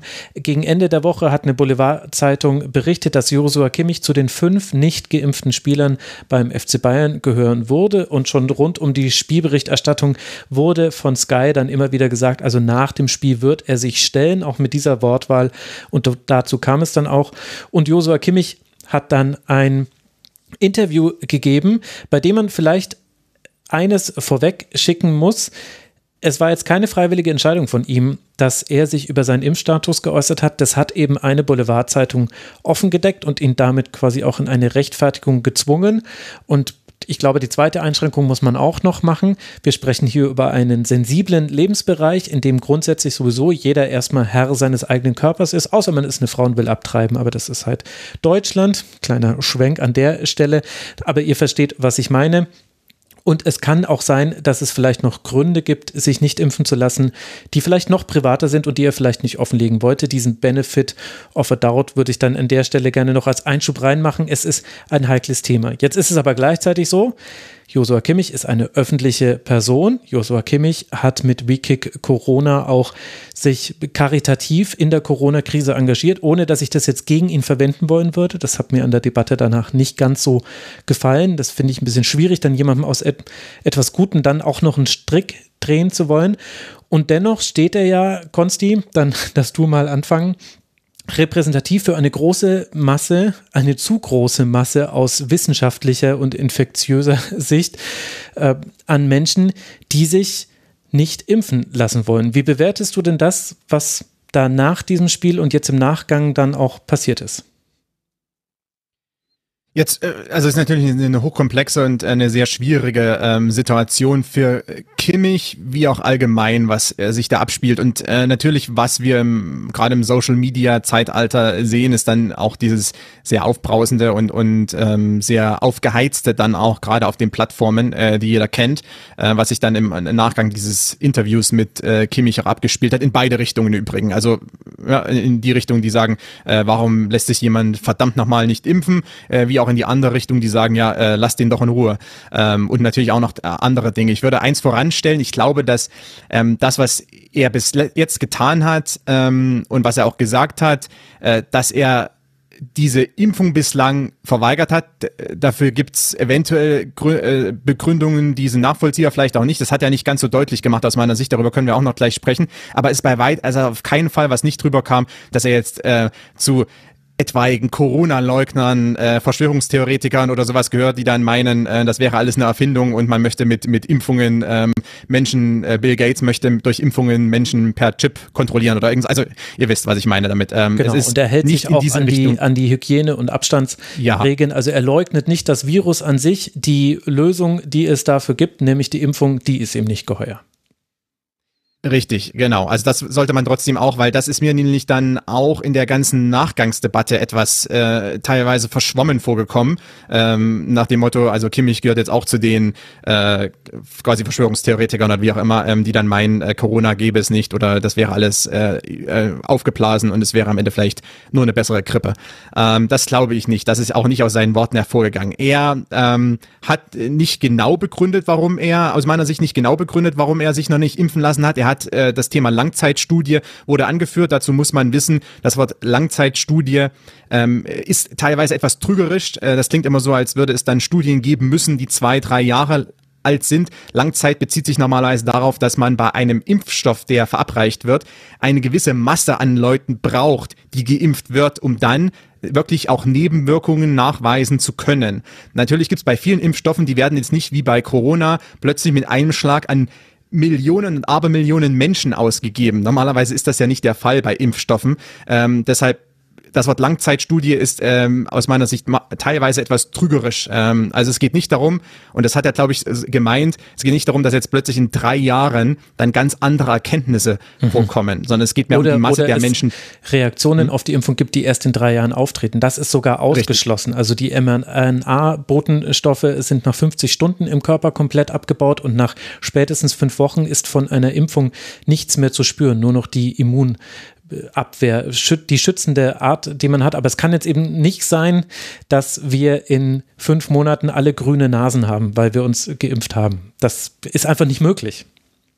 Genau, das, das äh, wollte ich sogar noch äh, erwähnen, aber vollkommen richtig, Max. Ähm, das ist auch nicht der Fall äh, bei Impfungen. Also es gibt verschiedene Impfungen, da, da wurde, ich habe ein bisschen was auch viel dazu gelesen. Also klar, es gibt manchmal nach, nach eventuell, wie, wie du gerade gesagt hast, nach fünf Wochen, nach, nach acht Wochen oder sowas. Äh, aber das ist also das Maximale, über das wir hier sprechen. Äh, wer Nebenwirkungen hat, der, der spürt die normalerweise. Und wir reden bei Nebenwirkungen nicht über das Normale, was mit einer Impfung zusammenhängen kann, äh, also Schwächegefühl und dergleichen, ähm, sondern wir reden da über dann andere Dinge. Ähm, das wird relativ unmittelbar dann deutlich. Äh, nur es geht eben darum, man muss eine größere Masse an Menschen dann äh, die Impfung erst verabreichen, um, um dann diese Erkenntnisse zu haben, weil es kann ja auch sehr gut sein, ähm, also bei, wenn ich äh, das mal irgendwo eine Nebenwirkung auftritt, die vielleicht gar nichts mit der Impfung zu tun hat, sondern die Nebenwirkung muss eben dann auch bei einer gewissen, beim gewissen Prozentsatz auf, auftreten oder zumindest bei einer gewissen Promillesatz. Ähm, deshalb das Thema Langzeitstudie ist aus meiner Sicht nicht ganz so äh, griffig. Zudem hat Kimmich auch gesagt, er äh, lässt sich vielleicht auch, also er, überle er überlegt weiterhin und vielleicht lässt er sich auch demnächst noch impfen, was ja auch nochmal darauf hindeutet, dass das Argument Langzeitstudie dann auch irgendwie, wenn er das so argumentiert, dass es quasi in zwei, drei Jahren erst, erst dann die Studie gibt, dass das ja dann ad absurdum äh, ge geführt worden wäre. Ähm, dazu muss ich aber auch Kimmich gewissermaßen etwas in Schutz nehmen. Ähm, er es wurde kann jetzt da auch sein, dass er auf einen Totimpfstoff wartet. Entschuldigung, wenn ich da nochmal kurz reinfahre. Dass da, äh, die genau, neue das ist Technik der mRNA-Botenstoffe. Mhm. Aber das zeigt ja eigentlich auch schon, wie abstrus eigentlich so die Debatte ist. Ich bin kein Virologe, du bist kein Virologe. Wir beide werfen jetzt hier mit Begriffen um uns. Ich bin mir auch sehr sicher, dass alles bis hierhin gestimmt hat, weil wir alle haben uns sehr mit dieser Pandemie beschäftigt. Aber vielleicht ist das doch der Kern auch der Aufregung darum, dass man das Gefühl hat, hier spricht jemand, der uninformiert scheint. Zumindest sind seine, seine sachlichen Argumentationen jenseits von allem Emotionalen. Ich werde nie einem Menschen vorwerfen, wenn ihm etwas ungeheuer ist. Das geht nicht, das ist etwas Subjektives. Aber faktisch hatte er ja keine Argumente und das, was er vorgebracht hat, wenn das wirklich seine Argumente sind, dann spricht das einfach nur dafür, dass er schlecht informiert ist. Und ich habe das Gefühl, daher kommt auch nicht nur die Enttäuschung bei einigen Leuten, die die gerne ein anderes Vorbild von ihm gehabt hätten, sondern ich glaube auch ein Teil der Aufregung. Und da frage ich mich ehrlich gesagt, auf welche Rolle spielt da eigentlich der FC Bayern? Denn klar wäre es schön von einem Fußballspieler zu erwarten, dass der auch meine Güte, dass der daheim äh, den Brockhaus auswendig gelernt hat. Ah, nee, Brockhaus gibt's eigentlich gar nicht mehr. Wikipedia, liebe jungen Leute da draußen. Das war früher mal der Brockhaus auswendig gelernt hat und dazu noch irgendwie alle möglichen Schriftsteller liest. Der hat aber, das ist aber jetzt erstmal nicht äh, sein Job. Wäre es nicht eigentlich am FC Bayern gewesen, dass er durch Informationen, die man an die Spieler gibt, erstmal ausschließt, dass jemand solche klaren Wissenslücken hat, denn keiner von uns will jetzt irgendwelche Schwurbler-Argumentationen fahren. Ich habe auch noch kein einziges richtiges, sachbezogenes Argument von irgendwelchen Impfgegnern gelesen, auch nicht bei den ganz vielen Leuten, die mir auf Twitter geschrieben haben, nachdem ich dazu auch getwittert habe. Ist das nicht eigentlich das Interessante an diesem Fall, dass jemand in der so eine Rolle spielt beim FC Bayern, beim wichtigsten Verein oder beim wichtigsten Verein ist natürlich Quatsch, beim, aber bei einem sehr wichtigen deutschen Verein, dass der so uninformiert sein kann, was ja auch Auswirkungen auf den FC Bayern hat, wenn er sich ansteckt und irgendwann, also irgendwann wird er Corona bekommen, entweder über eine Impfung oder über eine Ansteckung, ähm, das eine ist ein bisschen riskanter als das andere oder wesentlich riskanter, dann ist er für 14 Tage raus. Er kann sich dann nicht freitesten, weil er ungeimpft ist. Und das ist ja irre eigentlich, dass das überhaupt möglich ist. Ja, da würde ich auch dran anschließen, weil es muss ja eigentlich, zumindest liegt diese Annahme sehr nahe, im tiefsten Interesse des FC Bayern München sowie auch jeden anderen Fußballvereins sein, dass ihre Spieler geimpft sind. Einerseits natürlich, um diese Ausfallzeiten zu minimieren, weil 14 Tage mit englischen Wochen, also da können schon einige Spiele anfallen. Und zweitens ist es natürlich auch so, auch wenn Kimmich ist ein junger, trainierter Mann, da sind natürlich die Wahrscheinlichkeiten sehr gering, dass er jetzt längere, bleibendere Schäden einer Covid-Infektion äh, von dannen tragen würde. Aber dieses Restrisiko, das besteht eben auch. Man sieht ja auch aus anderen Beispielen äh, aus der Bundesliga, gut, Rune Jahrstein, der ist jetzt ein ein wenig älter ähm, als Joshua Kimmich, aber mhm. ja wirklich jetzt von seinem Alter her ja und so auch, auch wirklich weit entfernt von einer Risikogruppe, wo man auch da sieht, dass der sich äh, nach seiner Infektion wirklich, wirklich sehr, sehr schwer tut. Da gibt es ja auch zahlreiche Berichte, äh, wo er äh, das schildert. Und dann liegt der Gedanke natürlich sehr nahe, dass es im tiefsten Interesse des FC Bayern München sein muss, all ihre Spieler zu einer Impfung zu bewegen. Und das funktioniert natürlich nicht über Zwang, sondern natürlich nur über Information, über Aufklärung, die offenkundig, so legt es dieses Interview von Kimmich nahe, äh, nicht so richtig angekommen sind. Konstantin, du wolltest noch was ergänzen. Genau, nein, ich habe, wollte ja vorhin quasi Kimmich auch gewissermaßen in Schutz nehmen. Ähm, das wurde auch im Interview deutlich aus meiner Sicht. Er hat äh, er ist vielleicht nicht äh, optimal informiert. Ähm, ich kenne aber auch einige Leute aus dem Privatleben, die ähm, auch sich sicherlich informieren, aber immer noch ein mulmiges Bauchgefühl haben ähm, und, und irgendwie dieses Bauchgefühl nicht so richtig wegbekommen. Ähm, und ich kann das vollkommen nachvollziehen. Ähm, das das kann man auch niemanden negativ auslegen aus meiner Sicht. Ja, es gibt eben äh, es gibt Menschen, die sind sehr, die haben bei solchen Sachen ständig ein mulmiges Bauchgefühl. Es gibt Menschen, die sind sehr sensibel. Es gibt Menschen, die, die machen sich sehr, sehr viel Gedanken, vielleicht fast zu viele Gedanken teilweise. Dann könnte man dann wieder argumentieren, aber das ist einfach dann auch von Mensch zu Mensch äh, unterschiedlich. Ähm, und Kimmich wurde da auch nicht vorgeführt in gewisser Weise, aber ich meine, er wurde hingestellt, er musste sich dann rechtfertigen. Äh, was er gesagt hat, war äh, zunächst zumindest rhetorisch gesehen sachlich was ich ähm, rhetorisch gesehen.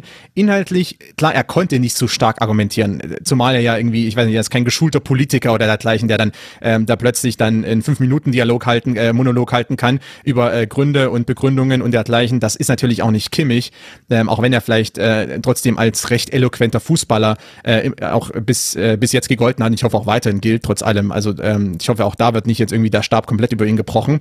Ähm, ich weiß aber auch, dass beim FC Bayern in der ersten Mannschaft oder im, im also im Profibereich, äh, dass äh, Kimmich bei weitem nicht der einzige Spieler ist, äh, der so ein mulmiges Gefühl hatte bei, äh, bei der ganzen Sache äh, bislang. Und ich meine nicht mal unbedingt diese fünf Spieler, die äh, angeblich, müssen wir ein bisschen vorsichtig sein, ähm, die angeblich nicht geimpft sind, sondern auch, auch Spieler, die geimpft wurden, äh, die aber da irgendwie nicht so, ja, muss ich, soll ich das machen, soll ich nicht machen? Ich habe da so meine Bedenken, mache ich es vor der Europameisterschaft, mache ich es nach der Europameisterschaft? Äh, solche Dinge haben da auch eine Rolle gespielt. Äh, wann mache ich es? Habe ich irgendwie Pause und so weiter. Ähm, also da ist natürlich dann auch der Punkt, ja, was macht der FC Bayern und was machen auch andere Profimannschaften, was machen die Führungen äh, mit ihren Spielern, wie versuchen sie auch dann vielleicht äh, mit ihnen in den Dialog zu treten, warum, was, was, was stört dich daran, äh, wie können wir vielleicht Bedenken ausräumen, ähm, wie auch immer, also da gibt es gewisse Möglichkeiten. Jetzt einfach, wenn Spieler, junge Spieler ein mulmiges Bauchgefühl haben oder einfach irgendwie sich unsicher sind bei der ganzen Sache,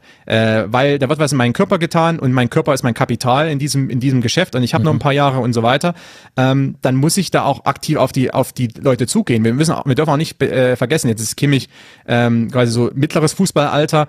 Ähm, es gibt Spieler, die sind 20. Ähm, Menschen auf der Straße, die 20 sind, äh, von denen erwarte ich ja auch nicht unbedingt, dass sie jetzt äh, immer nur äh, vollkommen durchdachte, logische, äh, gut argumentierte Entscheidungen treffen. Mhm. Und das gleiche muss ich auch anwenden auf Fußballspieler. Ähm, deshalb sind die Vereine auch natürlich da in der Pflicht. Ähm, am Ende ist ist es nicht, nicht unbedingt, äh, vielleicht ist für Kimmich irgendwie schlecht ausgegangen, was da am Wochenende passiert ist. Auf der anderen Seite finde ich eben, darf man nicht über ihn äh, als, als Einzelperson jetzt den Stab brechen und dann eine Corona oder eine, eine Impfdebatte an seiner Person führen. Das wäre aus meiner Sicht richtig schlecht, denn auch noch zum Abschluss, er hat dieses We Kick Corona mit ins Leben gerufen, man hat als erster mit supported, Goretzka, Kimmich äh, waren da äh, federführend mit, mit natürlich anderen Personen, aber sie so als, als Gesichter. Ähm, und da ging es beispielsweise darum, äh, bei dieser Kampagne, äh, den Zugang für, zu Impfstoffen in beispielsweise Entwicklungsländern zu schaffen. Denn es gibt auf der Erde, klar, wir leben in einer Industrienation, hochentwickelt etc., guter Zugang. Äh, ich meine, äh, äh, Impfstoff, ein Impfstoff wurde, wurde direkt in Deutschland entwickelt. Ähm, ist alles super. Ja, man, man, hat die Wahl. Es gibt aber Länder, da hat man quasi nicht die Wahl ähm, als normal hm. Bürger äh, und Bürgerin. Da hat man nicht die Wahl, äh, weil man nicht an den Impfstoff rankommt oder nur unter erschwerten Bedingungen und das ist einfach nicht möglich oder wie auch immer. Ähm, und da hat sich zum Beispiel auch äh, Wiki Corona ähm, engagiert, äh, um die überhaupt die Impfzugang zu schaffen, um überhaupt den Menschen die Wahlmöglichkeit zu geben, denn das ist auch sehr, sehr wichtig. Und das sollte dann nicht unter den, unter den Teppich gekehrt werden und da sollte auch Kimmich nicht negativ ausgelegt werden, sondern im Gegenteil, er setzt sich jetzt sogar dafür ein, dass der Impfzugang geschaffen wird in Teilen der Welt, wo er noch nicht vorhanden ist oder nur spärlich vorhanden ist. Ähm, also ich finde, es ist insgesamt recht schwierig. Ähm, das hängt aber auch damit zusammen mit dieser ganzen äh, Debatte um Vorbildfunktion von Fußballern, die sich kein, also diese Vorbildfunktion haben sich die meisten Fußballer nicht ausgesucht ähm, und und sie haben sich auch nicht ausgesucht, dass dann solche Dinge anhand ihrer Person äh, debattiert werden. Und aus meiner Sicht ähm, sind da auch andere in der Pflicht, dann Fußballspieler, die alle noch sehr jung sind. Ähm, auch in gewisser Weise dann äh, nicht bei der Hand zu nehmen, aber auch mit ihnen ins Gespräch zu kommen und dann auch gewisse äh, Bedenken vielleicht auszuräumen, genau wie das auch bei anderen Menschen, ähm, die nicht im Fußball sind, die nicht Profifußballer sind, äh, passieren sollte, die auch noch jung sind und äh, beispielsweise bei dieser Sache ein mulmiges Bauchgefühl haben, genau wie bei allen anderen eigentlich auch. Äh, deshalb insgesamt eine sehr, sehr schwierige äh, Sache und ich hoffe einfach nicht, dass sich jetzt äh, da eine Debatte allein an der Person Kimmich wieder entzündet, weil natürlich das übergeordnete Problem ist, es gibt immer noch viele Millionen Menschen, die nicht geimpft sind in Deutschland, die allerdings äh, unter den Erwachsenen.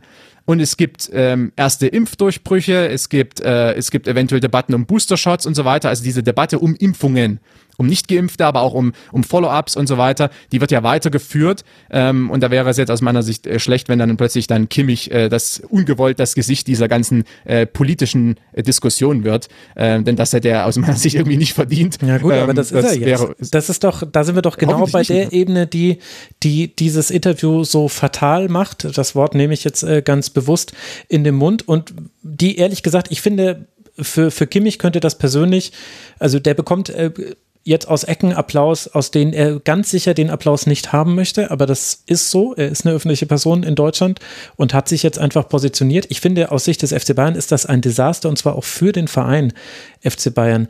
Denn das ist ja der Kontext, über den wir sprechen. Wir haben jetzt den Einzelfall, finde ich, ganz gut besprochen, aber der Kontext ist, diese Pandemie wird erst zur Endemie und dann wird es wirklich irgendwann so sein wie eine Grippe, aber noch nicht jetzt, wird es erst dann, wenn eine große Masse an Menschen, eine signifikante äh, Masse, die Herde, eine Immunität aufgebaut hat. Und es gibt zwei Wege, dass das erreicht wird. Und der eine dauert lange und der andere geht schneller. Der schnelle Weg ist eine Impfung, die besser erforscht ist als, als Impfungen.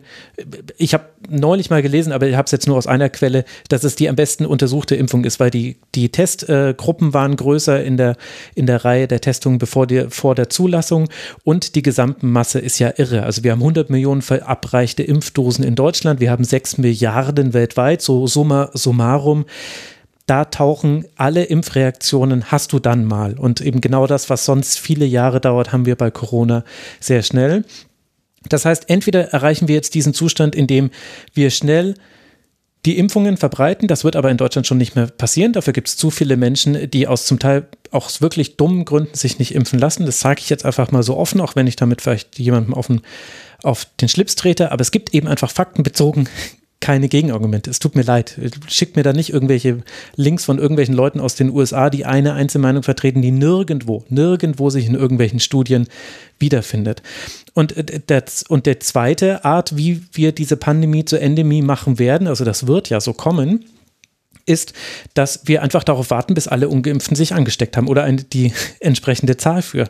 Was aber zu Toten führen wird, was zu schweren Verläufen führen wird, was zu Long-Covid führen wird und was dazu führen wird, dass die Einschränkungen, die wir alle haben, die auch Josua Kimmich hat und ja auch wahrnimmt, laut eigener Aussage, dass die einfach noch länger bleiben werden. Und ich glaube, dieser Überbau ist es, was die Debatte darüber so emotional macht, weil man anhand dieses einen Falles jetzt dann auch einfach seinen Unmut darüber äußern kann. Und ich finde legitimerweise, dass es einfach Menschen gibt, die sich der Logik versperren und deswegen für uns alle diese Pandemie länger wird. Ja. Sehr gutes Schlusswort, würde ich sagen, Max, oder? Äh, zu, zu dem allen. Ich glaube, es ist, es ist sehr viel gesagt. Es ist am Ende äh, leider jetzt an der Person Kimmich wird wahrscheinlich festgemacht. Ähm, ist aber ein größeres Problem für, wir mal, das Unternehmen FC Bayern, aber auch für andere. Also das ist jetzt auch wieder die Sache, ne? Es ist nicht nur der FC Bayern. Also es ist ja nicht nur, nicht nur beim FC Bayern so. Es ist nicht der einzige Fußballverein in Europa oder in Deutschland, äh, bei dem jetzt ein gewisser Prozentsatz an Spielern und, und vielleicht auch Personal äh, noch nicht geimpft ist, sondern am Ende ist das auch nur ein Spiegelbild ähm, der aktuellen Prozentzahlen, beispielsweise in Deutschland. Ich glaube 80 Prozent äh, zweitgeimpft, 84 Prozent äh, zumindest erstgeimpft. Ähm, das ist dann, ja, kann man ja auf den Kader umlegen, zum Beispiel des FC Bayern, passt ja dann mehr oder weniger. Äh, deshalb äh, ist es am Ende nur ein, nur ein Spiegelbild der Gesellschaft, allerdings ein sehr ähm, sichtbares eben, weil Fußball nun mal immer noch von äh, sehr, sehr vielen Menschen geschaut wird oder verfolgt wird und äh, weil natürlich auch die Medien dann daran interessiert sind, was da passiert ähm, und weil es gewisse Debatten gibt um äh, Stadionzugänge, Zuschauer, was muss äh, verlangt werden von Zuschauern und Zuschauerinnen und so weiter und ähm, ja, also deshalb finde ich, Max das nochmal gut zusammengefasst. Und ähm, ich weiß aber nicht, in welche Richtung das dann jetzt weitergehen wird mit, mit der Causa Kimmich sozusagen. Oder ob sich das dann eventuell nicht in Wohlgefallen auflöst. Ähm, aber es wird ja, wie ich schon auch vorhin gesagt habe, eine größere politische Debatte noch geben. Oder die steht, die ist schon da. Und die wird auch noch intensiviert ähm, aufgrund eben des Abflachenden, wenn man die Kurve anschaut an Impfungen in Deutschland, flacht diese Kurve langsam ab. Ähm, auch der, auch die quasi die Diskrepanz zwischen Erst- und Zweitimpfungen ist mittlerweile minimal. Das zeigt eben, es gibt nie, es, es gibt niemand mehr, der quasi nur die Erstimpfung hat und jetzt nur die Zweitimpfung braucht. Das war mal im Sommer ganz anders. Ähm, das deutet eben darauf hin, dass wir jetzt äh, langsam fast in so einem Plateau angelangt, auf so einem Plateau angelangt sind ähm, und da nicht mehr weiterkommen, dann bei 15 Prozent ungeimpften Erwachsenen bleiben oder sage ich einfach mal, keine Ahnung. Ähm, und äh, das wird zu neuen Debatten führen, genauso wie natürlich Booster-Shots und so weiter eventuell dann irgendwann anstehen und es nochmal eine neuerliche Debatte gibt. Ähm, allerdings war das jetzt eben in Ver Verbindung mit einem Bundesligaspieler in meinem Bundesliga-Verein und deshalb sehr, sehr sichtbar äh, vor den Kameras von Sky und dann in den entsprechenden ähm, Debattenräumen, dann in, in deutschen Fernsehstudios. Es kann ja auch etwas Positives daraus werden. Vielleicht wird das jetzt Anlass für eine sachbezogene Debatte, die eben einfach die falschen Behauptungen ausräumt, die Ängste nehmen kann, die vielleicht, mir war das mit den Langzeitfolgen auch, ich habe das Wort auch falsch verwendet im, im Sommer. Ich weiß nicht, wann ich das dann, irgendwann habe ich es mal bei Drosten oder irgendwo habe ich es gelesen und gehört und dann habe ich das erst verstanden, wie eigentlich, äh, dass das eben nicht passieren kann und dann hatte ich auch eine Angst weniger. Vielleicht kann das etwas Positives sein, was aus dieser Sache wird. Wir bräuchten es sehr. Die Impfquote der vollständig Geimpften liegt in Deutschland bei 66,1 Prozent. Das ist viel zu wenig und ich möchte an dieser Stelle zumindest einmal noch kurz gesagt haben, wir machen es immer noch nicht nur für uns, sondern wir machen es immer noch auch noch für Menschen, die sich nicht impfen lassen können, und zwar aus medizinischen Gründen oder die noch nicht geimpft werden können. Es gibt zum Beispiel noch die Kinder. Durch die Kinder rollt gerade Corona. Ich erlebe es logischerweise am eigenen Leib mit zwei Grundschülerinnen hier zu Hause. Auch für diese Menschen haben wir immer noch unsere Einschränkungen. Auch für diese Menschen sollten wir uns eigentlich impfen lassen. Und jeder, der das nicht tut, entfernt sich aus der Solidargemeinschaft und trägt nicht bei zum Schutz dieser Menschen. Das gehört auch noch mit dazu. Timo, willst du noch etwas ergänzen? Na, nur ganz kurz nochmal. Ich finde, wir haben das hier wirklich gut behandelt. Ähm, hoffentlich lässt es neben dieser Diskussion, die jetzt in der Gesellschaft darüber auftaucht, äh, führt es auch zu einer Diskussion innerhalb der Liga, innerhalb der Bundesligisten oder auch anderer Sportvereine, wie man äh, im Umgang mit den eigenen Spielern da vielleicht noch eine höhere Sensibilisierung schafft, besser schafft, die eigenen Spieler zu informieren, da eine vertrauensvollere, eine bessere Zusammenarbeit innerhalb äh, eines Vereinsgefüges zu schaffen. Ähm, vielleicht kriegen wir von dieser Debatte in Zukunft auch nochmal was mit. Mhm. wäre zu wünschen. Das ist absolut richtig. Für die Bayern geht sportlich gesehen weiter in Gladbach im DFB-Pokal und dann an der alten Försterei beim ersten FC Union Berlin. Die TSG aus Hoffenheim wird jetzt zu Hause gegen Holstein Kiel spielen und dann gegen Hertha BSC. Aber es wirkt fast schon ein bisschen deplatziert, jetzt auf einmal wieder mit dem Sportlichen hier ums Eck zu kommen. Deshalb sage ich ganz herzlichen Dank für eure Zeit, die ihr euch genommen habt ins 12 Uhr Leuten hier hinein bei mir zu Hause. Bedanke ich mich bei Konstantin Eckner. Ihr könnt ihm folgen als cc-eckner auf Twitter Twitter und auch auf YouTube könnt ihr ihn abonnieren. Ich empfehle das sehr, werde ich natürlich in den Shownotes verlinken. Danke dir, Konstantin, dass du mal wieder mit dabei warst. Vielen Dank, Max. Vielen Dank für die Einladung. Vielleicht noch ein, äh, ein kleiner Werbeblock minimal, also genau youtube.com slash Konstantin Eckner und äh, auf Twitter auch zu finden. Und am, äh, ich bin auch bei Sportradio Deutschland als Moderator tätig Stimmt. und wir haben am am Samstag, Sonntag wieder äh, Christoph Fetzer und ich äh, sind im Studio und wir haben Live-Bundesliga und alles, äh, sieben Stunden jeweils an beiden Tagen. Und ja, das vielleicht könnt ihr, könnt ihr mal reinhören auch da. Äh, wenn ihr sowieso audioaffin seid, dann könnt ihr das quasi so als Vorlauf dann hören für den Ras Rasenfunk dann am Montag. Ist das ja. doch optimal, äh, so als kleiner, als kleiner Vorgeschmack dann auf die ganzen Au Audioprodukte von Max dann in der folgenden Woche. ja, also Sportradio Deutschland findet ihr Digitalradio. Sehr gut, äh, sehr richtiger Hinweis bei den tausend Sachen, die du machst, habe ich das noch nicht genannt. Und ganz liebe Grüße an Fetzi, gern gesehener Gast hier im Rasenfunk. Viel zu selten hier. Und dann herzlichen Dank auch an Timo Schwarz, at tschwarz1204 auf Twitter vom Bayer 04 Blog. Danke dir, Timo, für deine Zeit. Ja, herzlichen Dank. War schön mal wieder hier gewesen zu sein. Ja, dann danke euch beiden und dann habe ich noch zwei Podcast-Empfehlungen am Ende dieser Sendung. Zum einen Conan O'Brien Needs a Friend, habe ich ja schon mal genannt. Da habe ich jetzt ganz, ganz viele Folgen gehört. Sehr, sehr gut. Einziges Manko dieses Podcasts, viel zu wenige Frauen. Deshalb empfehle ich jetzt ausdrücklich die Folge mit Amy Schumer. Die war nämlich fantastisch und ist eine der wenigen mit Frauen, die er aufgenommen hat. Und dann How You Build This mit Uncle Nearest Premium Whiskey, Fawn Weaver uh, How You Build This habe ich ja neulich schon mal empfohlen. Mir gefällt das irgendwie, diese Art und Weise mit Unternehmern zu sprechen und Unternehmerinnen. Und hier steckt nochmal eine ganz interessante Geschichte dazu zu Whisky-Herstellung. Das ist nämlich eigentlich etwas, was aus dem Bereich der afroamerikanischen Kultur kommt, aber von der Weißen so ein bisschen okkupiert wurde. Schaut es euch an, hört es euch an. Bis nächste Woche im Rasenfunk. Macht's gut. Ciao. Das war die Rasenfunk-Schlusskonferenz. Wir gehen nun zurück in die angeschlossenen Funkhäuser.